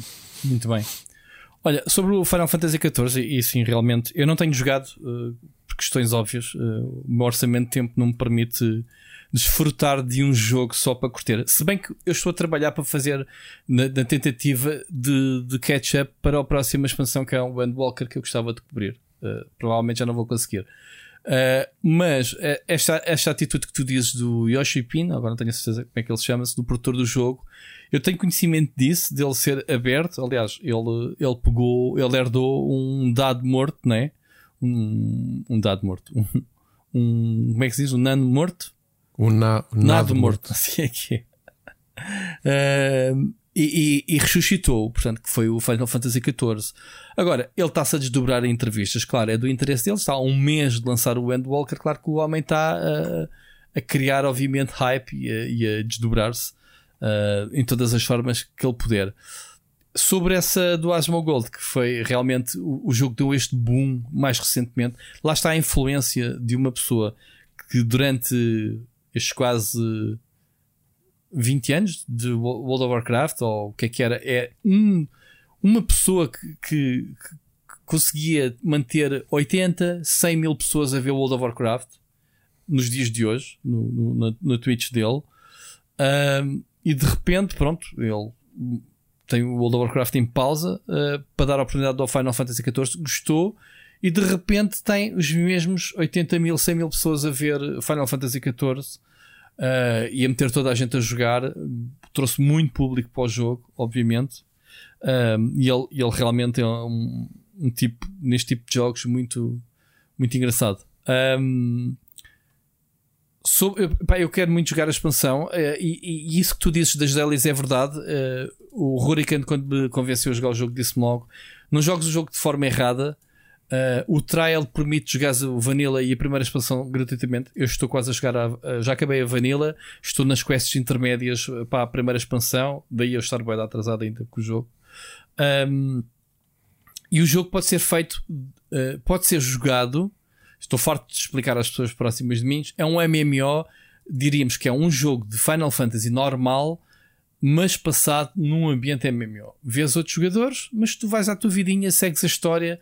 Uh, e as histórias têm muito de. As quests da história principal, tem cutscenes, tem diálogos, etc. Mas há, maneira de Final Fantasy e fica melhor à maneira que as expansões vão sendo introduzidas, segundo me disseram, ainda não lá cheguei. Uh, ainda acho que, sou, que é uma seca, o Vanilla é uma seca. Estou ali a passar as missões para passar a história à frente, porque é super linear. É mesmo, agarras uma, história, uma missão de história, a finalizas, encontras outra, diz logo, uh, estás logo ali no sítio para recolher o próximo capítulo e andas nisto uh, a multiplicar. E não tens grind, não tens tipo missões de vai ali mata 10, vai ali mata 20. Tens esse tipo de quests secundárias se quiseres lá ir. Não precisas para nada. Estão lá só se quiseres conteúdo adicional para fazeres a história principal e subires, level, levelares a personagem. Basta só fazeres a história do jogo, que é o que eu tenho feito até agora. E ainda estou no trial. Nem sequer ativei, eu tenho uma chave que que a Square me mandou. Ainda nem sequer ativei essa chave que me dá acesso às expansões e tempo de jogo, porque eu, como tenho que fazer estas paragens, não me justificava estar a inserir a chave sem ter tempo para jogar, como já há mais de uma semana que não pego no jogo. Mas pronto, Final Fantasy XIV, obrigado por teres trazido feedbacks. Espero que também estejas a gostar do jogo. Eu estou a gostar bastante do jogo, da, da personagem. Estou a achar, obviamente, nesta parte uh, uma grande seca a história, mas. Oi? Estás bem? Estou, obrigado. Uh, mas avisaram-me logo que era mesmo assim. O início do jogo é uma seca, mas depois fica muito, muito bom.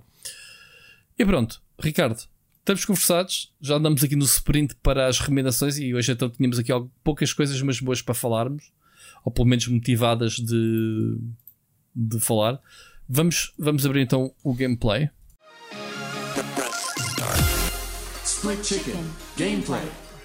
Queres começar, Ricardo? Quero, antes de mergulhar ali no jogo que nós dois vamos falar, uh, experimentei mais um indie uh, que está em Early Access, um, um multiplayer assimétrico, assimétrico, é o Way to Be Dead. Uh, e pronto, é um jogo como a maior parte dos jogos que necessitam de comunidade e estão em Early Access e são indies. A Way to Be Dead?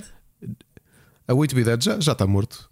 o que é que aquilo tem de engraçado? Tu tens quatro vítimas que foram aprisionadas por um cientista louco.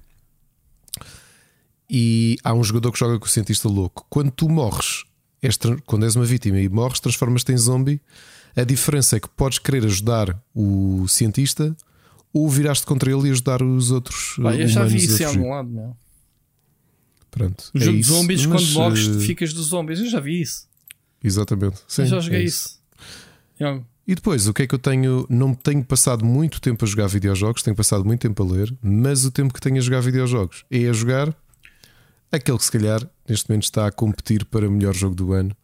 Aliás, não, agora vou dizer, não, já não vou falar disto porque por causa do estúdio. há duas horas yeah, falámos. Não, não, pode ser. Exato, por causa do estúdio já não é. Já, já não, não, é. Não, estou a brincar. Metroid Dread é brilhante. Ainda não acabei. Estou a gostar muito daquelas sequências herdadas do primeiro jogo de teres um inimigo atrás de ti e de teres mais ou menos eh, pseudo-furtividade. Eu não consigo. Hum, eu já tentei, quando sou capturado uh, pelos en, en, enas, enmas, uh, emas, sim, emas, sim. como chamam, né?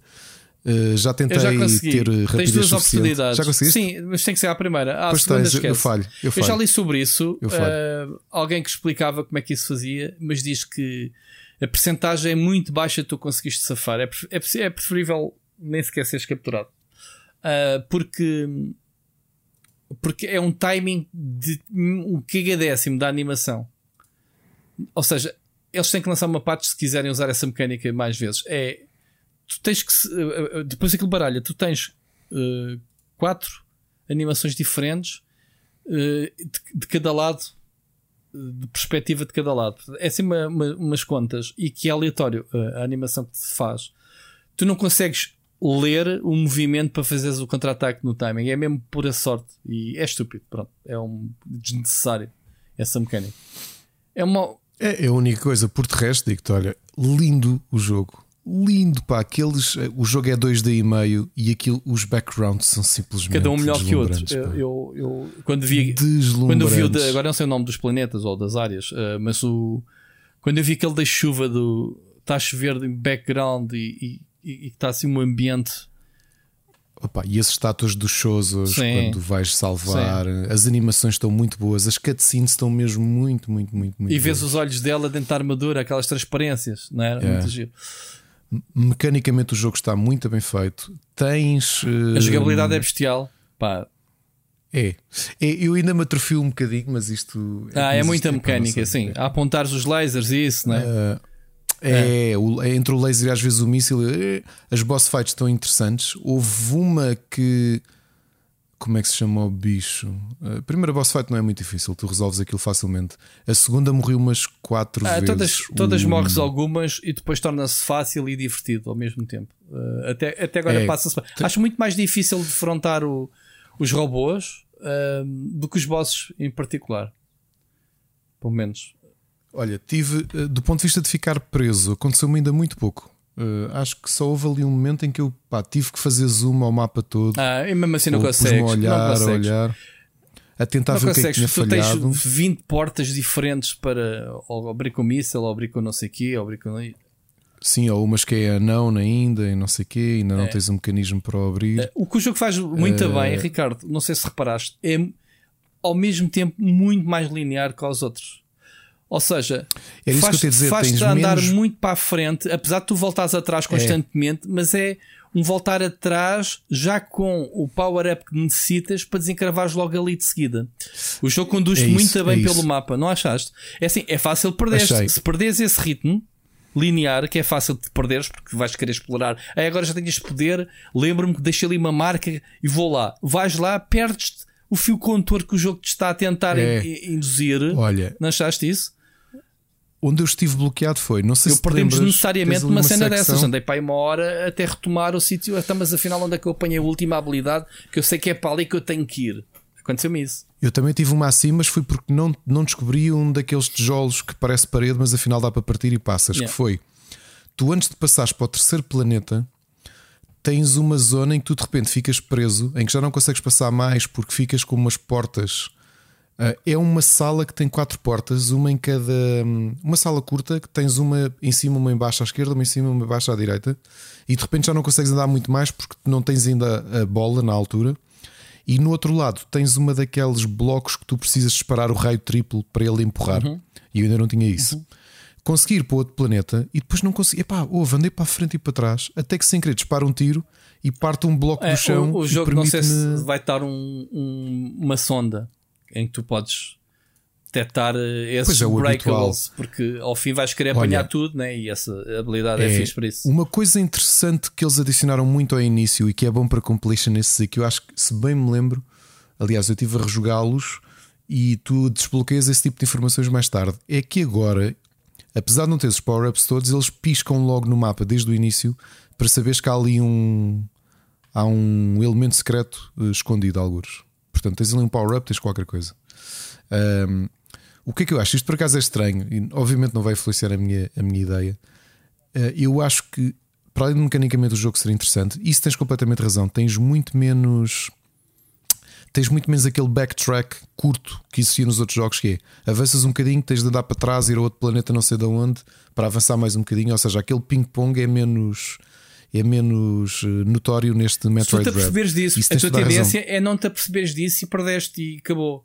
Estás tramado para retomar. é. Mas se te aperceberes que o jogo está-te a dar a, a- entre parentes a mão, tu, tu nunca vais andar perdido. Vais saber que epá, não me vou afastar muito daqui porque ele mal, porque é assim, ele mal te dá um power-up, dá-te logo dois ou três exemplos logo ali no local. Às vezes até te tranca na sala e não sais enquanto não usas o power-up que acabaste de, de encontrar. Exato, exato. É isso e, mesmo. e se tu reparares, ele abre-te uma série de portas que até está a mandar para trás, mas por caminhos novos. que Ainda não exploraste. É, É por isso, é é. que existe a forma. que Eu sou um pintor assumido. Eh, Eu, eu perco muito a tempo a pintar o mapa o mapa. Queres já saber? Ali eu já passei, porque eu já pintei aquela parte. Ali não há mais nada. E eu faço questão de fazer isso quando posso, às vezes. Pronto. Eh, quando ando a fugir dos robôs, eh, é tramado. Mas é interessante eh, dizer-te onde é que eu estou. Olha, posso dizer que ainda não consigo ir para o frio, portanto, devo estar a apanhar eh, um, um fato que reforce Quantos emas é que já derrotaste? já uns 4, pelo menos. Pronto, eu derrotei três. Derrotei o último que realmente me deu. Este último deu-me um míssil de gelo para derrubar as barreiras de fogo. Não sei se já apanhaste essas barreiras. Ah, lá. ah já, eu não podia passar. Sim, sim, Pronto. sim. Derrotaste o Ema, ele é amarelo, não é? É esse que anda atrás de mim, mas ainda não tenho forma de o derrotar. É um que está assim mais no frio, que te congela se, te, Sim. se, se, és, se te encontra, se, te- se és apanhado no radar dele. Pronto, e, e já não me. Pá, até tenho aqui DS na mão. Posso dizer onde é que estou? Olha, mas muito bom. Estou a adorar o jogo. A adorar, adorar, adorar o jogo. Acho que ele é muito fluido do ponto de vista mecânico. Fluido, bonito, Eh, o grande dizia- jogabilidade, meu. Bosses, boss fights são do caraças, meu. São- Bosses são. Olha, uma coisa que eu tinha sentido que, a- que a Mercury Steam fez no remake da 3DS é que, talvez também por culpa da própria resolução da 3DS e as características técnicas, é que eu achava que na- o jogo tinha muito ruído. Ah, ou seja, tinhas muito detalhe no, no background mas, e nos inimigos, só que depois, como se calhar a resolução e a qualidade da própria consola não permitiam melhor, acho que aquilo se confundia tudo muito visualmente. E neste não acontece nada disso. É pá, tu vais a andar e Estava é- é- lá está aquilo, aquilo que eu ia dizer. Isto é, é obviamente curioso veres de visto o lado negro, não é? O que é que a malta teve de penar para, para tu teres este nível de Yeah. qualidade. Porque tu, este artigo que nós há pouco Semana falámos, passada perguntaste se o jogo ia vender. Este é um dos jogos mais vendidos da série, ou o mais vendido sempre. não, o mais vendido é o original. ou ou dos mais qualquer coisa. vendidos, né? Eh, houve qualquer coisa sobre isso que tinha sido bem sucedido o jogo. Pronto, é- Era o que eu te dizia. Se ele ultrapassar ali a barreira de 1,3 milhões de unidades vendidas, eh, já entra ali para o top da- dos Metroids mais vendidos. Porque o anterior vendeu o Federation, o Federation Force, não é? Vendeu Isto também não, não é difícil para o 300. número de consolas que existem e para o número de novidades AAA que existem para a Switch. É, exato, exato. foi- Portanto, tinha e a qualidade do jogo, grandes. tá. A questão do a questão do Metroid é não ser eh, acaba por ser um jogo de nicho, não é? Dentro destes, dos IPs da Nintendo não é aquele IP que vai ser massivo. Agora, para quem, para quem está à espera, é, um, é, é muito, muito bom. Era aquilo que eu te estava a dizer.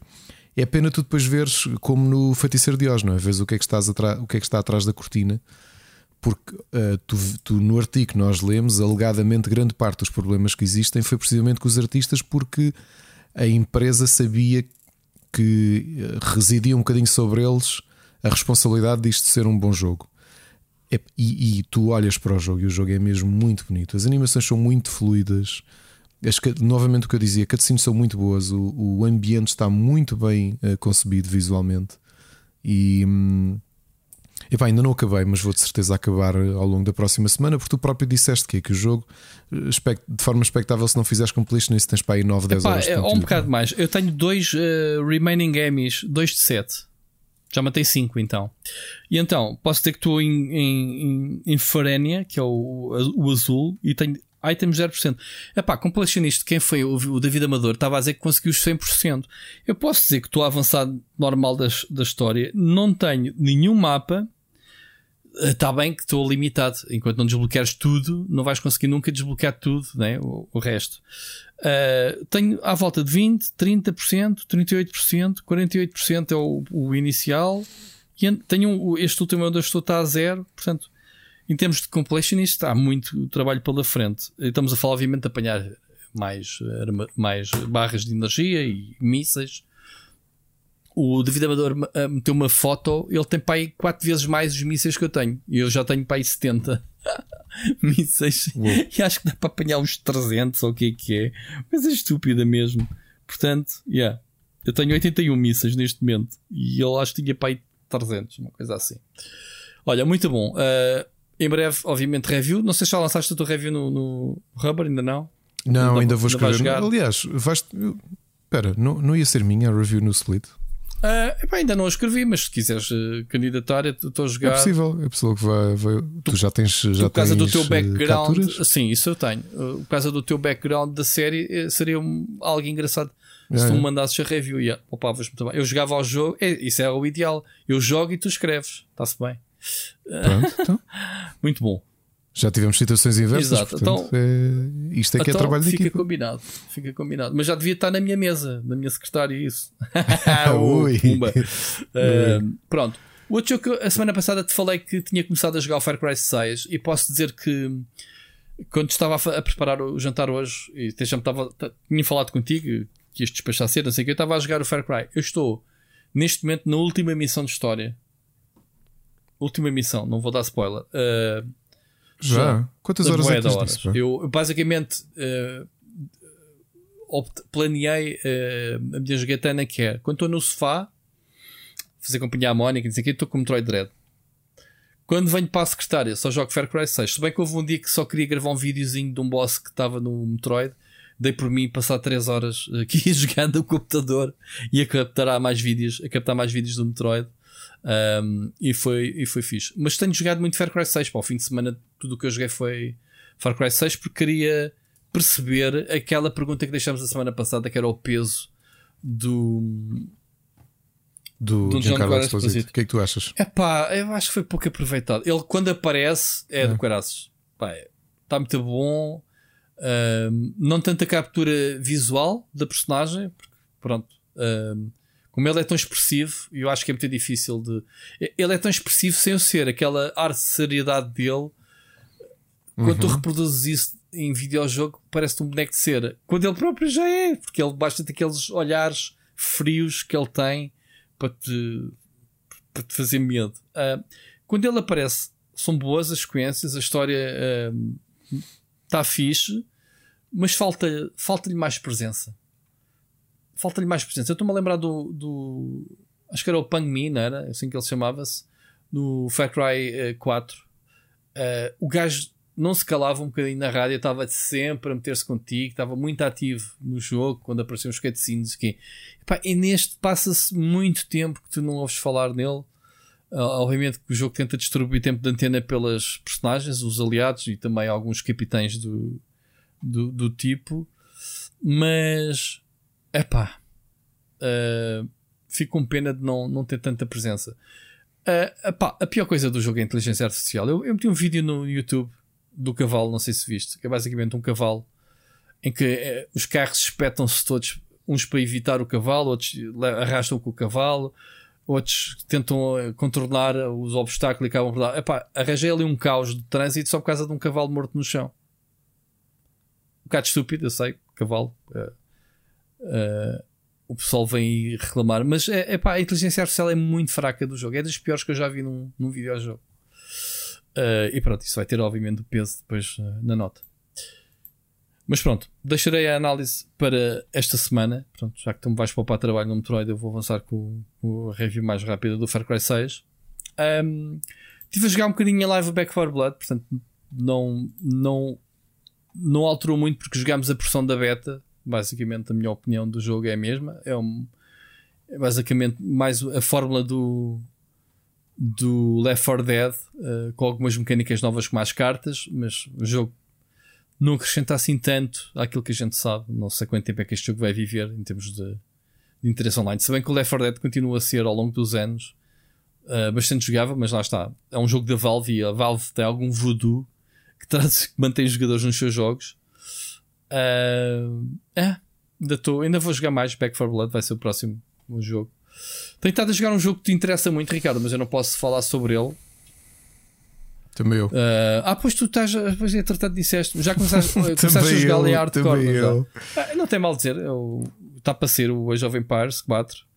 Há quem tenha jogado a demo Eu. técnica, portanto, depois falaremos mais tarde nele. Quando... Pois é, lembrei-me que tu disseste que tinhas isso no.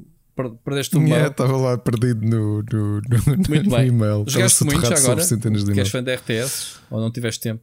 Uh, joguei, devo estar. Não, não, não tenho muito, devo ter uh, talvez uma hora e quarenta ou qualquer Uma hora e coisa. 40. Eu tenho uma hora e 40 e, e 30 segundos, acho eu. Uma coisa assim. Boa, Foi só então por já, causa já da, me da precisão. Pessoal, já agora só antes que acabe o episódio, só para esclarecer, uh, a internet ajuda-nos nisto. Entretanto, fui há bocadinho, tinha conseguido a resposta, mas ainda não tinha. O jogo de Pokémon que tem mais uh, Pokémon para apanhar dentro do jogo é o X, que tem mais do que o Y. Aliás, explicam porquê, por causa do Friend Safari. Considerando sem ser preciso trocas, sem ser preciso eventos, sem nada. Ou seja, Uh, Pokémon puro e duro que estão dentro do jogo. Se tu tens o cartucho, jogas e, e, e apanhas. 557 é o máximo, é no X. Ok. Ok? The more you know. Muito bem. Olha, vamos passar às recomendações de séries. Recomendações. Então, começámos a ver os dois. uh, O, o Last Man recomendado sim. aqui pelo nosso ouvinte, que eu, pá, sinceramente, eu acho que foi o Elder Paiva, não tenho a certeza. Um, se foi ele, uh, se não foi, peço desculpa a quem tenha sido. Um, e basicamente, uh, já viste os episódios todos ou, ou, ou não? Já, já, já. E dá-me a tua opinião. Tu que leste a banda desenhada, diz-me lá. Que é para ver se concordo ou não. Eu, eu, eu tenho o problema com a série, é precisamente por já ter lido a banda desenhada toda e o, na altura o Brian K. Vaughan demorou um ano até saiu a edição coletada para ele revelar o que é que se passou ali. Porque durante a história tu não sabes. Pois, pois. Ok? Tens algumas dúvidas, tens algumas dicas e ele só confirmou depois da série, um ano depois da série acabar. Ah, eu não desgosto, ah, não me lembro do Yorick ser tão irritante quanto é. Acho o personagem um bocado irritante na série, sinceramente. E ah, acho que o ponto alto da série é a agente Epá, eu adoro. 355. Adoro a gente. Pronto, Ah, ela é o ponto alto da série e ele, que é o protagonista, é o ponto baixo da série. Porque eu acho que o, o- não sei se é o ator que tem um ar Sim, mas irritante. a própria é irmã maneira dele também não falar, é se a nada atitude. de, de- de extraordinário, não. Não.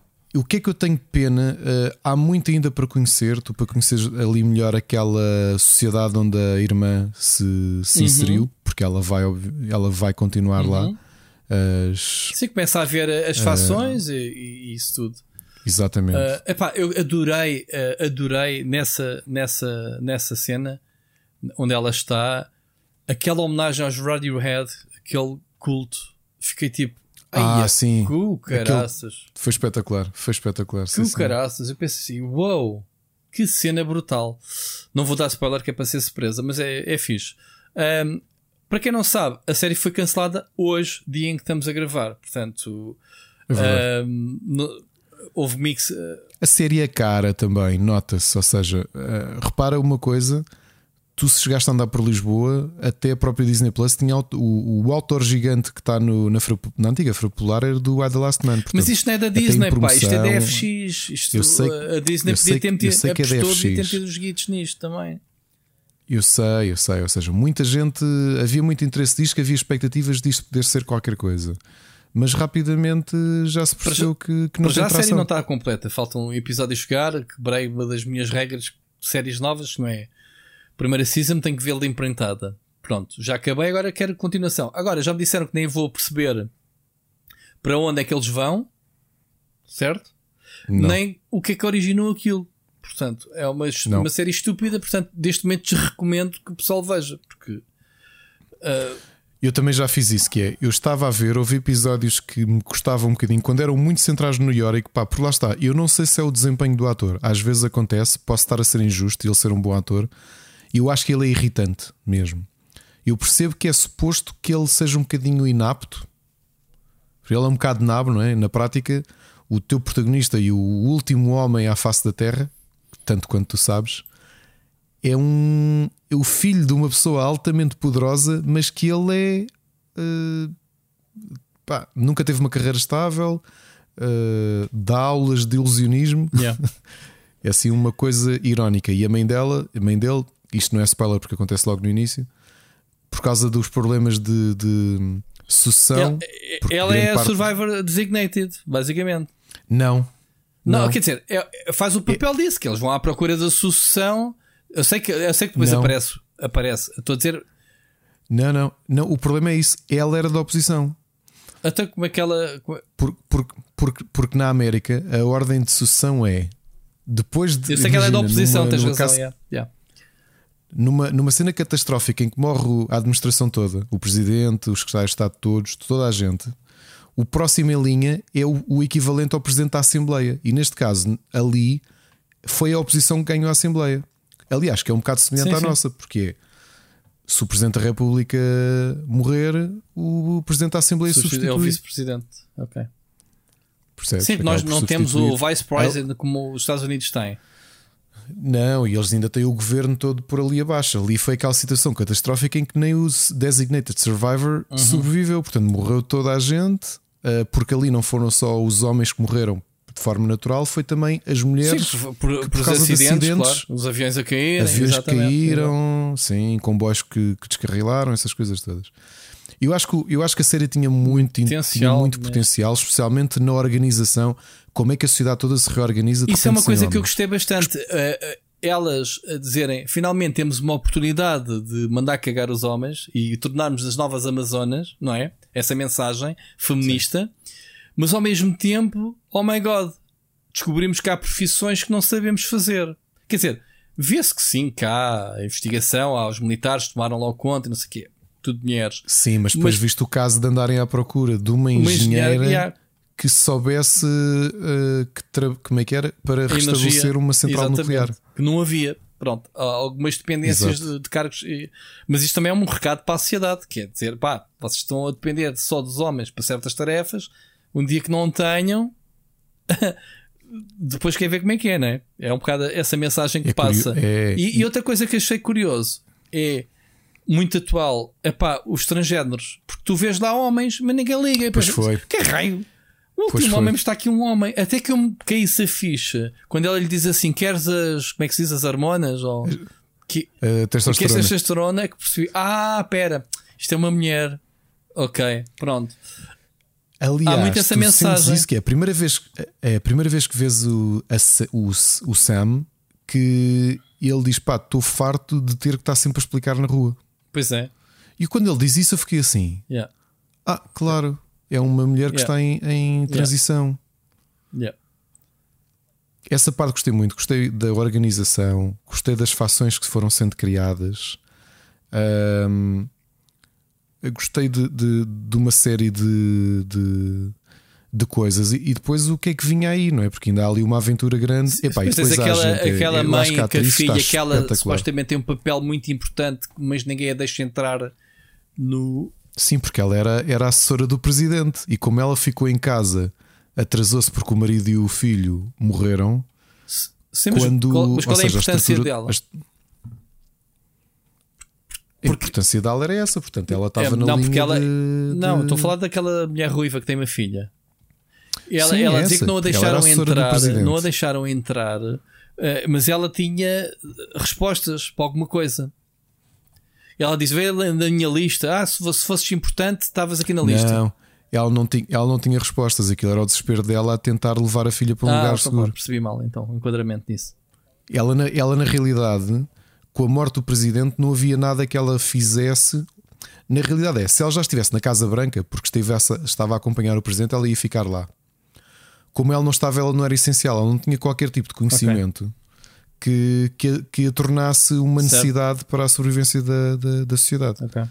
Agora, depois sim, depois aquela história toda de uh, o presidente era de um partido e de repente quem assume é de outro partido. Epá, isso, eu acho que isso tinha muito, muito para dar. O que eu acho é que a série é muito cara e se aquilo não, não deve ter correspondido o, as expectativas de crítica ou mesmo de. Sabes, de... também faltam ali algumas caras conhecidas para, para puxar aquilo. Eu não. Eu acho que não conheci. A única cara mais conhecida é a Diane Lane. A Diane Pronto, Lane é a única mas, que conheces. Uh, uh, estás uma data de tempo para reconhecer as personagens quando elas entram em cena, porque pá, eu confundi montes de vezes a irmã dele com a. Como é que era? A irmã dele com a. Eu também a confundi com uma atriz. Não é que... isso, com outra personagem qualquer que aparecia na série. O quê? Com a assessora, a Jessie Salgueiro, ah, aquela filha de Confundia a, a namorada dele com a irmã. Ah, a Beth. Pronto, okay. é, pá, sim, sim, sim, sim, Porque não conheces as atrizes, não tens pontos de referência.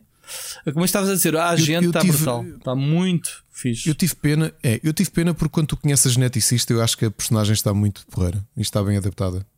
A Alison Mann. Sei que, ela, que eles vão, vão buscá-la, não é? Sim, sim. Irem para São Francisco, está muito gira também essa personagem. Agora, eu estou como tu, o quê? Soube que te foi cancelado, faltam dois episódios, eu já não vou ver. Pois, porque vais ficar com, com a cena pendurada. Tipo um belo fuck you. Enfim, bom, Ricardo, hum, tu tens mais coisas?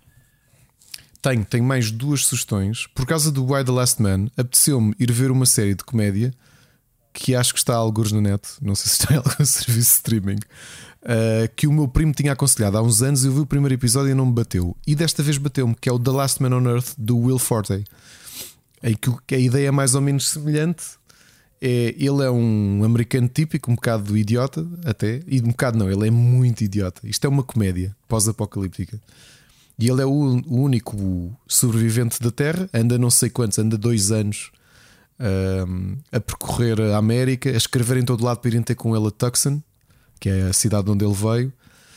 Uh, como está sozinho, já tem uma grande barba, parece o, o Robinson uh, Crusoe, e, e ele que achava que o Tom Hanks exagerava, ele de repente, os únicos amigos que tem, ele começou a desenhar caras em tudo o que era bolas. E então vivia com eles num bar. Vivia numa mansão, mas depois. E depois, o que é que a série tem? Ele, enquanto vivia sozinho, era o típico average guy que está sozinho na Terra, só a fazer porcaria. Sei lá, como estava aborrecido, empilhava uh, latas e depois pegava numa, num, num daqueles cilindros, um rolo compressor e passava por cima hum. daquilo. Jogar bowling com garrafas no meio de um parque de estacionamento. Estás a ver? Essencialmente é fazer porcaria. Ele estava sozinho e aborrecido. Sem querer, vai, uh, está tão aborrecido, decide suicidar-se. Quando se vai suicidar, vê ao longe, vai num carro e ia chocar contra um, um rochedo. Ao longe, vê um fumo a sair de uma casa e vai lá e está lá uma mulher. E aí começa, afinal, ele não está sozinho. É uma comédia, está muita gira, porque fala depois de sobrevivência, mas acima de tudo, é, ele é um atrasado mental rebarbado. Tão simples quanto isso. Uh, e está engraçado, já vou na segunda temporada. A primeira temporada também é curta, são três episódios. E, e lá está, foi estranho, porque foi por ficar, ver o Why the Last Man e descobrir que ele foi cancelado. Apeteceu-me ver esta série e olha, estou a gostar. Uma série que eu aconselhei aqui que só tinha visto o início, entretanto já vi dois, dois dos sete episódios, o American Horror Stories que é um spin-off da série American Horror Story. Ah, isto, spin-off? Que é então, suposto... qual é a diferença? Porque este, em vez de ser uma série inteira eh, passada num. A série inteira é uma série, uma Sim. história. Antolo... Aqui cada episódio é uma história a isolada. Sério? Ainda mais antológica que a, que a própria season. Pronto. A diferença. O que é que me agarrou nestes dois primeiros episódios? É, são os únicos da temporada. É a temporada atores? são só sete Não. episódios. Então, é com atores diferentes. O, são sete episódios, estão no Disney Plus. A única diferença, eu não vi o resto, mas Ana disse-me que realmente o único que tem continuação é o primeiro e o segundo episódio. Que, para quem viu a primeira temporada do American Horror Stories, que é o Haunted House, é passado na mesma casa. Ok, lembro perfeitamente. E o que é que me chamou a atenção? Porque uh, há uma família que se muda uhum. para lá, um deles é o, o Matt, Matt Bomber, que é um, é um casal de gays que tem uma filha e que eles fazem negócio com casas assombradas. Uh, Restauram-nas e tentam vendê-las inflacionadas por serem Isso conhecidas. Isso foi um, um, um, dos habitantes da, da, da, primeira season, antes de eles irem para lá. Eles vêm-nos, eles, eles passam. Há vários fantasmas que viveram na casa. Ex exatamente. Yeah. O que é que tu tens logo? É o fato, Sim. aquele fato de BDSM, Sim. que a miúda encontra no quarto.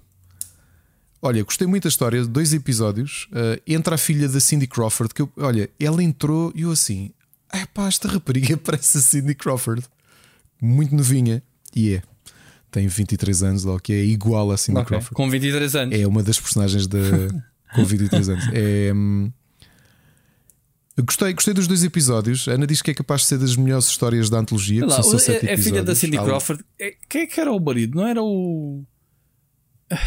Não era o não Don Johnson antes da Melanie Griffith?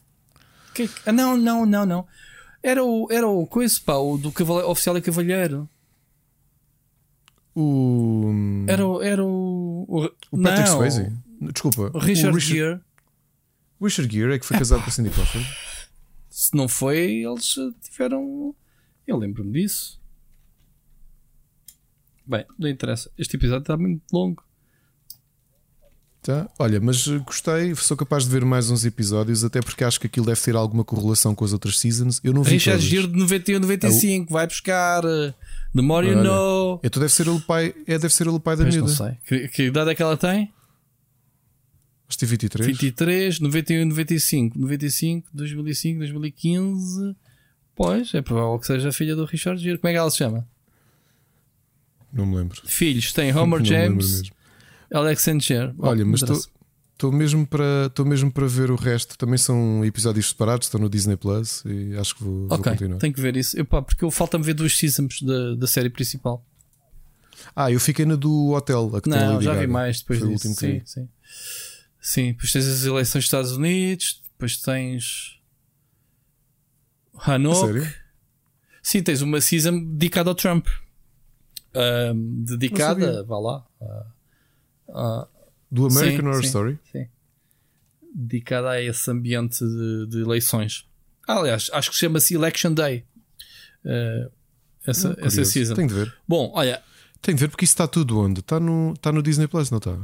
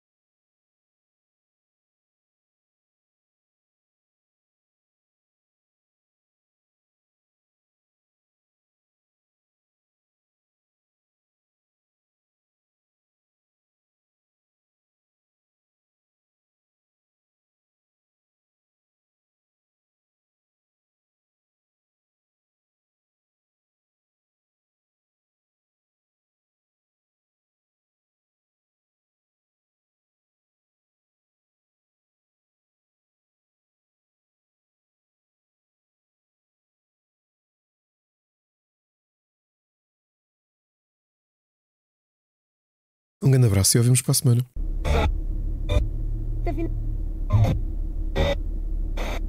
Okay.